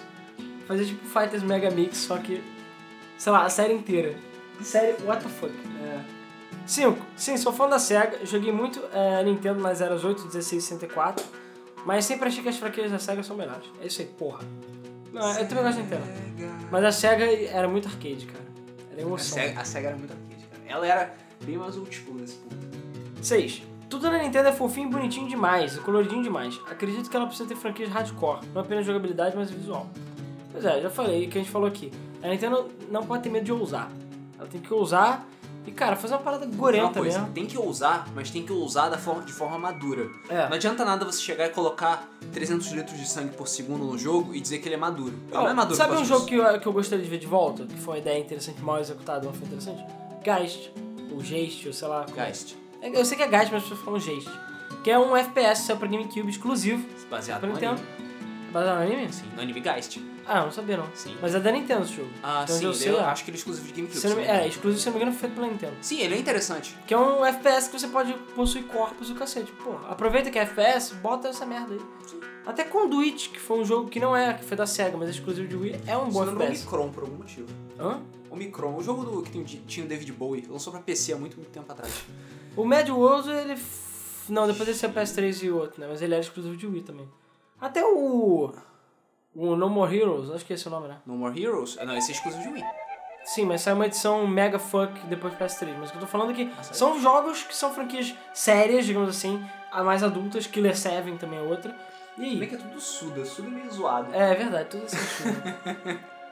Mario 3D World é bonito? Sim, é bonito. Mas digo a vocês, analisei friamente o game rodando e é possível ver claramente os polígonos, arestas e efeitos simples, mas bem maquiados. É uma prova de que a Nintendo trabalha suas franqui- franquias com o mesmo esmero e precisão, mas também é uma mostra que o Wii U não é tão poderoso e vai sentir o peso dos concorrentes logo logo. Já tá sentindo, né? É só, é só esperar mais um pouco. Ah, então, ele botou dois 8 por algum motivo. O último que ele foi o 7 e tem o 8 e tem o 8 de novo. Tá, ok. Não existe. 8. Não existe esse lance de que não compete com os outros. Está no mercado, então compete. Você vai numa loja comprar um console e vai ter que escolher entre eles. E às vezes você não vai escolher o Wii U. E 8 de novo. Aguardo pela subida da Nintendo, mas essa queda é boa para ela ganhar humildade, que talvez esteja faltando nas decisões tomadas pelos superiores. E finalizando, procure por uma matéria feita com informações dadas por um desenvolvedor de jogos para o Wii U e vocês verão a, espé- a espécie de descaso da Nintendo com os third parties não passando informações completas sobre os kits e os kits atualizados não têm documentação informando que foi modificado. E-mails que levavam até um mês para serem respondidos, etc. Bom, disso eu não sabia, cara. É porque, é porque parece, E ele já por enquanto ganhou o seu token, mas vamos ver. parece, é que é, dependendo do desenvolvedor, tem desenvolvedor que tem relações muito ruins com a Nintendo, porque ela simplesmente não, cons- não se- consegue se comunicar direito com, com a empresa. Ela simplesmente- E a Nintendo simplesmente caga pra certas coisas. Eu, É. Pelo que parece. Isso não, sou, isso não sou eu, são os rumores dizendo. É, cara, é o que eu falei do Zibo. Uma das paradas que matou o Zibo foi isso. O Zibo teve a oportunidade de abrir o mercado nacional de jogos. Rodrigo e outras pessoas que eu conheço Tentaram, tentaram fa- fazer jogos e a Tectoy cagou. Então, assim, mesma coisa, a Nintendo também, se ela realmente faz isso, cara, tá dando mole. Nicolas Santana. Eu acho que é bem arriscado lançar um novo console, mas se eles fizerem um bom console com boa capacidade, que pelo menos fosse igual ao Xbox One e PS4, e manter sua boa qualidade de jogos, ia bombar com certeza e vender pra caralho. Uma boa sugestão para Game FM Play é Broforce. Engraçado, eu já ouvi falar desse jogo, mas eu não lembro que jogo é esse. Eu sei que jogo é esse. Cara, isso... Não, menos se não me parece, engano, é side-scroller. parece muito trash. É. Sei lá. Beleza, tá anotado aí, vamos ver. A gente tem que voltar a gravar aqui. Vamos voltar, vamos voltar. Felipe Santos Cunha. Vocês perguntaram quem gasta 150 dólares em um tablet pra jogar cagando. Mas eu comprei um iPad pensando que seria útil pra caramba e no fim eu uso ele pra cagar lendo Batman. Mas cara, o que eu tô dizendo é que você usa, você usa seu tablet pra outras coisas, só usa pra cagar com Batman, entendeu? Essa é a questão. Seria legal se o Gamepad pudesse ser usado pra outras coisas. Ele não é. Vamos lá. Quanto à Nintendo, é irônico que o controle total é, e o protecionismo sejam o ponto mais forte e o ponto mais fraco da empresa. Justamente pelo exagero que são empregados. E por fim, vocês falaram mal da Nintendo, pois são os cachistas sonistas e Candy Crushistas. Opa, Candy Crushista não. é. Candy Crushista não, porque nós somos da resistência. É, eu nunca joguei Candy Eu Crush, Nunca joguei Candy porque Crush é Saga puio puio caralho. Candy Exatamente. Crush é o cacete. o negócio é puio puio. É, Viva a cultura oriental, né? É. E também é, o Candy Crush que é mais 62 mil pontos na minha escala, porque eles acham que podem coisar Can- Candy, a palavra King Candy. é babaca. Porque é Não. King. Ela não era babaca, ela ficou babaca. Pois é, aí vai e registra o nome Candy, foda-se. E ela ainda fala, não, porque a gente prioriza jogos que não são plágio, sendo que todos os jogos de portfólio são plágio, incluindo Candy Crush. É, até eles fizeram, plagiaram até Pac-Man. É, até Pac-Man, cara, se fuder. Eu acho que as outras empresas tinham que chegar com a piroca flamejante giratória da, Da justiça justiça. e enfiar no cu da King pra se Porra. fuder. Tá afim de virar nova Zinga.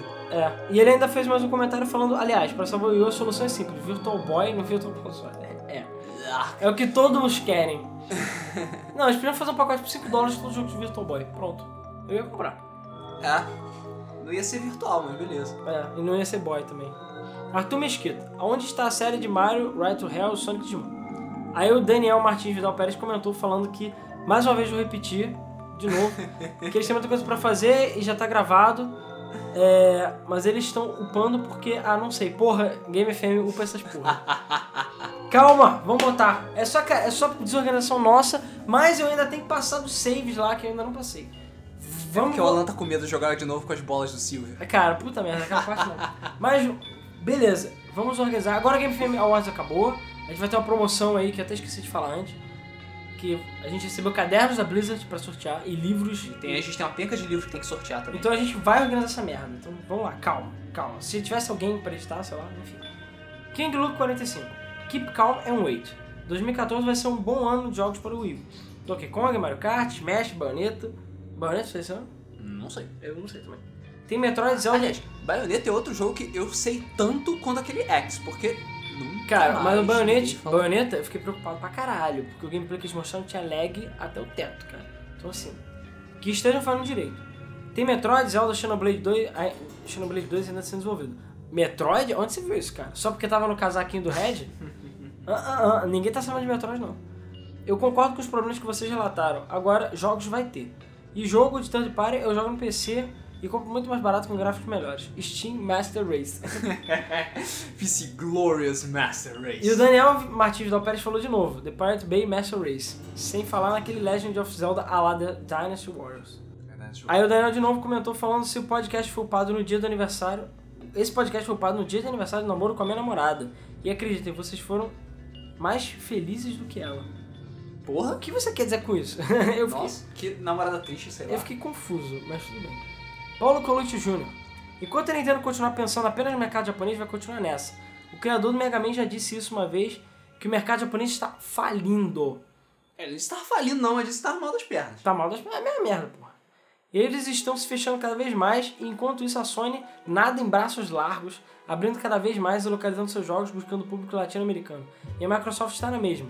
É triste, mas não vejo bons com bons olhos o futuro da Nintendo. Porque não ser... É, como é que é? Porque não ser por muito tempo, é, não é por muito tempo, que ela vai aguentar é, só com Mario, Zelda, Donkey Kong e Metroid derivado. Cara, já falei, Iwata sai, entra um cara que tenha cérebro e pronto, a Nintendo tá salva. É simples. Jogo doido 1. um bom, bom nick. Ah, esse Já- nick do maluco? Já tinha comentado, mas o meu comentário sumiu, então vou comentar de novo. Bom, não foi a gente que apagou, hein? É, eu não sei de nada não. É, se for no YouTube, é culpa do YouTube. Ou é do Google Plus, sei lá. Geralmente é do YouTube. Primeiramente, ótimo podcast como de costume. Também acho bastante válido essa opção da Nintendo lançar um novo console, mas acho que seria bom no final de 2015, mais ou menos. Eu vou deixar uma sugestão pra vocês que acham podendo fazer um podcast sobre games polêmicos ou proibidos. Aí tá aí um, um bom top que a gente nunca falou. Carmageddon, Manhunt, essas porra. Do grande Duke Nukem 3D. Caraca, Verdade, A gente- esquecido. A gente já falou de jogos violentos, né? Mas não chegou a falar Mais ou menos, a gente falou sobre o negócio de- da polêmica dos jogos serem violentos ou não. É, mas a gente não falou especificamente disso, né? Eu acho. Jogos Cara, eu tinha esquecido completamente que Duke Nukem tinha sido. Até hoje é proibido, até onde eu sei. O É? 3D é. Não Sério? saiu pra Zibo por causa disso. Saiu pro Zibo no México e não saiu no Brasil porque é proibido. Yay. Ai, ai. Ichirandai. Márcio Rossi dos Santos, ou Rossi dos Santos, Márcio Rossi dos Santos. A Nintendo deveria dar mais atenção ao Wii U e parar um pouco o 3DS. É, é, fazer algumas mudanças e mudar um pouco a situação da empresa. Que o Ata tome as decisões certas e aprenda os novos caminhos para a Nintendo melhorar o mercado de games. Agora, falando de rumor, é, agora estão falando do rumor do tal do Nintendo Fusion. É o Fusion. E tem uma vírgula aqui, mas eu não sei se foi a, se ele acabou o comment ou se o YouTube comeu. Não Bom. tem nenhum leia mais não, né? Não, tem não. E agora eu tô usando o aplicativo certo, então tá bonitinho. Hum. Bom, enfim, obrigado pelo comentário. É, cara, Nintendo Fusion, sei lá. Não sei se vai rolar não. Eu não sei, cara, eu, eu, eu duvido sei. que eu e o Iwata. Sabe por quê? Porque a Nintendo, ela não gosta. Ela não gosta de, de ser diferente, ela não gosta de ser Cara, é porque eu e o Iwata, cara. Se Não, fosse uma outra... A Nintendo nunca, nunca gostou de ser previsível. Ela sempre quis ser diferente de todo mundo. Vide todas as coisas bizarras que ela já fez. É. Ela sempre quis ser diferente, foda-se. Ela não, não gosta de ser igual aos outros. Então, eu não sei o que ela vai fazer. Eu não sei. Ninguém nunca sabe. Enfim. Anderson Terra Nova. Ele também, por algum motivo obscuro, fez 10 tópicos também. Sei lá, as pessoas agora estão com de fazer tópicos. Ok, tópicos Um. são legais. Retira o Wii das lojas, acabando com a confusão. É, o Wii já saiu de linha, pra falar a verdade. Tem Já, o Wii então- Mini. Ah, E ainda tem. E Cara. aqui, pelo menos aqui no Brasil, você ainda acha o Wii pra Cara. vender. Wii Mini é que nem Game Boy Micro. A gente não conta. Tá, mas tá lá no mercado e eu acho que o você ainda acha pra vender, cara. Eu acho pra Não, não, não, direto. não, não. Ele acha. Você pode achar pra vender, estocado nas lojas, etc, etc. Mas. Tem certeza que ele já saiu de linha? Já, ele parou de ser fabricado no Japão. Ah, tá. Tanto no Japão, não sei nos Estados Unidos, se ele parou mesmo, mas no Japão ele parou de ser fabricado. Bom, mas ele disse que ele falou é pegar, botar tudo no deserto e esmagar. Ah, beleza. Com o Wii, beleza. 2. De coração partido, Shigeru Miyamoto tem que passar a bola. É horrível para um novo designer viver na sombra de um gênio. Vídeo Disney Pixar. Também acho. Cara, eu não que vou o dizer que tem o, ele tem que se aposentar. Mas o que eu acho é que já tem que achar um pupilo, alguém pra ficar no lugar dele, cara. Ele meio que tá se afastando aos pouquinhos, mas o problema é que tá tudo na mão dele, cara. É, é foda. 3. Compre a SEGA. E por mais que não seja culpa do Miyamoto especificamente, o fato de ele Cai estar lá. coisa. O fato dele estar lá não deixa as pessoas crescerem, brilharem, sabe? Porque, tipo, ah, tem o Miyamoto. E o Miyamoto, cara, eu não sei se ele tá se atualizando também, mas enfim, ele é o Miyamoto. Ele é japonês, ele tá. Cara, ele tem tipo 70 anos. Tem 60 e pouco. Cara, ele é velho, cara. Ele é velho, cara. Ele é muito velho. Ele parece, mas ele é muito velho. Ele é igual a sempre, mas é velho. Terceira opção, comprar SEGA. Cara, eu acho que essa seria uma decisão muito inteligente, por acaso. Comprar Sega. Sim, eu acho que se a, se a Nintendo comprasse a SEGA e usasse bem a SEGA, cara, aí sim ia ter jogo pra caralho. Sério. Sim. E a SEGA não é tão cara. agora que a SEGA comprou a Atlus, né?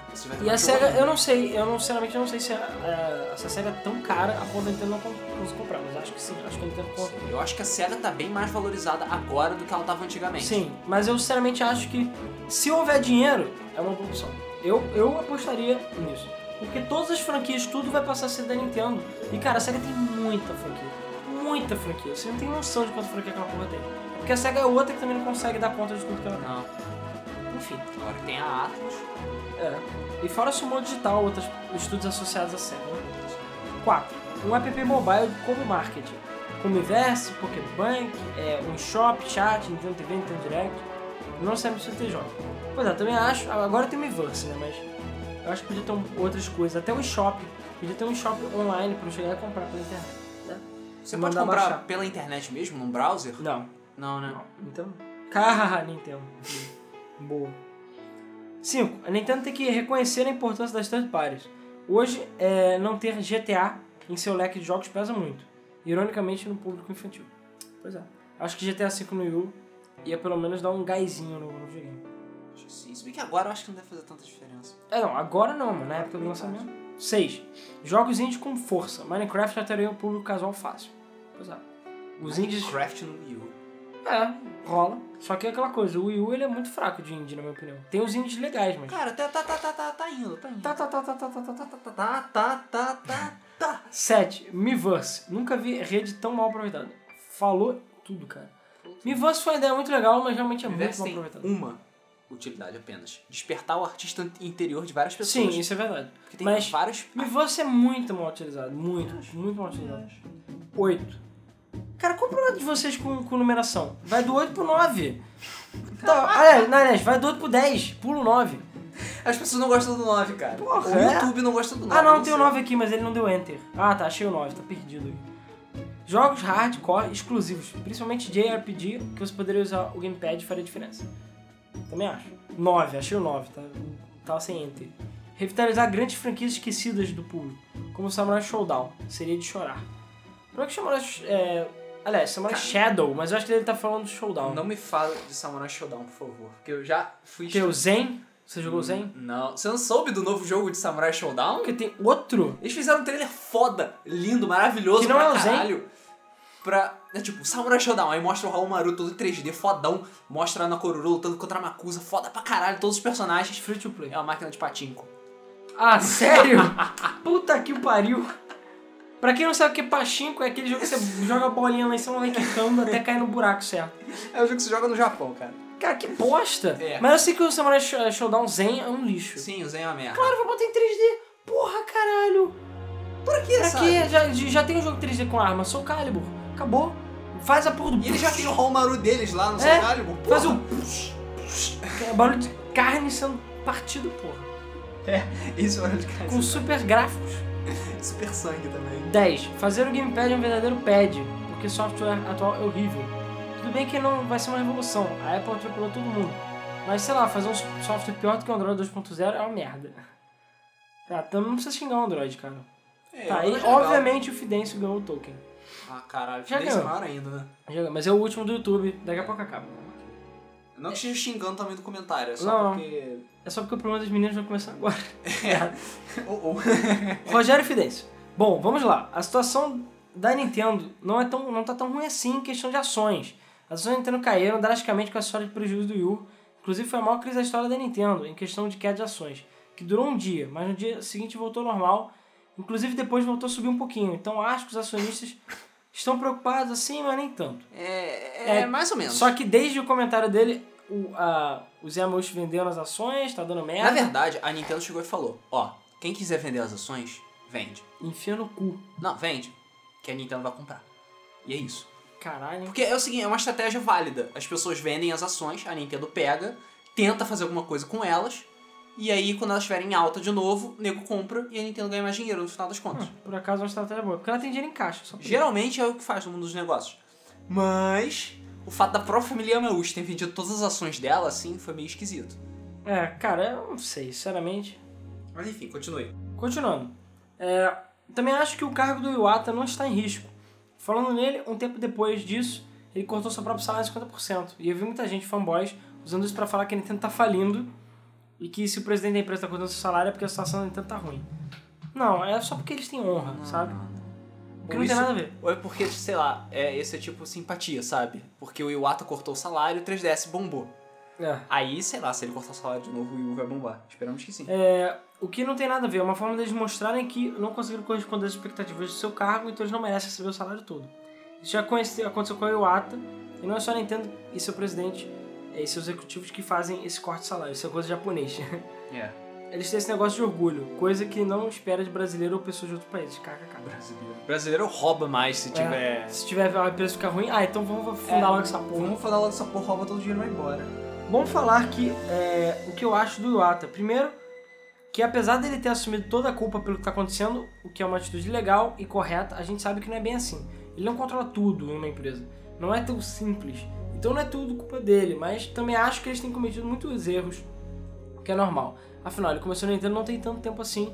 Ele também fez coisas boa- boas. O Wii, U- o Wii, quer dizer, foi uma revolução.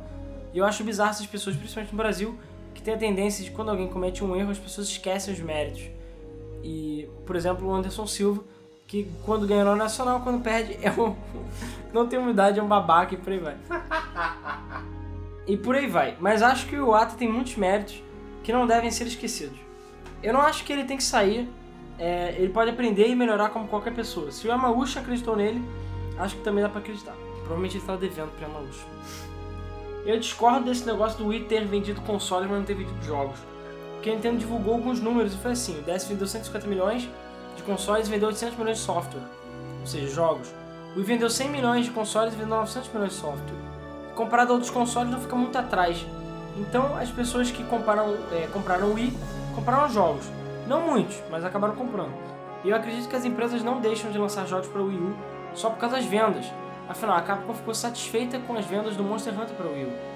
Eu acho que também é falta de capacidade de criar alguma coisa que combine com o Wii U. Cara, não concordo. As vendas foram pífias, é porque a Capcom tem andado com as estimativas bem baixas. Ah, é porque a Capcom cansou de mandar estimativas absurdas, depois aprendeu com Resident Evil, Street Fighter, e agora ela tá tipo, o que tiver vindo tá valendo. O que for Mas, lucro tá valendo. mas é o que eu falei, Mas assim, o Motion Wanted U vendeu ridiculamente. 20 mil unidades. A EA não quer mais saber. Cara, realmente não compensa. A Ubisoft já tá querendo não saber mais. Não, a, a Warner, a Warner Bros. declarou que não vai ter nenhum DLC pro Batman Arkham Origins porque não tem público. Eles falaram isso. E é. eles apostaram tudo. Não vai sair aquele o outro, o Scribblenauts também não saiu pra Wii U. Já era, o pessoal tá abandonando o barco. É, falta de querer inovar e criar mecânicas novas como foi o Zombie U, coisa que você já espera de empresas como a EA e outras que criam, é, que criam jogos novos de fato, mas faz tempo que só reciclam jogos, como Need for Speed. Motion Wanted não ter vendido nada, eu só tenho uma coisa a falar. Quando você compra um console novo, você quer o quê? Jogos novos, certo? Ou vai querer um jogo reciclado, que provavelmente já jogou. Pois é, isso é verdade. Eu acredito que a EA se acha no direito de reclamar daquele porque aquele lixo não vendeu. Porque aquele Need foi um dos piores, foi lançado recentemente e ainda quer vender lixo reciclado para um console novo que que venda? Eu pergunto pra você, Alan, que tem o Wii U, comprou e pretende comprar o Need for Speed para o Wii U? Não pretendo porque eu já tenho pra Vita, que é o mesmo jogo, e tem outros jogos melhores. E foda-se a EA. E chupa aí, é, exatamente, tem que, tem que boicotar esse filho da puta. Sim, a Nintendo não está seguindo o mercado, ela não vai fazer um console do jeito que os desenvolvedores querem. Afinal, o que os desenvolvedores querem é consoles sendo todos iguais, não mude nada, apenas atualização de hardware. Ou seja, foda-se a inovação que possam gráficos. Agora, eu pergunto a Nintendo, está enfrentando dificuldades por tomar esse caminho, mas será que o caminho é ruim para nós consumidores? Ou será que nós realmente queremos que todos os consoles sejam iguais e que a única coisa que evolui é a atualização de hardware? Acho que isso vai de cada um. Eu pessoalmente vou comprar um Wii U e não pretendo comprar o PS4 no Xbox One. Não vejo nada de especial para aqueles, naqueles consoles. Se eu quero gráficos lindos e fotos, eu já tenho meu PC. É mais pelo exclusivo mesmo, porque eu acho que o PC, PC Master Race, né? Esse é Master Race mesmo, cara, não tem jeito. É. É como eu falei, cara, a Nintendo n- não gosta de ser igual aos outros. Nunca gostou e nem nunca vai gostar. É, tirando a época do Super Nintendo, né? Talvez. Enfim, eu tava pensando que talvez a Nintendo poderia fazer isso, lançar dois pacotes de Wii U, um com gamepad e outro mais hardcore, entre aspas, apesar de eu não gostar desse termo.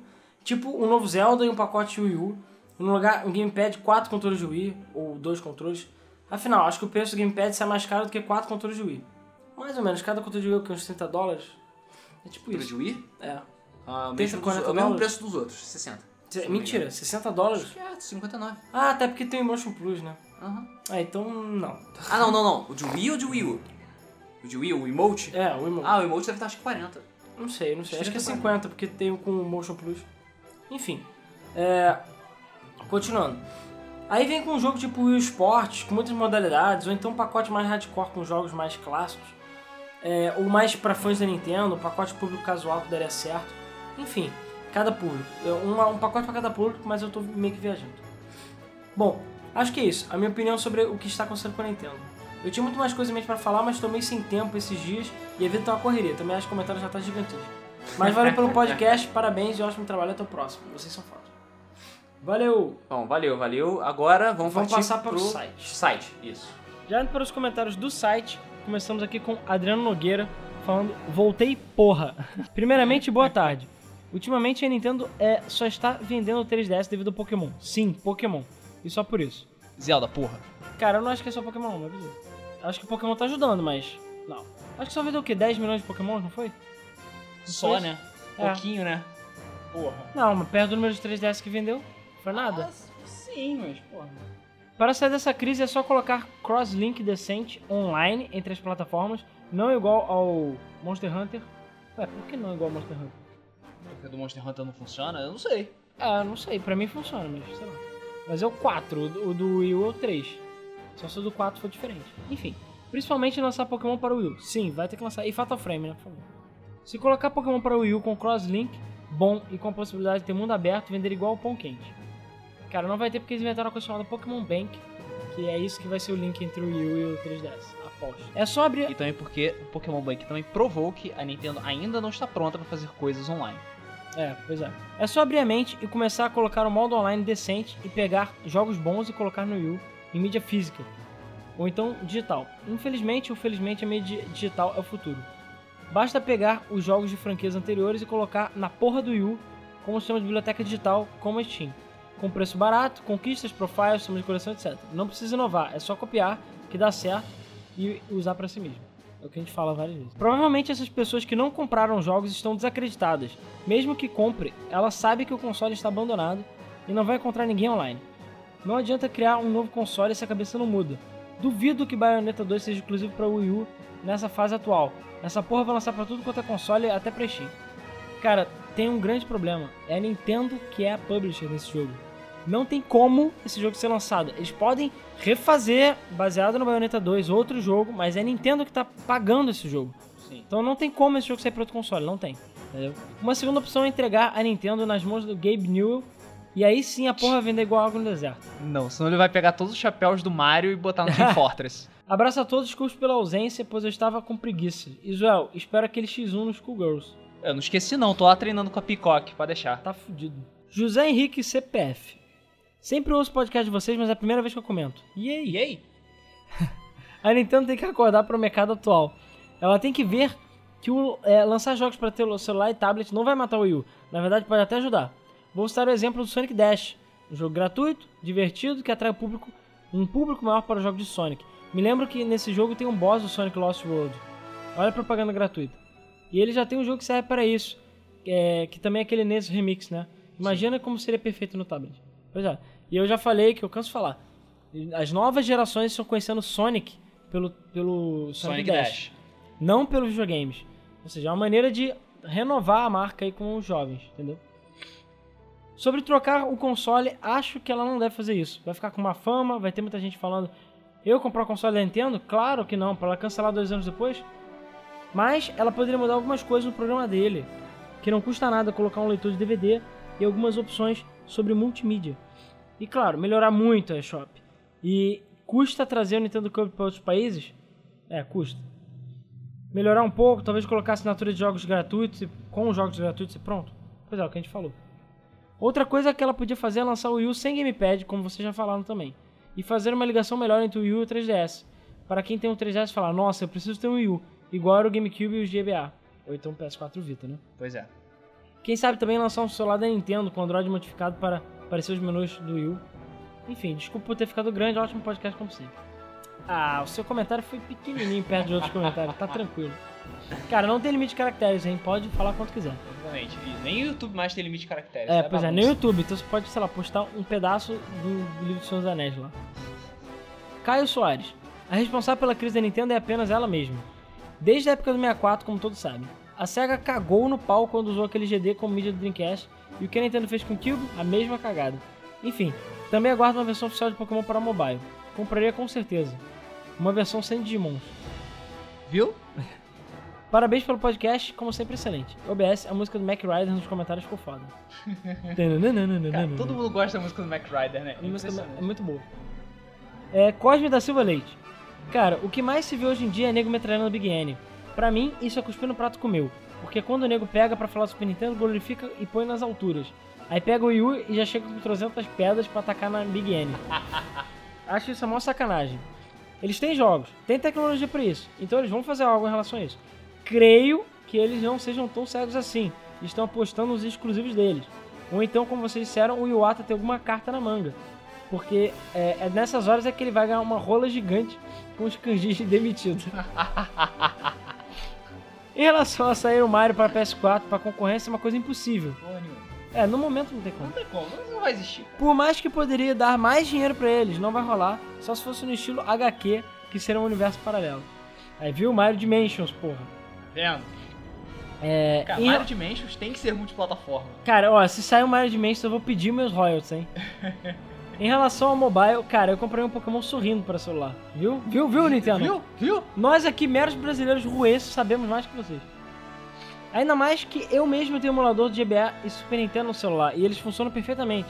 E tenho certeza que se a Nintendo jogasse pelo menos, sei lá, é, testa aí, bota alguns jogos de Game Boy Advance pro celular por um preço tipo 2, 5 dólares, com certeza vender igual água no deserto. Olha, muita gente falando de água no deserto também. Pois é. Mas acho que o Ato é burro pra caralho. A rola tá entrando e o cara tá subiando igual um palhaço na salinha branca. Foda-se. Ah, é, é muita burrice, cara. É tudo burrice isso que você tá falando. Em relação ao mercado nipônico, cara, com certeza deve ter muitas mentes brilhantes lá que podem ou já estão dando alguma ideia pra Big N.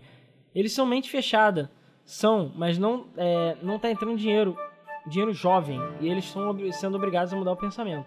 Ou por bem, ou como tá é, no cenário atual da Nintendo, por mal. Eu tenho fé que eles sabem do problema, que, que já estão perdendo dinheiro e, e que são obrigados a se fuder.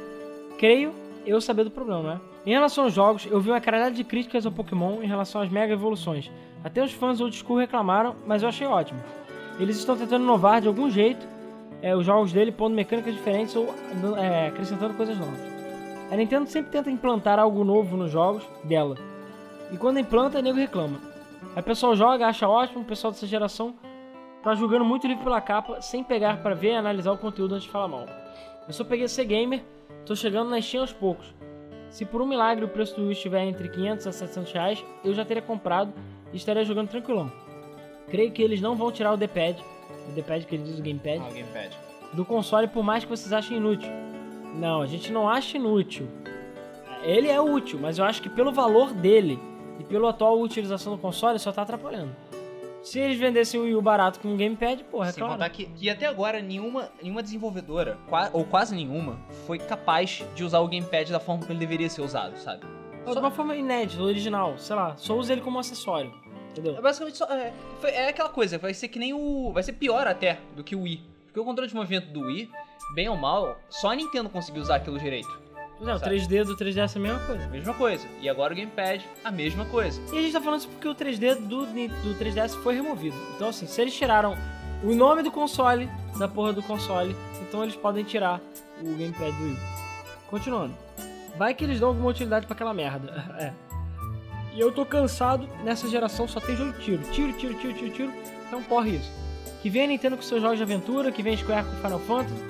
É, Final Fantasy decente, né? Sim. da vida porque é, já tinha planejado antes. Basta lançar jogos dela por DLC, com DLCs decentes. Por uma quantidade de conteúdo extra significativa que ela consegue as vendas dela. É aquilo que os jovens querem. E quando a o gigante acordar, jovem, sai de baixo que a parada fica doida. Tipo aqui no Rio? É. OBS. Cara, eu ia comprar Battlefield 4, vi em site a 100 reais estava com o dedo coçando, vi no PC e tava o diabo. É. Ah, é, rodava no PC e o diabo. Depois de ver que o game veio recheado de bugs, eu comecei a rir e dei graças a Deus por não ter feito essa loucura. Porque acabei comprando Diablo 3, o físico. Eu tenho a caixinha dele com DVD e tudo. Lindo para meses de- depois eu nem clicar mais pra jogar. E eu acabei até desinstalando, de tão merda que tá. Aí o BS2. E aí vai tomar no cu Rue. E 3, o prêmio é meu Rue. Não, não é. Acho que não. Não sei. 4, eu já vi que o prêmio é meu. Tá, ok. 5, ótimo podcast, continua com um bom trabalho, jovens. Se eu digitei uma merda, me desculpe. Não, você digitou merda umas três vezes, mas não precisa desculpar não. A, me- a palavra é merda, se você não entendeu a piada. Valeu. Gabriel Suster, ou Suster, seja lá qual for. Concordo que, é, que o meu tá juntando poeira. É aqui. E o, con- o Wii U. é. E o console preto atrás de mim é o PS3. É, contra o Wii U, eu jogo quase todo dia. Ah, tá. Ah, Ele tá querendo tá, dizer que o console entendi. que pega poeira dele é o PS3. E o Wii U dele é que ele joga quase todo dia. Bom. Ó, é, o Mauro Alves spamou a porra dos comentários. Por favor, não precisa spamar. Com o mesmo comentário várias vezes. Ele já botou duas vezes no site, uma vez no YouTube. A gente vai ler, não precisa. Ó, se começar a spamar de novo, a gente não vai ler, hein? Vai. Menino mal. Peterson Claudino. É. Isso é totalmente verdade. Existe uma versão comemorativa do Wii lançada para o aniversário do Sonic, que é a ironia, e não é retrocompatível com o GameCube. Eu não sabia disso não. Vou dar deve uma ser, olhada. Deve ser tipo um Wii é, modificado, sei lá, porque o Wii não tem retrocompatibilidade também. É, dessa eu não sabia. E ele continuou. É, não, o caso do 3DX foi contra o Sega Saturno, e o próprio Saturno foi feito por birra dos executivos japoneses por culpa da péssima liderança do Hihao Nakayama. Pois tanto a tecnologia do PS1 e a do 64 tinham sido apresentados e a Sega do Japão pela Sega da América. É, mas os exclusivos japoneses, os executivos japoneses negaram por despeito. Então a Sega da América tentou dar uma sobrevida ao Mega lançando 3DX, quase simultaneamente quando o Japão lançou o Saturno no Japão. Ah. E o que matou o 3D. Ou seja, pelo que eu entendi, parece que eles negaram o, Saturno, né? Eles cagaram pro Saturno, e aí eles lançaram o 3DX pra dar uma sobrevida. Isso. E logo depois eles mudaram de ideia e lançaram o Saturno e Isso. fudeu tudo. É, então, não foi, então o Sega CD veio antes, e É. depois veio o Saturno japonês e o 32X Isso, isso. na América. Isso. Porque a Sega of America é idiota. E como o Saturno teve um ligeiro lucro no Japão, e por isso eles descontinuaram o Mega, e começou a crise que destruiu a SEGA lá, na frente. Maldito seja o Hihao Nakayama. É. Cara, é bom, é, cara, é, é o que a gente fala. É. Você ter autonomia demais, autonomia de menos, é realmente um problema. É um problema. Vitor. Infelizmente, não acho que a Nintendo se recupere. Ela é teimosa demais pra tomar algumas decisões que podem salvá-la. Vamos ver, né? O Arthur Mesquita comentou, pediu de novo as séries, gente já respondeu. O Bruno Zuck falou, falavam a mesma coisa do PS3. Não sei, cara, realmente, realmente o PS3 deu uma estretada louca no início, mas eu não sei se, Começo, o PS3 teve um começo horrível. mas eu não sei se tava tão Horrível. ruim assim, sei lá. E um ano depois eu acho que já tava bem melhor. Cara, não Enfim. sei. Não sei, mas te- assim, que a Sony conseguiu dar uma erguida no PS3, isso é fato. E ele teve sérios problemas, sérios problemas, tanto que ele perdeu basicamente a guerra da geração pro Xbox 360. Sim. Apesar que deu uma recuperada bonitinha no final. Sim, mas assim, a Sony, ela é uma é porque a Sony, sem querer tipo falar bem da Sony ou coisa assim, mas ela é uma empresa muito mais adaptável. Sim. Do é, que a é porque ela copia, entendeu? Entendeu? É, exatamente. Pela- toda, toda a política dela de copiar as coisas, fazer melhor, etc, etc, ela é uma empresa muito mais adaptável, muito mais versátil. Se der merda, ela pode dar um jeito de voltar. Eu não sei quanto a Nintendo, porque ela é muito mais conservadora. Ela é muito mais cabeça fechada, ela é muito mais É teimosa. Que é a cabeça fechada. E, como eu falei antes, eu falo de novo, a Nintendo tem mania de fazer as coisas do jeito dela e fodam-se o que os outros estão fazendo. É, Isso pode Então, dar certo, pode dar errado. Isso é, é como eu falei, não tem como você prever o que a Nintendo vai fazer, infelizmente. Porque a Nintendo sempre faz alguma coisa completamente diferente do que a gente acha. Então, eu não sei. Eu acho que se a gente continuar achando que a Nintendo vai se fuder, ela vai se dar bem no final. É, eu sei. Então- Vamos pensar que a Nintendo vai se fuder. Exatamente, por isso que a gente fala mal. É, último comentário, Leonardo Coimbra, no, participa aí também dos podcasts. Fala sobre as pessoas de sexualidade questionável. Eu acho que hoje eu ganharia. Speak for yourself. É, acho que hoje eu ganharia o Tolkien de fala pra caralho. Cara, as pessoas não, não entendem. Não é Tolkien de Tolkien de moedinha.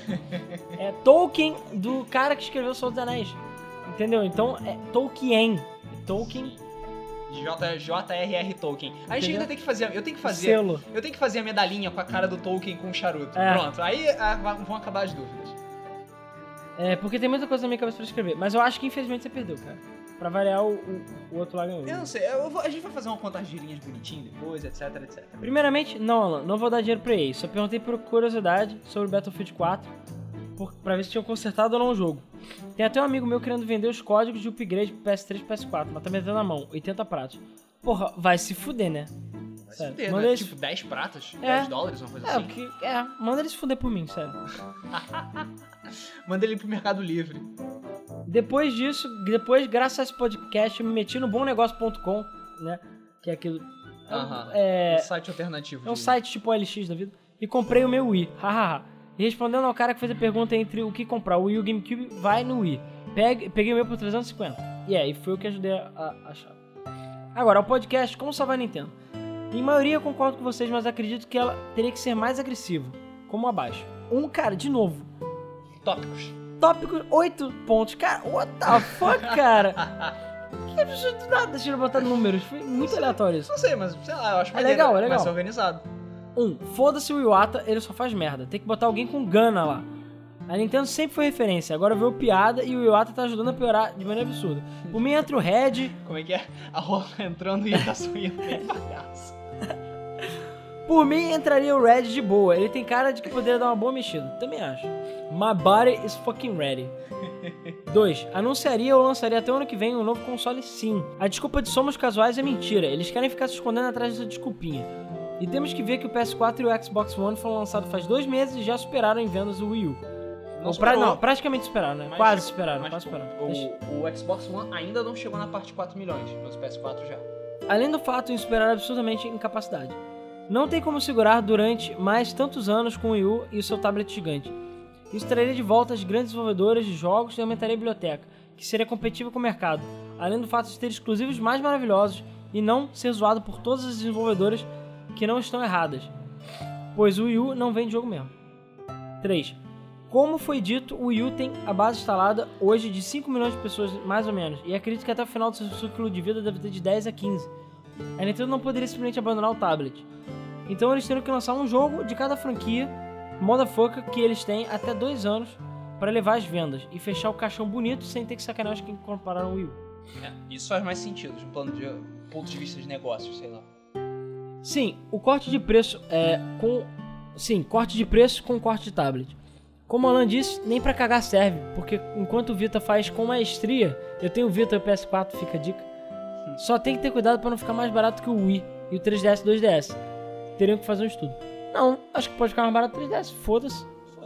Vai Aliás, vender? o 3DS, só aqui que ele é uma fortuna, porque lá fora ele é extremamente Ah, barato. pois é. 5. eShop. Ah, o eShop, essa merda. Merda quem usa da internet, multiplayer DLC. Bem, eles deveriam ter é, ficar trancados durante um mês numa sala com PS3, o PS4, o Xbox e One pra ver como é que é, como evoluiu o que, que tem que fazer. Tanto para bom uso da internet como bom uso da eShop. E claro, não podemos esquecer que eles deveriam ter no mínimo todos os jogos disponíveis de Nintendinho até na 64 para venda. Simplesmente não tem por que não fazer isso. E logicamente é um preço decente, né? Não, não dá pra meter mão. 6. A ideia de vender para celular alguns de seus jogos é genial, prática e barata. Não vejo por que não. 7. Tirar das costas do- da Nintendo o 3DS. Aliás, tirar das costas do 3DS a responsabilidade de segurar a Nintendo. Porra, o 3DS vende muito bem e tá lotado de jogos. E ainda vai ter mais jogos lançados. Já chega, né? Vende 30 vezes mais que o Wii U e ainda ficam de mimimi porque era pra ter vendido mais. Por favor. 8. Por fim, os demos e jogos na Store. Sério, ter limite de vezes jogados é patético. E a tendência de hoje é ter tudo online pra baixar. Então é só fazer, upar os jogos e sermos felizes. Bom, é por aí. Concordo com o que vocês disseram e a Nintendo tem sim que preparar com urgência uma nova geração, ou se preparar para a nova geração que entrou, pois ela está muito defasada. E claro, tem que melhorar suas funções online e não sacanear os poucos que compraram a bosta do Wii. Abraços e até a próxima. Então é isso aí, pessoal. Finalmente acabaram os comentários desse Ah, podcast. esse podcast- Esse podcast, não sei, mas eu acho que ele passou de RPG como o maior de todos. Provavelmente. Fiquem de olho na Game FM porque vai rolar sorteio de caderno e sorteio de livro. A gente só tá se organizando. E vai rolar o podcast especial do Game FM Awards da gente vendo os Finalmente. resultados e vendo em relação aos nossos resultados. Vamos voltar a gameplay, a gente promete. Mas pra você ver, até o podcast atrasou. Então, enfim. Nem sei mais como é que vai ser se o podcast semana que vem vai vir na terça ou se vai vir na quarta, porque a gente tá gravando uma quarta-feira e a gente, sei lá, não acha que vai conseguir entrar hoje no ar. Uhum. Vamos ver. Bom, novamente, muito obrigado a todos os comentários. É sempre muito importante vocês comentarem. Bom ver gente nova comentando. Cada vez comentários Cara, mais. Os comentários foram gigantes dessa vez. Foda. E tão fodas, tão foda, fodas. foda. E cara, mostra que vocês até, a gente, o público, sabe mais do que a Nintendo. Entendeu? a gente que não tem empresa nenhuma sabe mais do que a Nintendo. E, cara, não é possível que a gente enxergue isso e eles não enxerguem, sabe? Não pode, não é possível. Enfim, muito obrigado. Aguardamos os comentários de vocês do podcast sobre Zelda, que eu acho também vai dar o que falar, vamos ver. A gente quer saber os Zeldas É, favoritos. Qual o Zelda favorito? Qual a sua dungeon de Zelda favorito? Qual o pior Zelda? É. CGI não conta, por favor, porque é, É. meio óbvio. Ou então mais difícil, e lembranças de vocês, comentários sobre Zelda, o que vocês acham do jogo, da série, como ela marcou vocês, enfim, tudo aí. Inclusive a gente novamente, eu esqueci de falar, mas a gente fala do Zelda Day, que aqui no Rio de Janeiro tem, acho que vai ser por volta de agosto, geralmente é numa é- praça. É, geralmente é julho, agosto. que é muito foda esse evento, que é evento só pra Zelda, só música de Zelda, cosplay de Zelda, tudo Zelda, foda. E a gente já cobriu, dê uma olhada lá no canal do Game FM, é só procurar por Zelda Day Game FM, que vocês vão ver os últimos, as últimas vezes que tiveram, as últimas três. Aliás, desde a primeira, né? A gente cobriu todas as versões. Enfim, é muito legal, o evento é muito divertido. E cara, se vocês gostam de Zelda, comentem, falem aí o que tiver que falar. É isso aí, podem xingar também, podem falar bem, podem falar mal. É, não deixe de clicar no botão de gostei, compartilhar, divulgar o podcast pra quem quiser aí, pra quem vocês acham que vale a pena. Porque quanto mais gente vai ouvindo, melhor. E quem sabe um dia essa bagaça aqui não serve pra alguma coisa, entendeu? Né? Mas eu tenho sempre que admitir que já tá muito mais do que eu esperava. Muito mais mesmo. Eu não esperava que fosse ter uma aceitação tão boa, tanta gente e tudo mais. Dá Isso. gosto de fazer. Hum, com certeza. E isso aí é bola pra frente. Bola pra frente. E, e cada vez melhor. E é isso aí. Então, pessoal, é isso aí. Valeu, muito obrigado e até o próximo Debug Mode. Valeu, Valeu. gente.